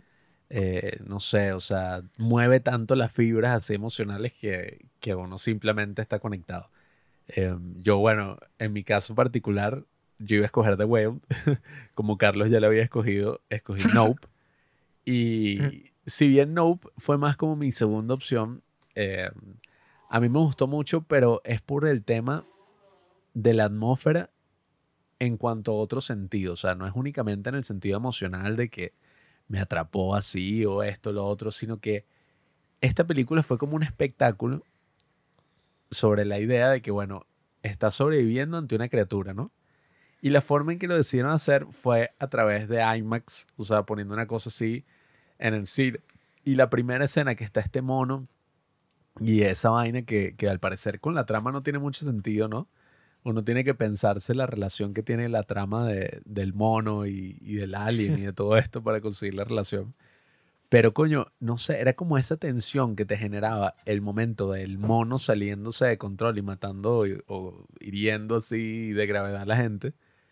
La misma tensión trasladada a estas personas huyendo de esta criatura que coño, para mí fue suficiente la escena en que el papá está ahí en el caballo relajado, llueven unas bromas y el tipo se muere. O sea, para mí ya esa escena fue como suficiente para meterme en una atmósfera de que, coño, aquí está pasando una mierda, o sea, de, de otro planeta. Pues, o sea, aquí está pasando un aire que no es natural para nada. Algo inexplicable. Sí, entonces eso, coño, a mí me gustó mucho. Yo, yo creo que tiene muchísimo valor Nope. eh, so- solamente por el hecho de, de haber agarrado este concepto de los alienígenas y, Mm. y este miedo que existe en la, en la actualidad por los objetos voladores no identificados, ¿no? Que esto recientemente hubo como, de, ay, mira, derrumbaron a tres objetos, a siete objetos en una semana, ¿qué está pasando? Tal. Ya van a ver. Coño, Todo eso se va a revelar. es muy interesante agarrar ese concepto que está así tan, tan de tendencia en estos momentos y coño, pensarse un concepto así de terror tan original, o sea, tan bien hecho, es arrechísimo y para mí la, eh, la atmósfera de la película de que está pasando algo que no es natural, ¿no? O sea, un alienígena, pero que es súper natural en el sentido de que, mira, eh, esta relación del depredador y de, ¿sabes?, la persona que está sobreviviendo ocurre en toda la naturaleza. Eso me pareció muy, muy cool. Cazador contra la víctima. Solo falta tu opción. ¿Cuál es tu opción de mejor atmósfera? Creo que es la presa. ¿Crees que es la presa? ¿Cuál es la presa? ¿Qué es eso? Cazador contra la víctima. Ah, yo vi esa película. Harvey Weinstein. Eh, ok, tú dijiste no. Eh, Juanqui se quedó con El menú. El menú y Carla. The Whale. The Whale. Ok, yo, bueno, es que no vieron After Sun, pero nada, Babylon. Babylon. Creo que Babylon desde un inicio está fantaseando, luego es una caída vertiginosa a todo lo que se desenvuelve con, con la escena esta de, de terror con, ¿cómo se llama ese actor? Tobey Maguire. Tobey Maguire. Ajá, sí. Este. Eh, te vas, te vas, te vas en. eh, eh, son distintos personajes y que estás involucrando de diferente, eh, de diferente manera con ellos. Eh, creo que esa es la mejor atmósfera. O sea, es un Babylon, es un. ¿Cómo se llama? Un- una montaña rusa de, de distintas sensaciones que te deja. Y para que al final me dejó, Babylon me dejó durante dos semanas con, con un abismo, un abismo, un abismo de pensamiento, de, de, de valorar, aunque sea una vez en mi vida, hacer una película y que estoy viendo morir el, el arte que amo, pues. Este, creo que me dejó como cierta... Deprimido. No, no depresión, y, y la palabra tampoco es ansiedad, sino este, una angustia. Ah. Una angustia con, con, con, lo, con- con lo que hago, con lo que pretendo, con mis deseos, y, y creo que, y además, eh, me empuja. Eh, realmente Babylon son tres horas de, de, de, de- de todas las sensaciones posibles que te pueda generar el, el cine, pues. Creo que esa es la mejor atmósfera desde eh, la, la- la mayor fiesta increíble que, que uno, que uno aspira en todo esto a despiértate de la fiesta. O sea, creo que esa es la mejor atmósfera que puede tener una película.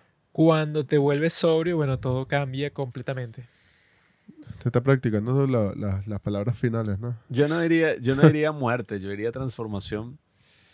Eh, Sí, huevón, Pero bueno, esa fue la sensación que tuve durante dos semanas. tu, O sea, tú sensación racionalmente... está, tu sensación está terriblemente. No, no, porque la, racionalidad, tú dices, no, no. bueno, marico, lo que estoy pensando obviamente no es así, es una transformación, pero tú en ese momento tú dices, mierda, marico.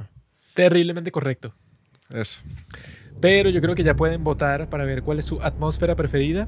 Yo ya tengo una en mente, pero quiero saber cuáles son los demás votos para enterarme de quién puede ser el ganador.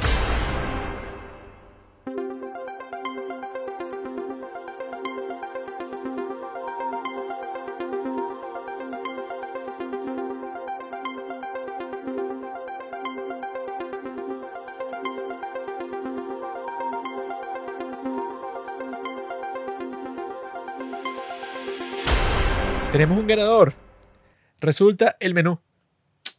El menú ha triunfado como la mejor la atmósfera. idea, Todas y- las que cojo no, no son elegidas. Y yo creo que es verdad, yo creo que el menú tiene eso, pues tiene como que ese encanto. ¿Puedo cambiar mi, ¿puedo cambiar mi voto? No. A mis padres, a cambiar mi voto. a mis padres no les gustó porque pensaron que el guion era como que totalmente pervertido. Así como que no, que esto es algo, no sé, que te quiere hacer sufrir. Mm. Pero yo quiero, o sea, tiene sentido que te haga sufrir, porque eso, esa atmósfera está construida para que tú te sientas desesperado por la situación, porque te quiere meter en eso, en ese grupo de gente que estaba esperando simplemente una comida lujosa y lo que se encontró es un psicópata que estaba tratando de torturarlos a todos ellos porque no era simplemente una muerte, pues, o sea, no quería, digamos, crear como que ese impacto tan simple en ellos, sino que era eso, pues, como que una tortura psicológica de varios niveles relacionada con la comida y con cosas súper estúpidas, pues, entonces yo creo que a muchas personas no les gustó, es una película bastante controversial, pero que al mismo tiempo a muchísimas personas como a mí nos encantó. Y estoy feliz que haya ganado como mejor atmósfera.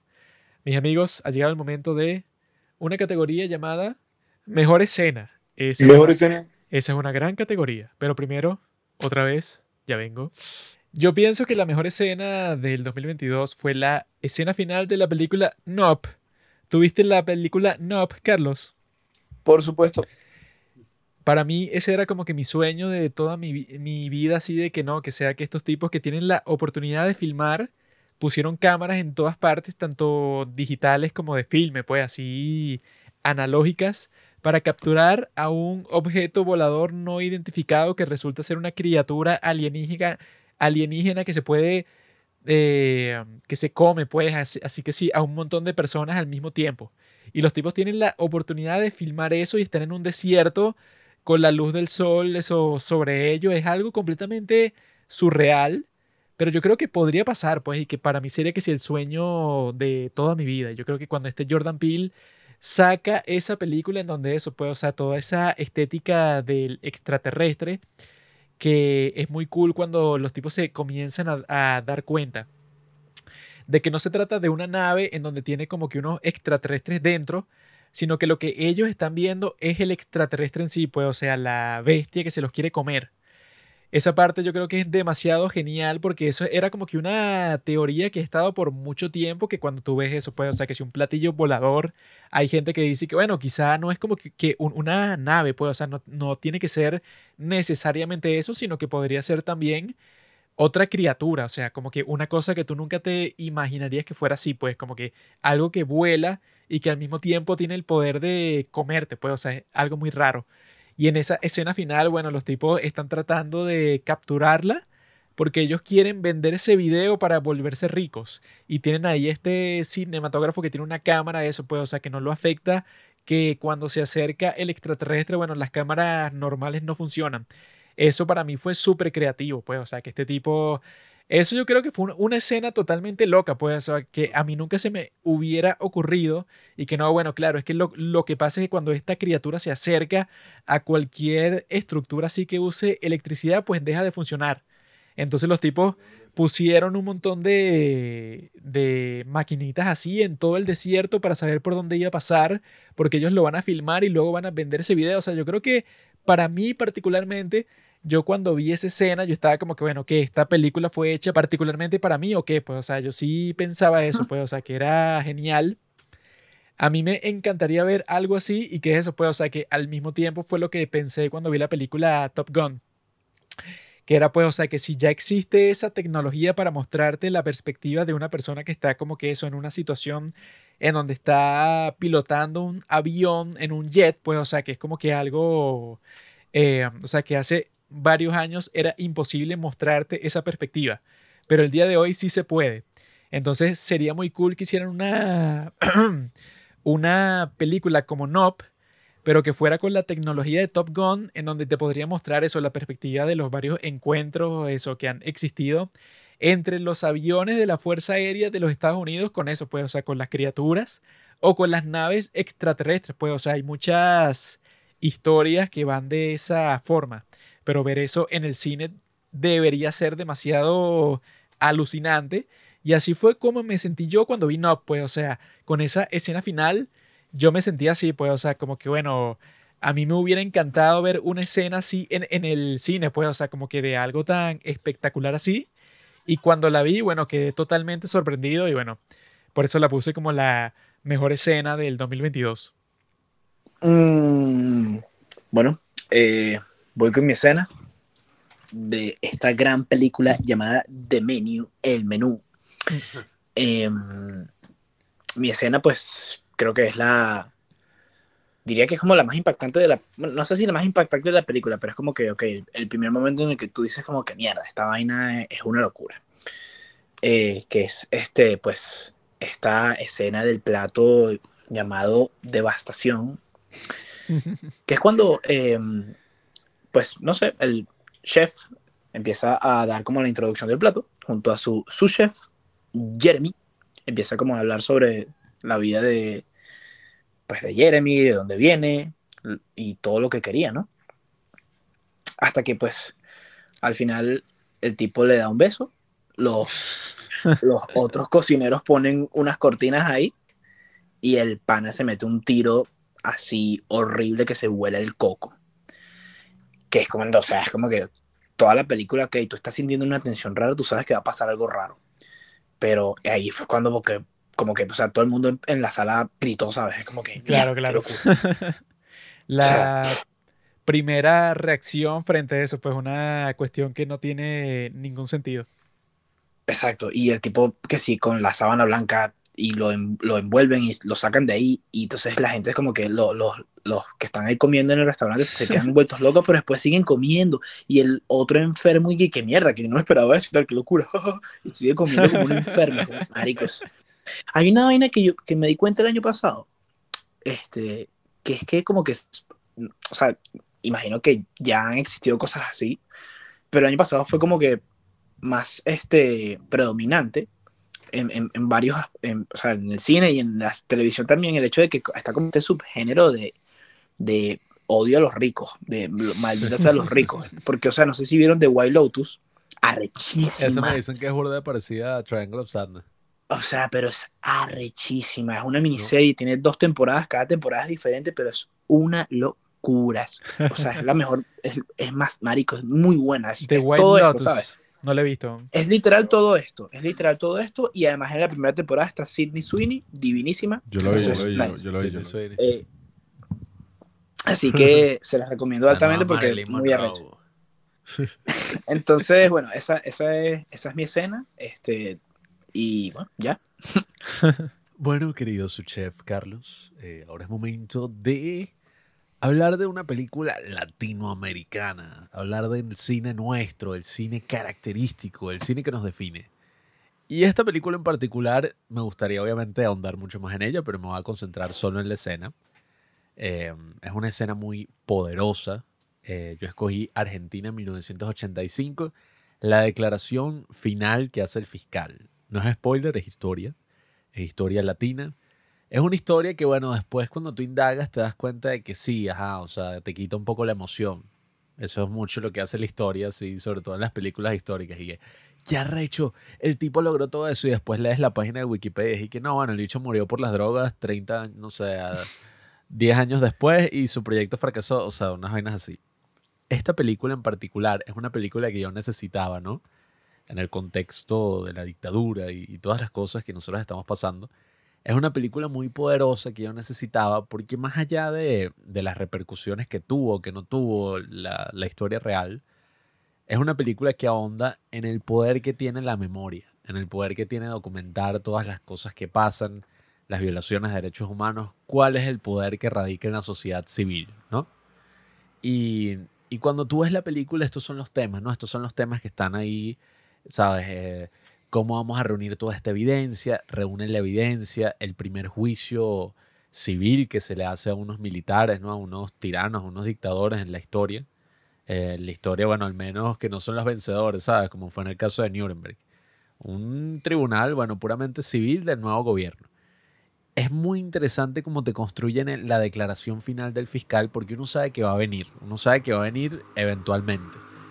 Y el fiscal también sabe que va a venir. ¿Y cómo es que te lo construyen? Te lo construyen en la forma en que yo me he dado cuenta que es como se escriben ¿no? Lo- los discursos, cómo se escriben estas cosas. Evidentemente yo, yo nunca he llegado a escribir algo así, eh, pero me puedo relacionar en ese sentido de que el tipo escribe un discurso, se lo entrega al amigo y el amigo como que, mira, te falta un poquito más de dramatismo aquí. O sea, no estás diciendo lo que la nación quiere que, que digas, ¿no? lo que la nación necesita escuchar.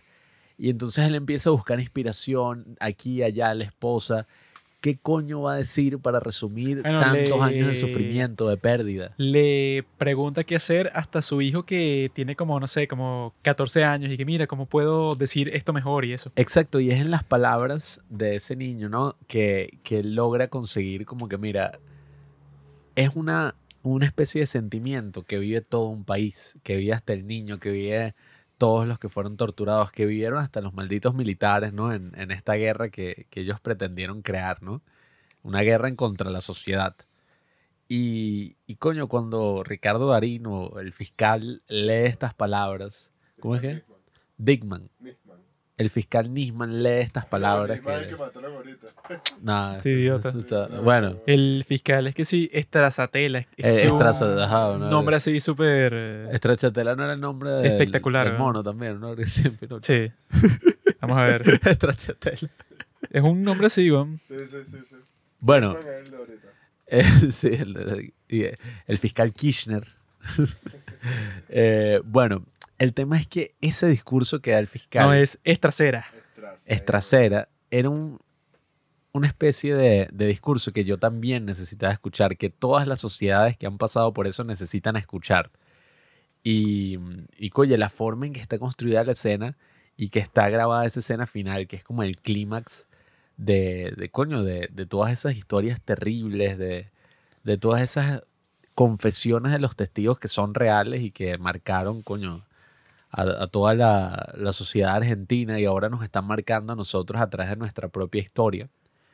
Coño, me parece una escena excelente, una escena necesaria, una escena que necesitaba ver el año pasado, mi favorita sin duda alguna. Y desde la forma en que fue construida hasta la forma en que fue ejecutada, es una escena que te hace llorar de la emoción. O sea, es una escena que te hace aplaudir, es una escena que hace que sientas absolutamente todo lo que sienten los personajes. Y bueno, por eso es que es mi escena favorita del año. La declaración final del fiscal en Argentina en 1985. ¿Se lo vio tu mamá? No. Se ¿Lo la quiero poner, no. Quiero ponérselas allá a la gente, todo el mundo ahí. Pero bueno, ajá. Muchacho. Ahora no volvimos a ilusionar. Te toca a ti, bro. ¿Cuál es tu escena? Carlos, ¿qué? Eh, Messi. Messi levantando la copa. Este. Lastimosamente no he visto After Sun. Así que me quedo con Babylon. Eh, me quedo con la escena de Brad Pitt con la crítica de cine.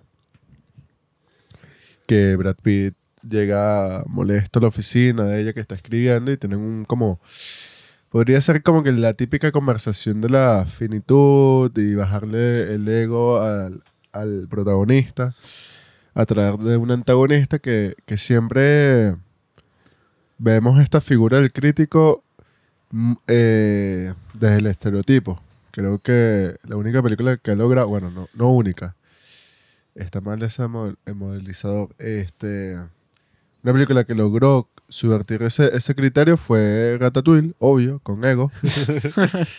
Pero en esta película creo que más allá de, de- de colocarte la, la típica crítica que no entiende nada, bueno, eh, tiene una de las mejores escenas de, de reflexión a través de un diálogo Mm. este, sobre nuestra finitud como seres humanos y, y- y esa aspiración que, que constantemente estamos buscando de deja- de dejar algo atrás. Y es algo para recordarnos, pero al final somos cucarachas, pues. Eh, nada, creo que es, eh, esa es la mejor escena. bueno, esa escena se parece bastante a la de Birdman, que cuando este Michael Keaton le dice a la crítica del New York Times que, que bueno, tú eres crítica de cine, pero tú no arriesgas nada. O sea, tú estás ahí, eso pues, como Claro. que viendo todas las obras que se están haciendo y bueno, tienes todo tipo de opiniones así como que bastante determinadas sobre lo que estás viendo. Claro. Pero, pero tú no arriesgas nada porque tú no lo estás creando. En cambio nosotros estamos invirtiendo todo nuestro dinero y todo nuestro tiempo. O sea, es como que la frustración que tienen todos los artistas. Pero fíjate que en esta escena de Brad Pitt con, con, con la crítica es distinto porque la, de- la de- me acuerdo bien la de, la la de de Birdman, Birdman. Ajá. Porque la crítica, eh, la crítica se justifica. Se Ajá. justifica frente, frente a lo que le están diciendo, tipo, yo soy una protectora del arte. Ah, sí. Y que no, es que tú vienes a ensuciar Broadway desde Hollywood. Ajá, exacto. Entonces se justifica de que al parecer es como que ellos protegen un legado de no sé de qué, pero, pero es, pero ahí está eh, Iñárritu, este, atacando el estereotipo del crítico, vamos a Sí, decirlo sí. así. En cambio, aquí sí veo una honestidad frente, viejo, date cuenta de que yo estoy sobreviviendo a través de años, soy una cucaracha, este, no, se, no se le pone en cuestionamiento eso, sino que bueno, que tú siempre has estado, eh, no somos amigos, Mm. pero que tenemos una alianza, y, y es atrás de, de- de un ritmo pausado, calmado, de hacerle ver, de, de- de hacerle entender a, a- a Brad Pitt, al maldito Brad Pitt, ni siquiera se lo está diciendo el personaje, se lo está diciendo a Brad Pitt, de que tú vas a ser los fantasmas, tú vas a seguir viviendo a través de fantasmas. Exacto. Y eso, esa figura es increíble. O sea, esa escena está construida a través de un diálogo este, que, que, que logra el cambio y hace reflexionar de alguna manera no moralista. O sea, sí puede caer el moralismo facilongo, obvio. Mm. Pero creo que a veces, muchas veces, una escena no requiere de tanto. Este. Tanto juego dramático o, tanto pirotecnia. Cuando simplemente la- las palabras tienen efecto. Este, creo que ahí está la cuestión de, de muchas veces una- un buen diálogo bien actuado hace mucho más que, que las grandes pirotecnias de cine. Esa me pareció una muy interesante explicación, pero yo creo que la escena de Birdman es mejor. Lástima que no estamos en el 2019, en donde yo podría nominar a Birdman. Pero ya es momento de votar.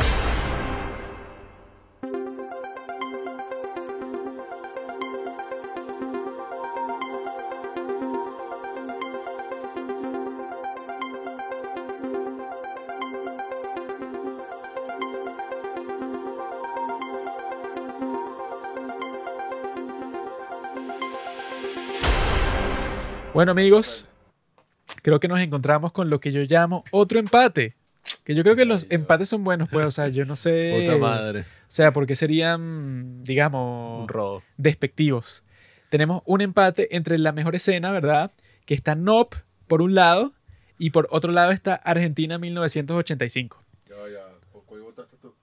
Pero, ¿por qué? O sea, ¿eso qué te importa? El voto por Argentina. ¿no? Todo el punto es que... Claro, es que por cuál voy a votar. Todo el punto es que eso, pues, o sea, que esas dos escenas están en Se- contienda. Esas eran las no dos mejores no. escenas del año. Yo incluso No. consideré por un tiempo votar por esa escena de Ricardo Darín, porque ese actor es muy, muy genial, pues, o sea, el tipo le dieron el papel de dar ese discurso, cállate, de dar ese discurso en donde el tipo, bueno, eso, como que tiene que cagarse encima de esos malditos generales, que los tipos ahí, pues, o sea, en ese juicio los, ellos creen que son como que los, los jefes del país todavía. Nosotros tipo- sacamos la reseña, ¿no? Sí, no, no, no.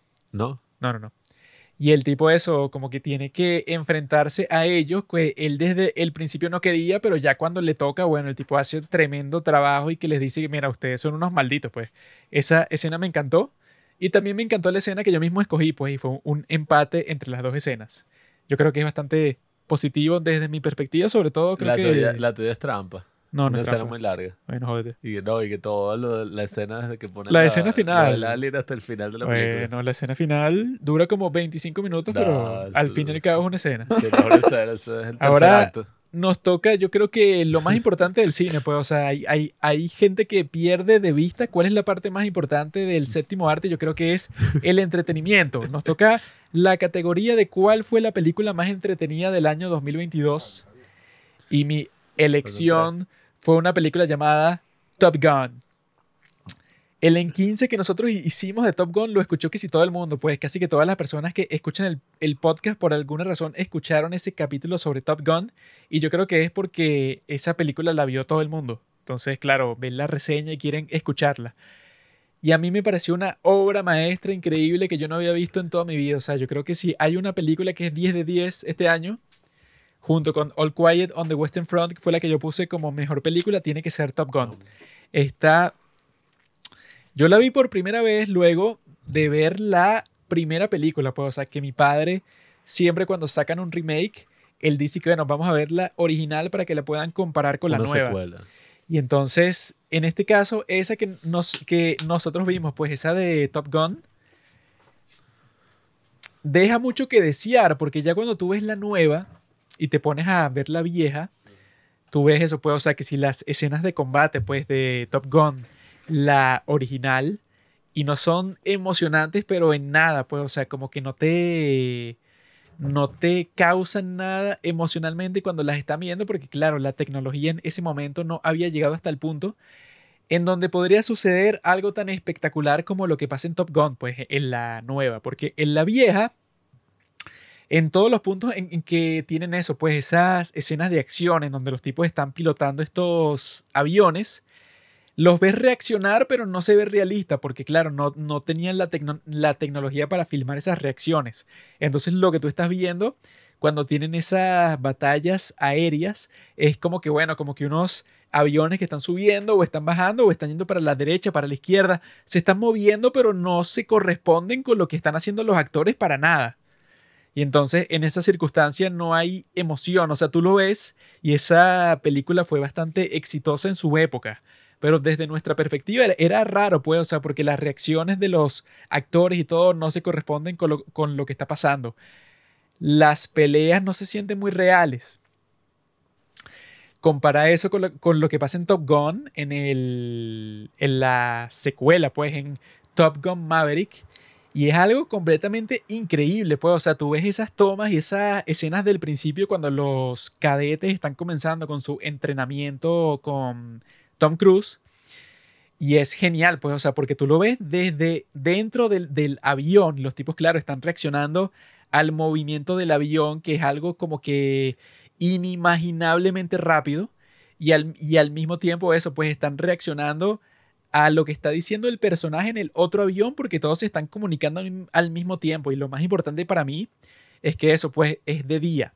Y tú ves como la luz del sol va cambiando sobre los aviones que se están moviendo la escena esa totalmente loca en donde Tom Cruise y Miles Teller están eso, pues, o sea, como que dando vueltas uno sobre el otro hasta que están a punto de, de chocar, pero al, al último segundo salen de esa situación. O sea, todas esas escenas yo creo que yo podría verlas cien mil veces, porque eso, pues, como que constantemente ese sentimiento de peligro. Y que yo eso, yo siempre he querido, eso, yo siempre he tenido como que un deseo, eso de ser piloto, pues, o sea, porque sería muy cool, sería lo más cool de todo el mundo que tú pudieras pilotar estos aviones que son que si las máquinas más rápidas de toda la historia y que, cualquier cosa que tú hagas en el aire, que eso es lo que hace que sea como que tan apasionante, cualquier cosa que tú hagas es que si lo más riesgoso del mundo, pues, o sea, cualquier movimiento en falso, cualquier falla que tenga tu avión puede resultar en tu muerte. Entonces yo creo que eso, pues, o sea, que si todos los factores que crearon esta película de Top Gun Maverick, eso de que, bueno, que lo, que lo principal es la tecnología que usan, pues, o sea, que los tipos crearon unas cámaras especiales para poder grabar las reacciones de los actores dentro de los aviones.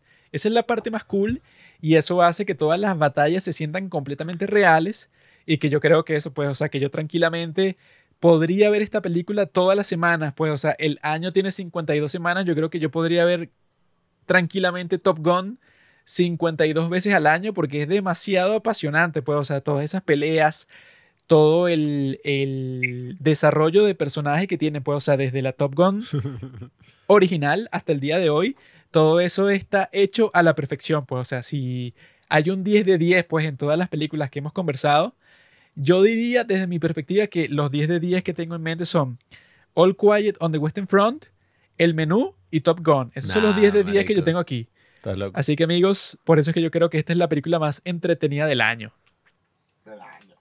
Lo, lo que sí es que, eh, por un último comentario rapidito, eh, lo que sí es que, coño, la película está también construida así que, que yo creo que es otro de los ejemplos de lo que está bien. Tú eres todo lo que está bien en el mundo. O sea, porque tú puedes ver, Marico, yo no estaba emocionado en lo absoluto por la secuela de Top Gun. Salía la tráiler una y otra y otra vez en el cine y era una Vimos ladilla. ese tráiler, no sé, como en cinco películas Y yo, distintas. Y yo ¿qué, qué siempre drama? que salía o sea, el ¿qué es tráiler, esto? yo decía, ¿quién coño va a ir a ver Top Gun 2, weón? ¿Tú crees que a mí me importa Top Gun? O sea, ¿tú Sí. crees que me importa que el bicho está pilotando what? ahora el avión Chucky 3.0? O sea, ya está que marico, no me importa Top Gun. Y fui a verla sin que me importara y coño, fue arrechísimo. O sea, la vi dos veces en el cine. Creo que es una forma muy fiel de hacer una secuela. O sea, no es simplemente, ay, vamos a actualizarlo al sistema moral estúpido de la época o vamos a meter las políticas de la época, vamos a hacer esto. No, o sea, vamos a aprovechar los recursos tecnológicos que permite la actualidad y marico, vamos a meter las cámaras dentro de los o sea, de la cabina de los pilotos, o sea, vamos a hacer tomas y, y a jugar con aviones que engañaron incluso al gobierno chino. O sea, incluso el, el avión este del principio de la película engañó al gobierno chino y los bichos creían que era un avión real, así que de Estados Unidos y qué mierda. Entonces es arrechísimo. Les dio miedo. Venía la guerra nuclear. Eh, bueno, mi nominada para película más entretenida, creo que es una, una eh, favorita, diría yo, porque es The Batman, Claro. esta gran película de la que ya hemos hablado. Em, y bueno, hay, hay- o sea, siento que bueno, hay un punto muy clave que, que es parecido al de, al de Top Gun, que es que es una película muy larga, pero ¿en qué momento te aburres? Jamás. Yo jamás estuve aburrido viendo Batman, ni un momento así como pensando en otra cosa, o dice como que, ah, bueno, voy a sacar el celular, o mira, no sé qué. Nada, no. Yo estoy pegado toda la maldita película, y puedo estar pegado toda la maldita película todo el año. In the Marico, sí, o sea, y es como que tiene todos esos detalles, es, es demasiado lacra. Yo de hecho me volví que si fan de Nirvana después, weón. O sea, Sí, marico, yo, yo me puse a jugar Eh, los juegos de Batman. marico, ahí me está. o sea, compré está ahí que es. Es como que ves tres horas de película y tú quieres más, marico. Yo, yo, o sea, yo no tenía para verme dos, dos horas más de contenido, pues. Lo podía seguir viendo, ¿sabes? Es, de una- es contenido un no, sentimiento Carlos, muy de arrecho. arte. Es un sentimiento muy arrecho, marico. Entonces, este... mm, Eso, pues, o sea, e- es, es una vaina que es como que... También la vi como tres veces en el cine. Este... La vi en mi casa una vez, otra vez, y, o sea... es como que tengo la sensación de que quiero como que resetearme. Quieres Y volverla a ver en este momento. No la he visto nunca, la voy a ver por primera vez. Tengo Sí. como esa sensación. Entonces, entonces sí, bueno, eso. De Batman. Yo vi Top Gun dos veces en el cine y vi Batman dos veces en el cine, así que eso, estoy un poco... Tengo un conflicto dentro de mí. Hay un empate técnico y bueno, en mi caso, yo iba a escoger Top Gun. Juanqui se adelantó. Así que decidí ir con Qué una idiota. cosa un poco más personal, un poco más eh, eh, interesante, pero en otro aspecto que va más allá de la película, más metafísico. en mi caso, escogí Minions, eh, The Rise of Gru. Nace un villano. Nace un villano. Precisamente por algo que me parece vital de todo esto que hablábamos al principio, del cine, del streaming, de la mariquera. Que los minions nos representan a todos, ¿no? El- los Minions fue un fenómeno, fue un fenómeno cultural y no por la película de los Minions en sí. O sea, no me acuerdo mucho de qué coño, creo que está ambientada en los 60 y una vaina. Es buena, es buena. Pero el punto de la película es que todo el mundo se vistió en traje y fue a ver la película y volvió un meme el ir en traje a ver la película y hacer un show e ir con tus amigos. Si tú no hiciste eso, eres un perdedor. Y fue un gran fenómeno, sí, perfecto a los inicios del 2022 porque fue, marico, volvemos al cine y volvemos en estilo. Fue o sea, volvemos todos en traje, Esa volvemos así, tendencia fue para todos cine. los Sigma males como yo, como Patrick Bateman, pues, o sea, los que nos inspiramos en el personaje de American Psycho, los que sabemos cómo se, eso, cómo funciona el estilo real Eso fue para todos nosotros. Fue arrechísimo, marico. Nosotros, sobre todo en nuestro caso, fue el primer estreno de prensa en el que asistimos los dos, ¿no? Como los padres del cine. Y eso fue algo muy significativo para nosotros porque antes nosotros asistíamos a esos estrenos, estoy hablando de 2017 por ahí, y los estrenos no es que es la gran vaina, o sea, es ir al cine ya, incluso es hasta fastidioso ir a las 10 de la mañana, Pero vas gratis, bro. 5 de la tarde. Pero lo interesante es que uno se siente como, más quieres, coño, no? ya me están acreditando como prensa, o sea, a, a través de este podcast, a través de todo este trabajo que hemos hecho acá. ¿Qué tiene que ver con el entretenimiento de Minion? Cálmate, cálmate. A Su través de... experiencia que tuvo viéndola. Exacto. A través de todo esto, coño, o sea, es arrechísimo. Yo pienso, a través del podcast podemos crear como una plataforma propia para hablar de lo que más nos gusta. O sea, hablar del cine y estamos siendo acreditados. Uno sabe, verga, soy crítico de cine, ahora soy oficial, tengo un pase de prensa. Esa fue una experiencia arrechísima del año 2022. Pudimos ir a muchísimos estrenos. Nosotros incluso fuimos al de Minium en traje y todos estos boomers no entendieron qué carajo. O sea, fue como a las 10 de la mañana y todos y que, ¿quiénes son estos enfermos? O sea, incluso los productores y quién- quiénes son. O sea, qué carajo. Pura gente inculta que no está consciente de las tendencias del internet. Porque No, y- eso que y- si todas las personas que yo conocía les dio risa. Porque era como que, ah, mira, estos tipos hicieron lo que hacen en los reels. No, y- y lo más loco es que nosotros hicimos eso no por el reel, sino que nos habíamos comprado el traje y un traje, pues nos compramos un traje y queríamos hacer unos videos de YouTube eh, usando un traje. Pronto vamos a, a hacerlo, ¿no? Y coño, me dio risa porque hicimos eso sin pensar y cuando llegamos a la casa vemos el reel y dije, Sí. marico, ya va, somos parte de un fenómeno cultural sin saberlo. Claro, es que no, es que en todas partes del mundo los hombres como nosotros decidieron que los Minions era la película lo suficientemente ridícula para adoptar esa tendencia, pues, o sea, como que era irónico que tú fueras en traje a ver una película que es para niños. Entonces Sí. Tú vas así y es como que chistoso, pues, o sea, que tú te lo estás tomando 100% en serio. Sí, y es súper interesante, precisamente de lo que hablamos al principio sobre el cine, porque yo veía gente en los comentarios súper estúpida y que, marico, la gente paga plata para ir a ver su película tranquila y salen todos estos carajitos así vestidos en traje a Que joder. bueno, ellos van a Y disfrutar. que, ay, marico, deja de ser tan nerd en la vida, o sea, vive, vive un puto día de tu vida y deja de ser tan amargada Sí. y tan ladilla y tan, ajá, o sea, estamos viendo cómo toda la gente se inspiró por una estupidez, pero Sí. estamos yendo al cine, estamos disfrutando, estamos cumpliendo la función del cine que es el entretenimiento. Yo quiero ser un villano. Entonces eso me pareció rechísimo, me pareció... Te sale igualito. Sí. A mí me gusta la Eh. voz de Gru porque es como que demasiado caricaturesca, pero Sobre todo en español, en español es Sí. de pinga. Los Minions son arrechísimos. Los Minions es la mejor creación del hombre, evidentemente. Y fue muy arrecho. Lastimosamente este año eh, hemos sido como blacklisted. O sea, como que... Ya no nos invitan banearon. a los estrenos y no sé por qué. Creo que es porque escucharon el podcast y se dieron cuenta de que nuestras perspectivas sobre la película eran un poco bizarras.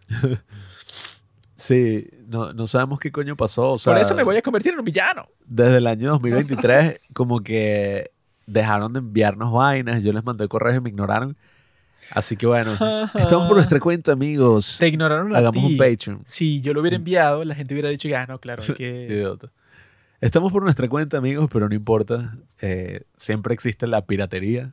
Ahora, más bien, por culpa de esos malditos, pirateen, pirateen aún más. A mí me da igual lo que hagan esos tipos.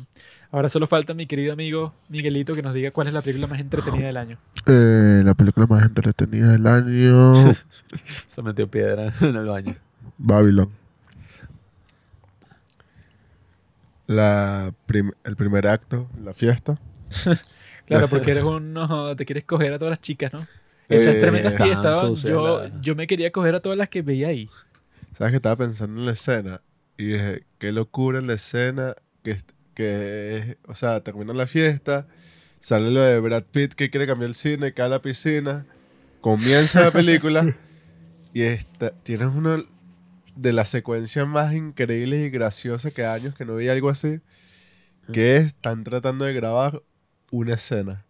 Ah, Pierden 10 Bichos cámaras, muertos. ¿no? No, bueno, un lo- bicho muerto y que no, él mismo se mató. O Él se- sea, él tenía problemas en la vida. Eso fue su culpa. A mí me dio apnea de la risa de esa escena. O sea, el carajo gritando y que. Fast, motherfucker, fast. O sea, esa. Increíble. La película más entretenida del año. ¿No viste Babylon, Carlos? Marico, no, weón, qué idiota. Qué tipo tan inculto no sabe la historia de Hollywood. He dicho, qué bueno. Nosotros la vimos ayer. Qué bueno. Y que basta con esto un poco de, de- de maldito. Y, y que, ¿quién eres tú? Bueno, necesito decirle que ustedes van a trabajar. No, te vamos a matar esta vaina por el culo. Así la, la huelga. Y que no, y que yo dije que eso, pues que cualquier persona que nos mandaran y que a lidiar con esta huelga, yo la iba a apuñalar con este cuchillo. Qué buena hecho, esa escena, ¿qué? qué buena todo eso, qué bueno. Eh, ¿Sabes que ese es Spy, eh, Spy Jones? ¿Quién? El, el director. ¿De qué? Ah, yo no me había dado cuenta. Yo vi que Ese carajo, o sea, el carajo de... El de la huelga. No, no, no, el no. director, el director, el de la mariposa. Ah, es él. Pero es que está o sea, viejo, ¿verdad? Es Spike Jones que, oh Lord, oh Lord, Ese es él. sorry. Sí, es Está Spike viejo Jonze. ya. Se ve feo. Bueno, el maquillaje viejo. Todo calvo y todo Maquillaje. alemán. Maquillaje. Bueno, amigos, ya les toca votar por cuál es la película más entretenida. Yo ya Yo, voté. yo creo que sé cuál va a ganar. Creo que tengo un indicio.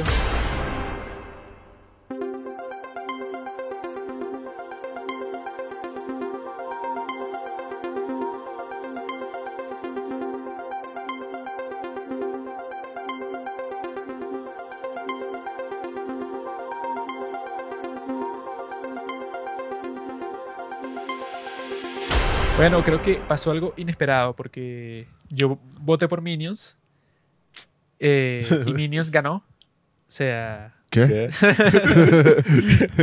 Minions fue la ganadora y bueno, yo creo que eso, yo creo en la No democracia. vale, ¿de quién ganó? Vale. Ganó Minions, en serio. Ay, Carlos, ¿tú votaste por Minions?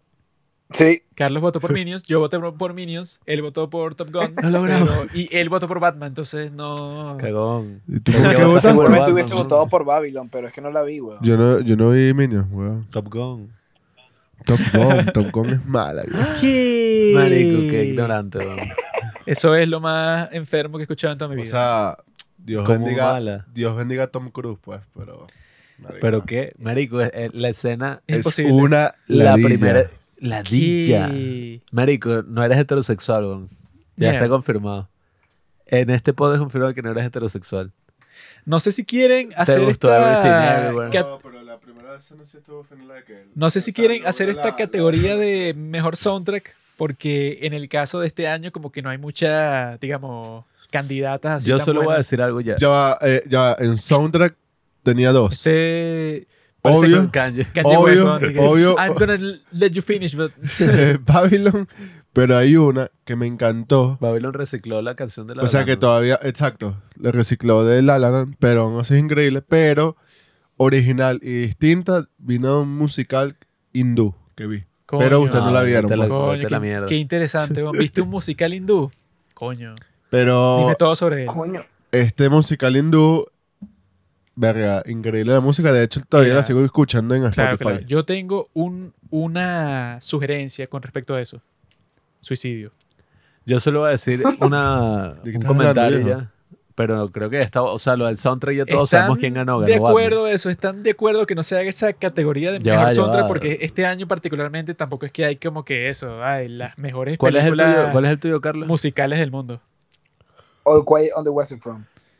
No, bueno, dos Ese es comentarios y ya. pero eso porque sería como que medio forzado así que no, el momento en El que de All Quiet on the Western Front, hay gente Claro. que, que no le gustaron esas vainas de soundtrack. A mí me gustaron burda.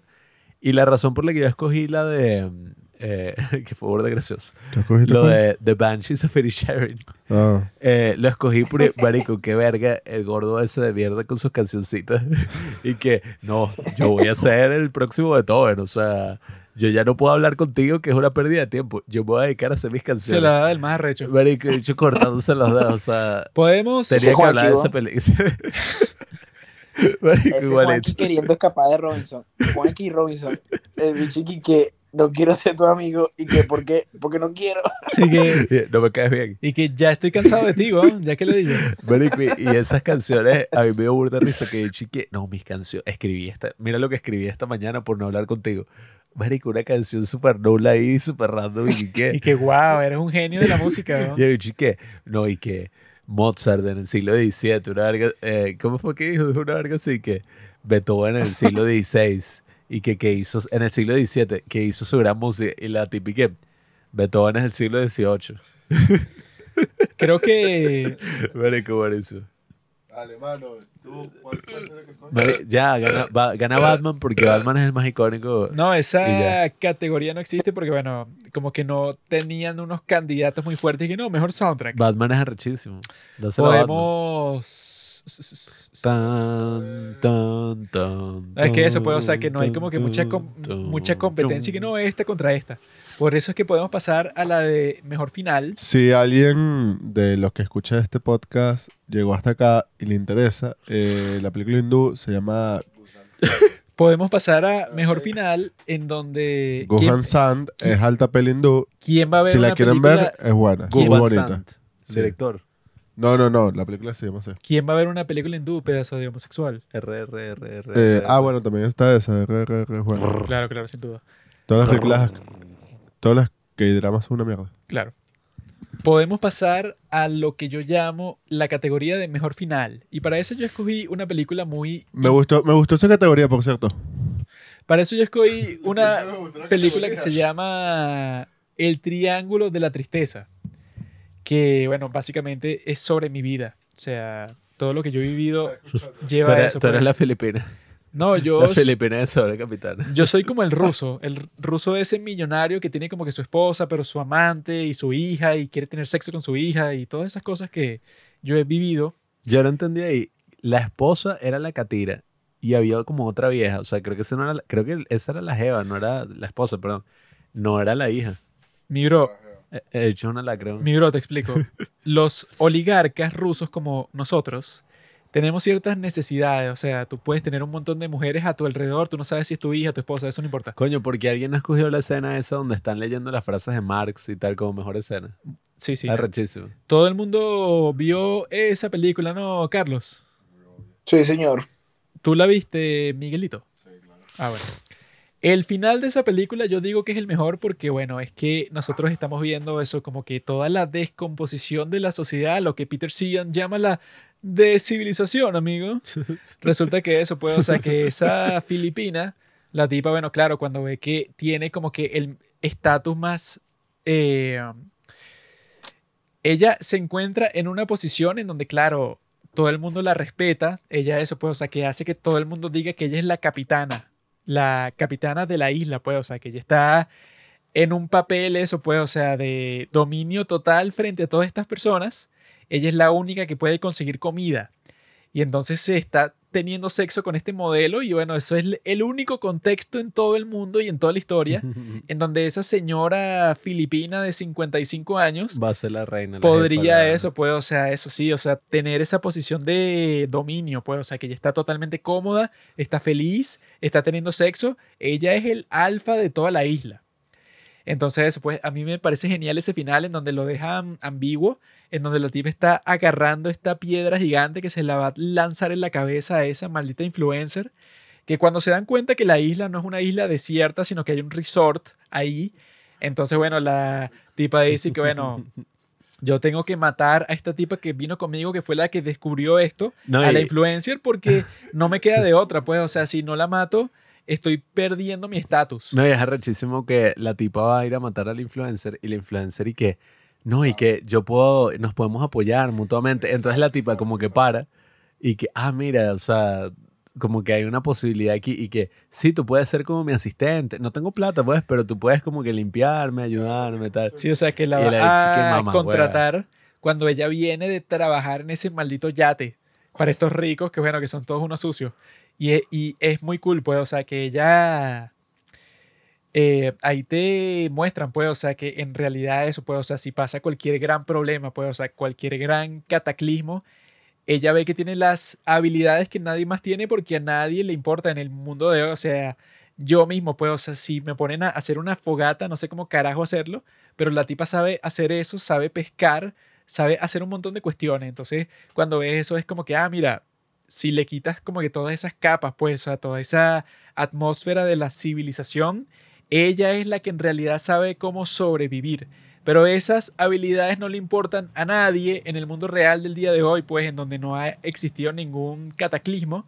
Y entonces, pues, o sea, me encanta cómo te muestran esa desesperación de ella, pues, o sea, la expresión de esa señora al final de Triangle of Sadness es como que devastadora porque tú estás consciente y que, bueno, ella no tiene opción, pues, o sea, ella, si los tipos esos se dan cuenta de que no es una isla desierta, ella va a volver a tener una vida de mierda y ya, pues, o sea, no como que no tiene ningún otro prospecto. Ella no se va a estar cogiendo un modelo en ningún otro contexto del mundo.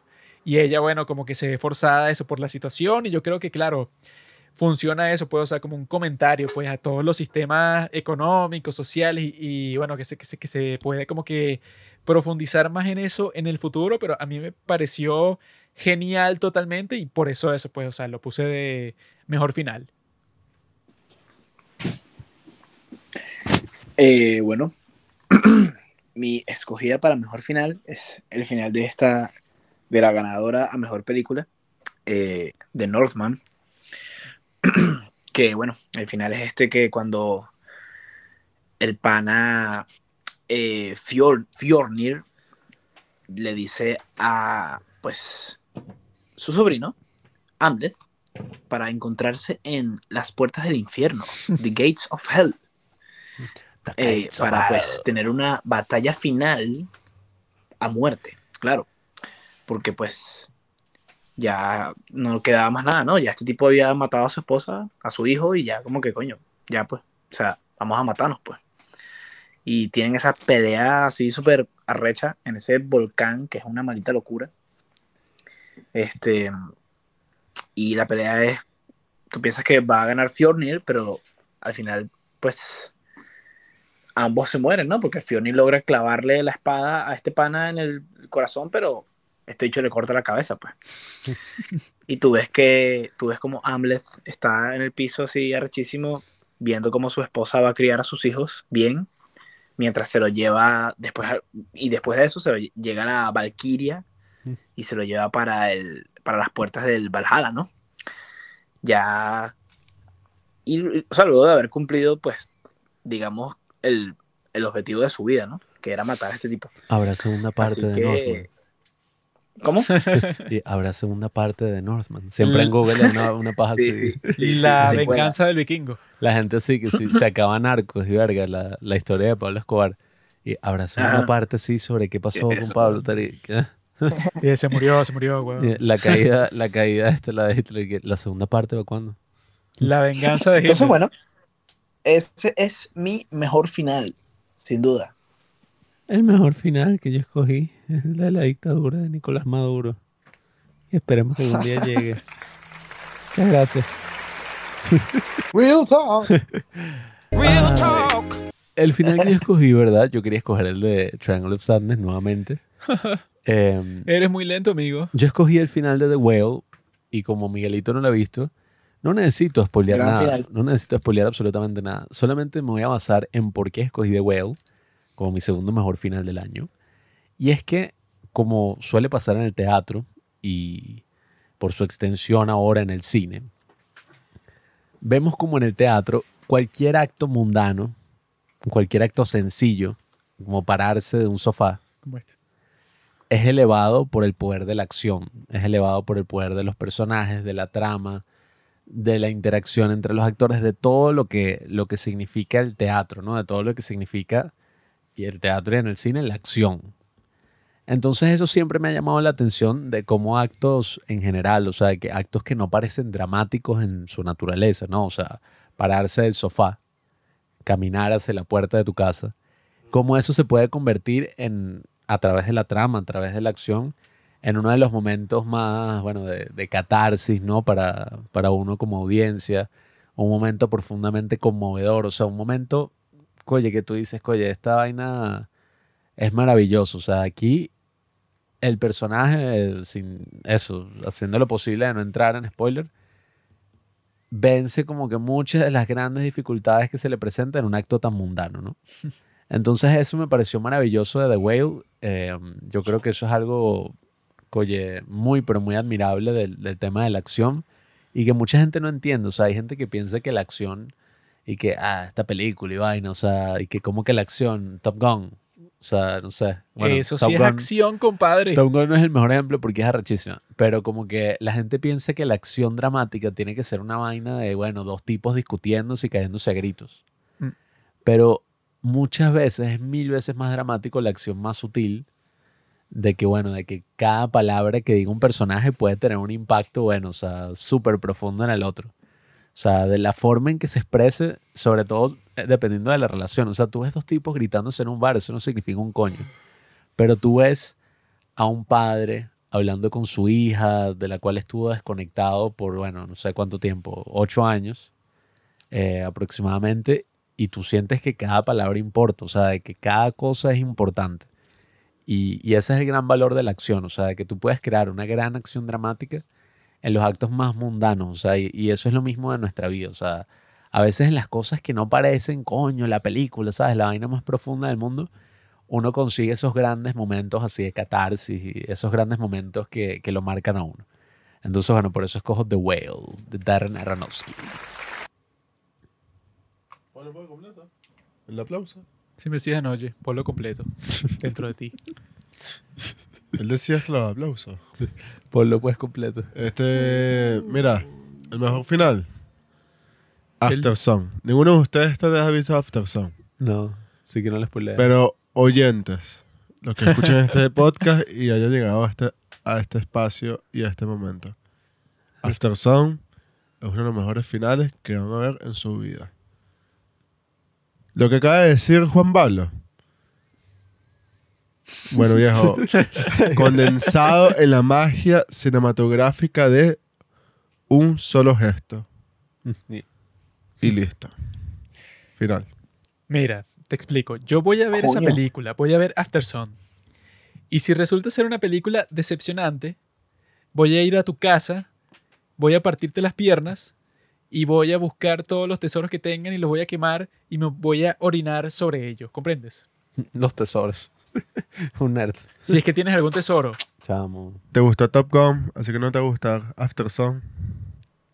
Otra persona que me recomendó After Sun es la china esta de los padres del cine, Carolina. No sabe ella nada de dijo, no, que, que vea la que es de un papá de no sé qué cosa. Y que bueno, Vamos a verla. Vamos a Esa y que estaba en Movie, el servicio ese que es para posers como Pablo. Muy Pero bueno, el momento de votar ha llegado para la penúltima categoría.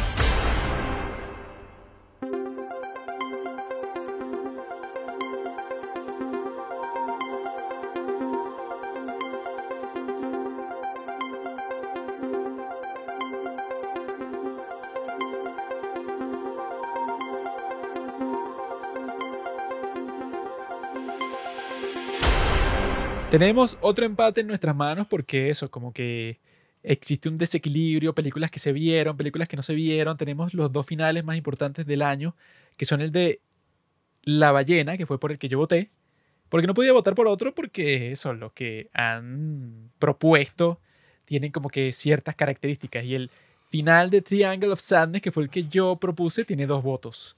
Y The Whale también tiene dos votos. Entonces, mis amigos, yo creo que Claro, tenemos esos dos finales frente a nosotros. Yo creo que los dos son geniales, pues. O sea, el de. Ningún final supera After Song. El de Triangle of Sadness, bueno, claro, tiene como que todo ese contexto sociopolítico y todas esas cosas. Y el de The Whale es mucho más personal, pero yo creo que los dos se It's puede- the final countdown. son interesantes. Sin duda, son interesantes. Solo nos queda la última categoría, que es la de mejor elenco. Que es una Por cierto, ah, bueno, perdón, te corté, ¿verdad, Chimboy? Ya no hables, no hables más nunca en tu vida. Es una. Silencio, voy a bloquear los dos mi- micrófonos. Es una categoría muy buena, porque eso puede, o sea, porque eso es lo que yo no entiendo porque no existe en los Oscars, pues, o sea, porque es como que un arte que tú llegues a, a hacer un casting y todos los actores que tú contrates, bueno, como que tienen una armonía entre ellos. Best Ensemble. Por eso es que yo... eh, Ya va, ya va. Este es el final, ¿no? Ya de, de la ceremonia de premios y como No, en no todo es el final, final, El final es cuando se termina la categoría. como en todo final de la ceremonia de premios, hay una gran sorpresa. Y es que todos los elencos están aquí con nosotros, están esperando eh, más allá de- del lugar donde nosotros grabamos. Continúa, viejo, continúa. Y al final, como en todos los premios, Chiste de mierda, chiste de mierda. Continúa, Juanqui. ¿Qué pasó con el elenco, vos? Dale. Miguelito. Coño, ya. Ayuda. Voy a, Mutealo. voy a bloquear todos los micrófonos y voy a hablar yo solo. Al final, como en todos los premios, la idea es que suban todos los actores, que uno vea como que, verga, o sea, mire qué recho. Mira todo el elenco que, que lleva a hacer una película. Y bueno, yo creo que Juanqui hizo algo muy importante porque él, como creo que es Martin Scorsese que dice esa frase, pero que toda buena película se basa en un buen casting. O sea, si ya tienes esa parte, eh, y yo creo que eso también aplica al lado técnico. o sea, si tú ya tienes a los técnicos adecuados, a, a coño, a los actores arrechísimos para el papel. O sea, si ya tú tienes todo eso, ya prácticamente como director terminaste, yo creo que el 70% de tu trabajo. O sea, ya tienes a la gente adecuada. Así Eso que lo este es el más importante. en tu turno. Este es el más importante. En mi turno, yo lo que decidí para que sea el mejor elenco de todo el año resulta ser, mis queridos amigos, el elenco de The Banshees of Inisherin, que yo creo que es bastante bueno. O sea, est- estos tipos, o sea, yo creo que el guion y el elenco particularmente son los dos factores más importantes de esta película porque es un grupo de enfermos, un grupo de tipos raros, un grupo de gente muy extraña. Pues, o sea, yo creo que tú puedes tener eso, pues el mejor guion del mundo y eso, pues que si los diálogos más entretenidos que yo me estuve riendo durante toda esta película, porque es absurdo, pues, o sea, que si todas las conversaciones son estúpidas, todo es absurdo. El mismo actor que nominó Carlos como mejor actor es que si el tipo más enfermo del mundo, pues, o sea, él vive una circunstancia muy difícil. Pero la forma en que se expresa es como que a él como que no le importa mucho, pues, o sea, como que él vive así con su padre que lo abusa sexualmente y él quiere eso, puede eh, seducir a la hermana de este otro enfermo, ese Colin Farrell. Dígame cuando estará en el bar que le que esa perra, tal, y que cante. Así, y todo y que... uh. El tipo actúa como un enfermo, pues, o sea, como que él que no sabe nada, pues esa escena es muy buena en donde se acerca a la hermana de Colin Farrell y que, no, eh, tú no querrías salir conmigo, ¿verdad? Tú no quieres. Y ella le dice que, no, no quiero. Y que, ah, bueno, eso era lo que yo pensaba. Eso, pues, tienes un grupo de locos que yo creo que eso, pues, o sea, si tú tienes un guion muy bueno, del de Banshees of Inisherin, yo creo que es bastante bueno pero no tienes un casting tan excelente como este, pues, o sea, que cada actor eh, es perfecto para el personaje que está interpretando, o sea, todos ellos como que eh, logran crear una atmósfera también, que yo creo que esta película también crea una atmósfera genial, en donde, bueno, como que tú, como que tú te sientes fuera de lugar, te sientes extraño. Y que eso, pues, cuando empieza est- esta película y cuando termina también, ves que eso, pues, hay como que un montón de nubes que cubren exactamente este pueblo de mierda, o sea, esta isla en donde no pasa nada. Sí. Eso pasa al principio y al final como que queriéndote decir y que mira, esta isla no le importa a nadie.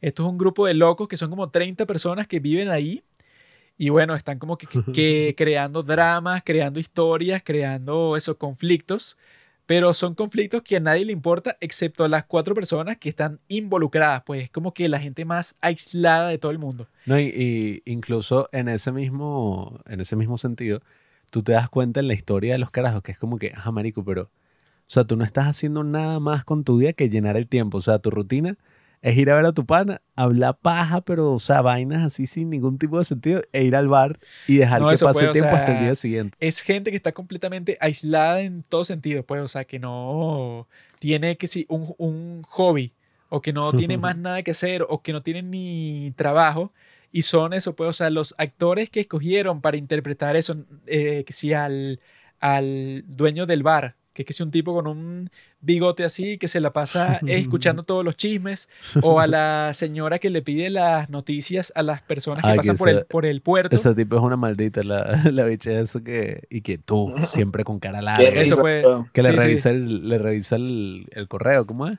Sí, no, la o sea, que, que le mandan a la tipa. abre las cartas y que no, bueno, esa como que ya estaba abierta cuando llegó y que mira, eh, tú estás buscando todos los chismes del mundo para compartirlo con las tres personas que conoces. Pero eso, que es chévere porque ajá, el guion tampoco es que eso, lo más ingenioso de todo el mundo, pero la forma en que lo dicen y las personas que son, yo creo que hace que eso, pues, o sea, que sea el mejor eh, elenco de todos, porque claro, eh, como que escogieron eso, pues un grupo de gente muy extraña para poblar este pueblo que también es muy extraño y que no le importa a nadie. Pues entonces, por eso es que yo creo que es el mejor eh, elenco de todos. Sí, incluso eh, ese director es el mismo director de In Bruges, en Brujas, el mismo director, el mismo escritor. Y fue el que, el que básicamente descubrió esta dupla maravillosa entre Colin Farrell y este otro carajo que es el papá de, de todos estos otros actores también. Eh, el tipo que hace de Com Driscoll. No sé por qué me sé el nombre del personaje y no del actor. Mm. Pero estos tipos, coño, es un dúo así de comedia que uno no se Brendan. Gleeson, creo que es que se llama. Ajá, Gleason, exacto. Ese carajo, o sea, Tiene una película increíble que se llama Calvary. Calvario. Calvario. Ah, no sé cuál es. Voy a Eh, buscarlo. él hace de cura ahí que, que le dicen que lo van a matar en siete días. Entonces en esos siete días es pura comedia negra. Bueno, es que sí, o sea, ese tipo uno ni siquiera se esperaría. sí, bueno, uno no se esperaría que, primero que nada, como dice en la película, estos dos maricos amigos. O sea, la pareja más dispareja del mundo. o ¿De sea, qué no- hablan? No tiene sentido. Y, y además ese bicho, uno no se lo imagina así como un genio de la comedia. Que ese es un, ese es un aspecto muy interesante. Que varios dicen así, pues, o sea, entre el bicho este de la pistola desnuda, ¿sabes? El bicho este que aparece en Airplane, en todas estas. Desde ese tipo hasta otras personas así, otros actores dicen Ese como se que llama mira. Leslie Nielsen, ¿no? Ajá, Creo. Leslie Nielsen. El punto de la comedia y de las películas de comedia es que la persona actúe de manera seria cuando la situación es completamente absurda. O sea, eso es justamente lo que pasa en esta película.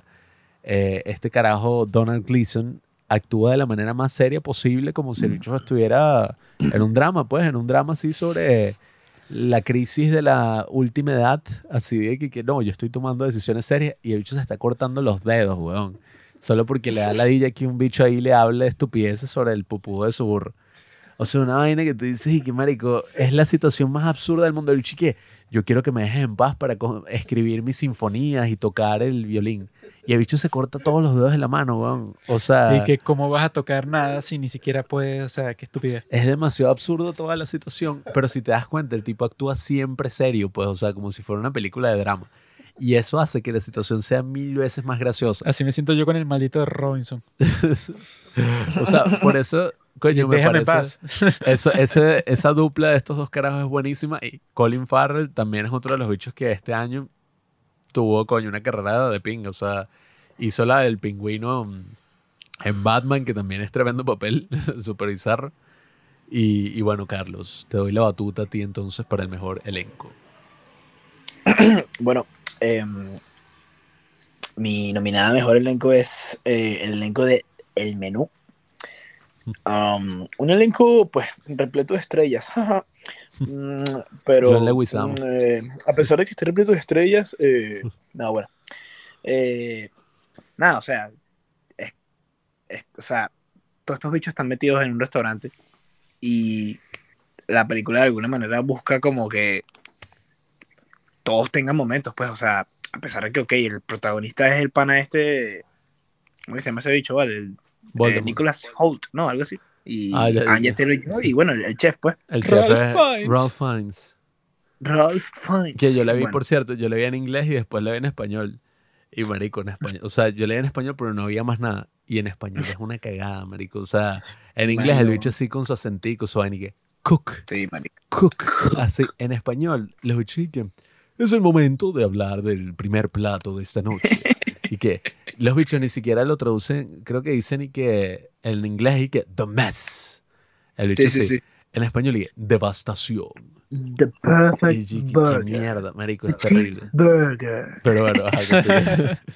The Perfect Cheeseburger. Cheeseburger. The perfect cheese for a cheeseburger. American cheese, the best cheese for Ajá. a cheeseburger. Arrechizo, marico. Marico, una lacra, o sea. Y no sé, como que todos tienen como que sus momentos, sobre todo cuando sale el peo de, de las revelaciones así de que, no, bueno, a este pana no le gustó la película de John Leguizamo y va. Ah, sí. Mr. Sunshine. por eso. Y que mi único día libre y vi tu película de mierda y lo que hice fue sufrir. Nosotros dijimos que sí íbamos a hacer con los Daniels, los que hicieron la de Everything Everywhere. Y que, hijos de puta. Yo tenía lo un que no hicieron, que se 30 años. creen. Y qué malditos y tal. No, sí, entonces está que sí eso, y está el otro, el viejo ese que le montaba cacho a la, a la jeva y tal, y lo tenía captado, no sé qué, o sea, Los padres del Em. cine, que son los tres bichos de Wall Street. Esos somos los. Ajá, sí. exacto. Los bichos de que son corruptos, weón. Bueno, así o sea, mismo. marico, eh, no sé, y es como que todos esos bichos eh, en conjunto, como que todos están perfectos, ¿sabes? O sea, siento que como que no hay ningún personaje que sobre o ninguno que falte. Entonces, eso está bastante cool, la verdad. Eh, y poco a poco las muertes, no sé, o sea, todos, todos los personajes tienen momentos este, para, para destacar y lo hacen, que es lo más importante. Entonces, em, sí, bueno, The Menu es mi nominada. Bueno, eh, yo elegí. Ah. Los últimos aplausos de la noche, mi gente, valórenlos. Eh, yo elegí una película que iba a elegir como mejor película al principio, pero reflexioné. El Triángulo, el Triángulo eh, de la Tristeza. Me parece que tiene uno de los mejores elencos del año, sin duda alguna, porque combina a- al pana Woody Harrelson, que es tremendo actor, ¿no? En todo lo que hace, con todos estos tipos que yo nunca había visto actuar en ningún sitio. Pero de alguna forma yo siento que todos tienen como que el rango actoral así perfecto para, o sea, coño, ser como buenos actores así. Sobre, dígame el bicho este ruso, el otro que es como así todo un nerd así de El Wall Street, ruso de- era de perfecto Valley, para ese papel.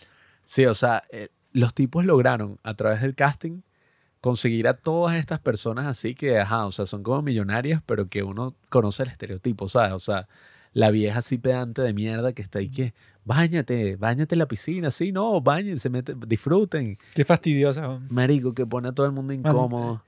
Trajo a todos los empleados y los sacó de lo que estaban haciendo y que no, es que ella quiere que se sumerjan en la piscina y que te deje el fastidio. Sí, marico, que la bichi que, no, métete, métete así en el jacuzzi. Ay, Y no disfrutas. Y que mamá, hueva. Esa sirviente está ¿Cuál? más rica imposible. Puras tipas así que están buenísimas, sobre todo las filipinas de 50 años. Uf. que- Esa Uf. yo me la cogería en cualquier contexto, pues, o sea, no importa si Eh. hay civilización, si estamos en una isla desierta, me da igual.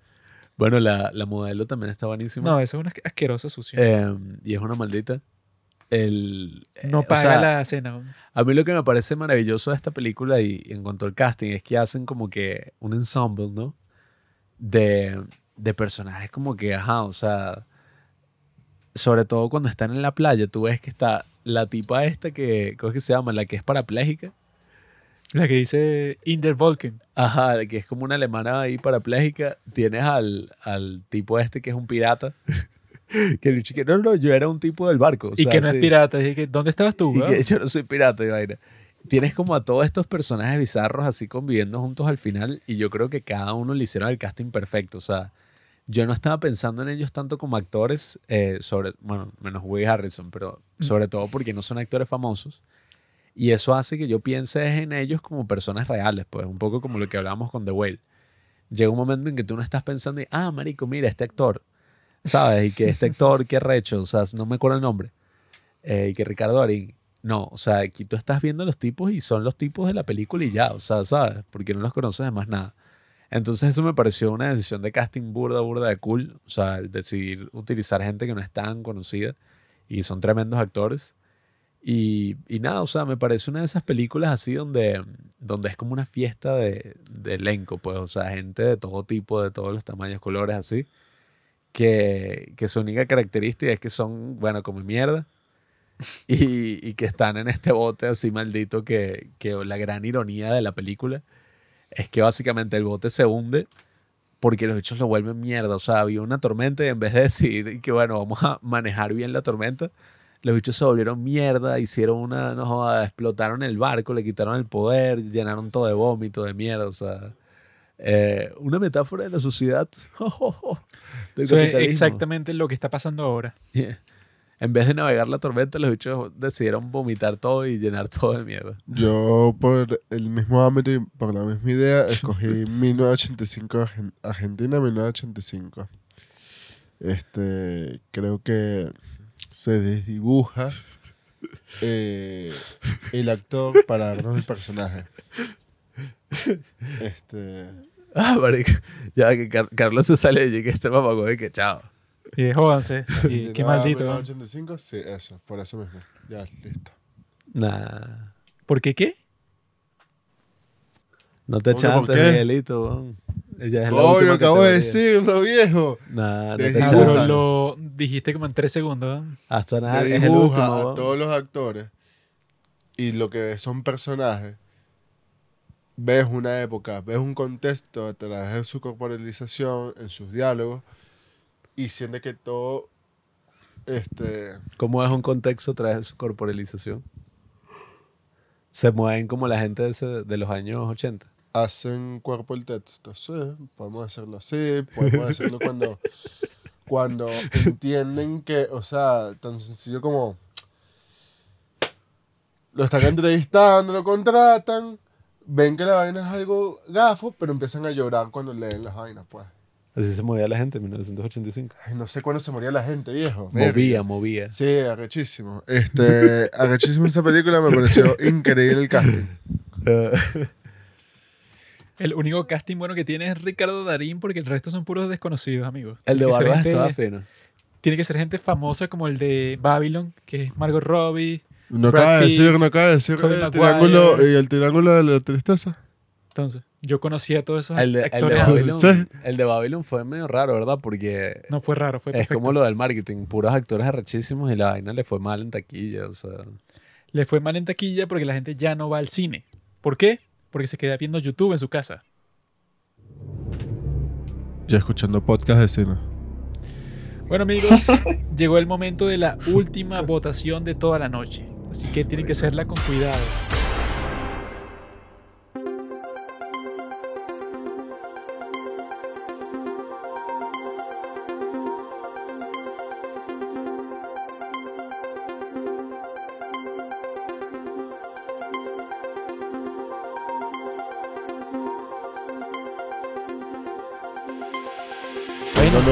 Así mismo, ganó Triángulo. Coño, No, la madre. No, ah. yo, Ganó. creí, yo creí que ganara Banshees. Tu opción no era Triángulo, tonto. Sí, pero es que coño, el casting, hay que admitir algo. El casting de eso de Banshees es bizarro, marico. O sea, el carajito este Kugan como... Estoy seguro, estoy seguro que esa película me va a encantar, pero no la he visto. Nah, es buena. marico, buenísimo. Yo creo que sí te va a encantar porque, bueno, Yo me cagué de la risa. sí, tiene tremendos guiones, una muy buena comedia, pero no fue la que ganó. La que ganó es el Triángulo de la Tristeza, la ganadora de la Palma de Oro. Y bueno, Pablo por fin tiene su victoria. Coño, del mejor elenco, que yo creo que eso, pues una categoría que sobre todo este año está buena, pues, o sea, con el menú, con el, el mismo triángulo y con la de Banshees of Inisherin tenemos tres películas que, bueno, que tienen un, un contexto, No. eso pues, o sea, de los, todos los actores que estaban teniendo ahí, interactuando los unos con los otros, es un año bastante único con respecto a eso, pues, o sea, de la armonía entre esos actores. Hay que introducir otra categoría, como decía Carlos, pero esta vez mejor casting de... ¿Cómo es? Mejor... ¿Cómo es que se llama la categoría? ¿Mejor qué? Reparto. Mejor elenco. Reparto. mejor elenco técnico. Ah, que claro. que el cinematógrafo, No, el sonidista, el la editor. maquillista y el director de audio, o sea, hicieron un trabajo tan importante que yo creo que hay que nominarlo, o sea, sí o sí, pues, o sea, es increíble lo que hicieron, lo, lo que han logrado, pues. Este año yo creo que va a ser tan prometedor como el 2022 porque tenemos Oppenheimer, tenemos Barbie, tenemos muchas películas. Eh, fue muy loco porque en el 2022 me decepcionaron también películas como Decision to Live o Bardo, que yo creí que iban a ser las mejores películas del año. Y, y o sea, no sé, a mí no, ¿sabes? No, no fue lo que esperé para nada, en lo absoluto. Entonces, bueno, no sé si pasa lo mismo con Oppenheimer y Barbie, Imposible. que son Christopher. Nolan nunca te va a decepcionar como te decepcionó Alejandro González Iñárritu con su ego tan grande. Yo creo que, bueno, o sea, que al fin y al cabo todos los años del cine suelen ser buenos. O sea, solamente cuando pasó toda esta cuestión del COVID fue que, bueno, que fueron unos años de mierda del 2020 y el 2021, que, bueno, que existieron como seis películas y que cada año quería que, bueno, están finas. Pero ya para el 2022 hay una sobredosis de calidad. Y eso es lo que siempre pasa todos los años. Lo que hay es que ligarla, ¿ves? Seguimos con este premio, todo así. Y después hay que empezar a dar puro, el de mejor película, puras películas mierderas así. O sea que metemos a un quinto integrante en el, en el jurado, en la vaina. Y que nomine la vaina más normie, más mierdera así, que Green Book, Spotlight, o sea, una mierda así. y se la damos a ese año tras año. Para que motivemos a la gente a crear sus propios premios Su propio podcast, Claro. su propia plataforma, su propia plataforma de audio que este 2023, bueno, tenemos muchos planes. No, bueno, eso.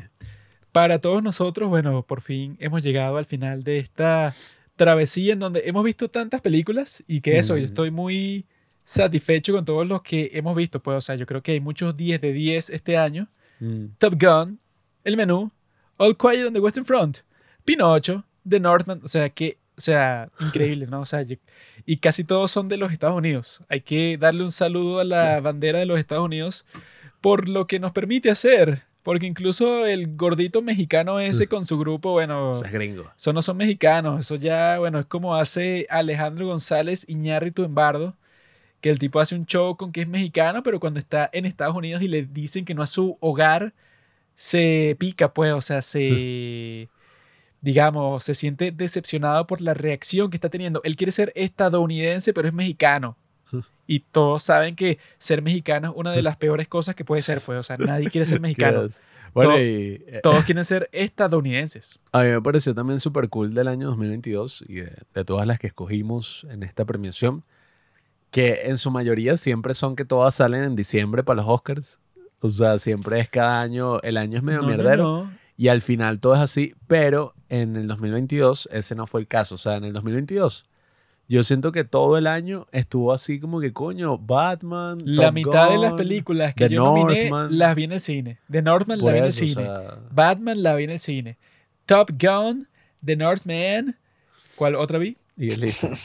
Nope, la vi en el cine. O sea, Nope también, o la sea. mitad de las películas que nominé y bueno, todas las otras eran que sí de servicios de streaming, pues, pero eso puede, o sea, yo creo que sí es verdad que al final, eso puede, o sea, cuando pase más tiempo, la gente va a dejar de ir al cine porque van a existir 10.000 alternativas distintas, pero eso nosotros hasta el día de hoy tenemos que aprovechar ese tiempo y luego le vamos a decir a nuestros nietos y que yo iba a ver las películas en una sala con un montón de gente y todos reaccionábamos a las mismas cosas. Yo creo que eso va a pasar y nuestros nietos van a estar y que, ¿para qué hacías eso? O sea, No, ¿por, qué, y- por qué salías de tu casa para ver una película? Para eso te pones eso, los lentes de realidad virtual y habitas otra realidad. O sea, porque irías a un sitio, eso, con personas que no conoces, no tiene sentido. No, y quién sabe, o sea, quizás si, si llegamos a emular en el futuro la experiencia del cine, esto que yo digo no va a ocurrir, pero yo recuerdo que con las películas mudas, por ejemplo, se decía y que no. O sea, tú ves una película muda ahorita y tú dices, qué mierda, ¿sabes? O sea, no, no lo entiendes. En su momento, ver una película muda era una experiencia totalmente distinta. O sea, es algo que tú veías con una orquesta. O sea, una orquesta tocando, un poco como ves en Babylon, tocando la música de la película y rodeado de un coñazo de gente muerta de la risa, unos techos así del cine, que la vaina parecía un teatro así de Broadway. O sea, una vaina rechísima. Y, y el cine en la actualidad tenemos estos espectáculos maravillosos. Bueno, yo nunca he ido al IMAX, pero he ido a cosas más o menos así cool. Y, y tú ves esos espectáculos y tú dices, mierda, cuando lo ves en tu casa, tú dices, aquí no voy a notar un coño de las cosas que veo en el cine, ¿no? Y, y si esa experiencia no se sigue, o sea, no se llega a emular con nueva tecnología, lastimosamente, quién sabe, quizás esos grandes espectáculos así eh, se perderán, así como los grandes espectáculos musicales y todo esto Eso del ya se terminó. Nerd. No es que se va a terminar, es que ya se terminó. O sea, la gente no, no va a estar esperando así que no, el próximo estreno y yo quiero ir a- al cine con mis amigos. Ya eso, bueno. La mayoría de los jóvenes están viendo TikTok todo el día. Y el resto, bueno, eso pues pueden existir los nerds que son amigos de Pablo, que les gusta el cine, que son como tres personas. Bueno, qué bien. Fuertes declaraciones de los padres. Pero el resto de las personas, bueno, no están pendientes y que, ¿cuándo es que se va a estrenar Tar en el cine? Porque yo la tuve que ver en mi casa y yo quería verla en la, pan- en la pantalla grande. Nadie actúa así, weón. Pero bueno, queridos amigos, Carlos, no sé si quieres dar un mensaje final, una despedida. Eh, bueno, un placer de, una vez más, haber em, entregado estos majestuosos premios. Em, ya pronto, pues, supongo que todos los ganadores subirán un post a Instagram am, con, sus con sus respectivos eh, galardones, pues. Y dándonos las gracias, por supuesto. Especialmente al maestro Juanqui. Em, maestro y dictador, Juanqui. Eh, Hablaste como un esclavo así de Django y vaina. El maestro ajá, Como es un esclavo así de casa. eh, pero bueno, nada, este, nos veremos entonces en una próxima edición de Los Padres de, de Los Gatos de Oro. Y bueno, también cuando me inviten otra vez a otro episodio por ahí, pues estaré. Sí, vale. Presente. sí. No, eso puede, o sea, todos los actores, directores, productores, yo sé que van a compartir este capítulo en sus stories al menos y en sus, Por pu- supuesto. y en sus publicaciones, bueno, si son gente seria, pues solidaria con la causa, dirán y que Claro. sí, por fin gané un gato de oro y bueno, eso va a cambiar Exacto. todas nuestras vidas. Y que bueno, que Carlos se siente superior a nosotros porque claro, la película que él propuso como mejor película, que es el premio más importante, fue la que ganó. Entonces él quiere... Por supuesto. Él seguro se cree que es el mejor. ¿Tú te crees, Claro. no? No, pues no lo eres. La mejor película es All Quiet on the Western Front, amigo. Habrá ganado esa, pero... La mejor película es cualquier película venezolana que haya salido en el 2022. Y el loser este que Pinocho. Nada. Pero bueno, amigos, ahí lo tienen. Tienen ahí la evidencia de que nosotros hemos visto las mejores películas del año 2022 y tenemos que ver las mejores películas del año 2023, que ya la número uno sabemos que será Oppenheimer, la número dos quizás será Barbie, la número tres puede ser Doom parte 2, o sea, ya ahí tenemos el top Coño. 3. Coño, Entonces, vamos a ver qué es lo que pasa en Los Gatos de Oro, edición número 3, que ya para esa esperemos que el estúpido de Robinson, bueno, que tiene todo un año para prepararse para un maldito capítulo, esperemos que él sea partícipe de esa próxima edición de Los Gatos de Oro. Y amigos, estén conscientes que van a recibir todos sus gatos de oro. Todos ustedes que participaron aquí y que ganaron los van a recibir lo más pronto posible. No se preocupen, yo sé que les puede causar un poco de estrés que no les llegue el premio, pero les llegará. Así que amigos, me gusta despedirme de ustedes así. Espero que hayan visto todas las geniales películas que conversamos en este capítulo. Y les deseo lo mejor en este gran año 2023. Nos vemos en un año. Nosotros no vamos a sacar más capítulos hasta los próximos Gatos de Oro. En un año exactamente. Pues el, el que el... Esto se estrenaría 6, 7, 8. El 8 de marzo de 2023. O sea que nos vemos el 8 de marzo de 2024. Bendito Juanqui, aprendemos audiencia.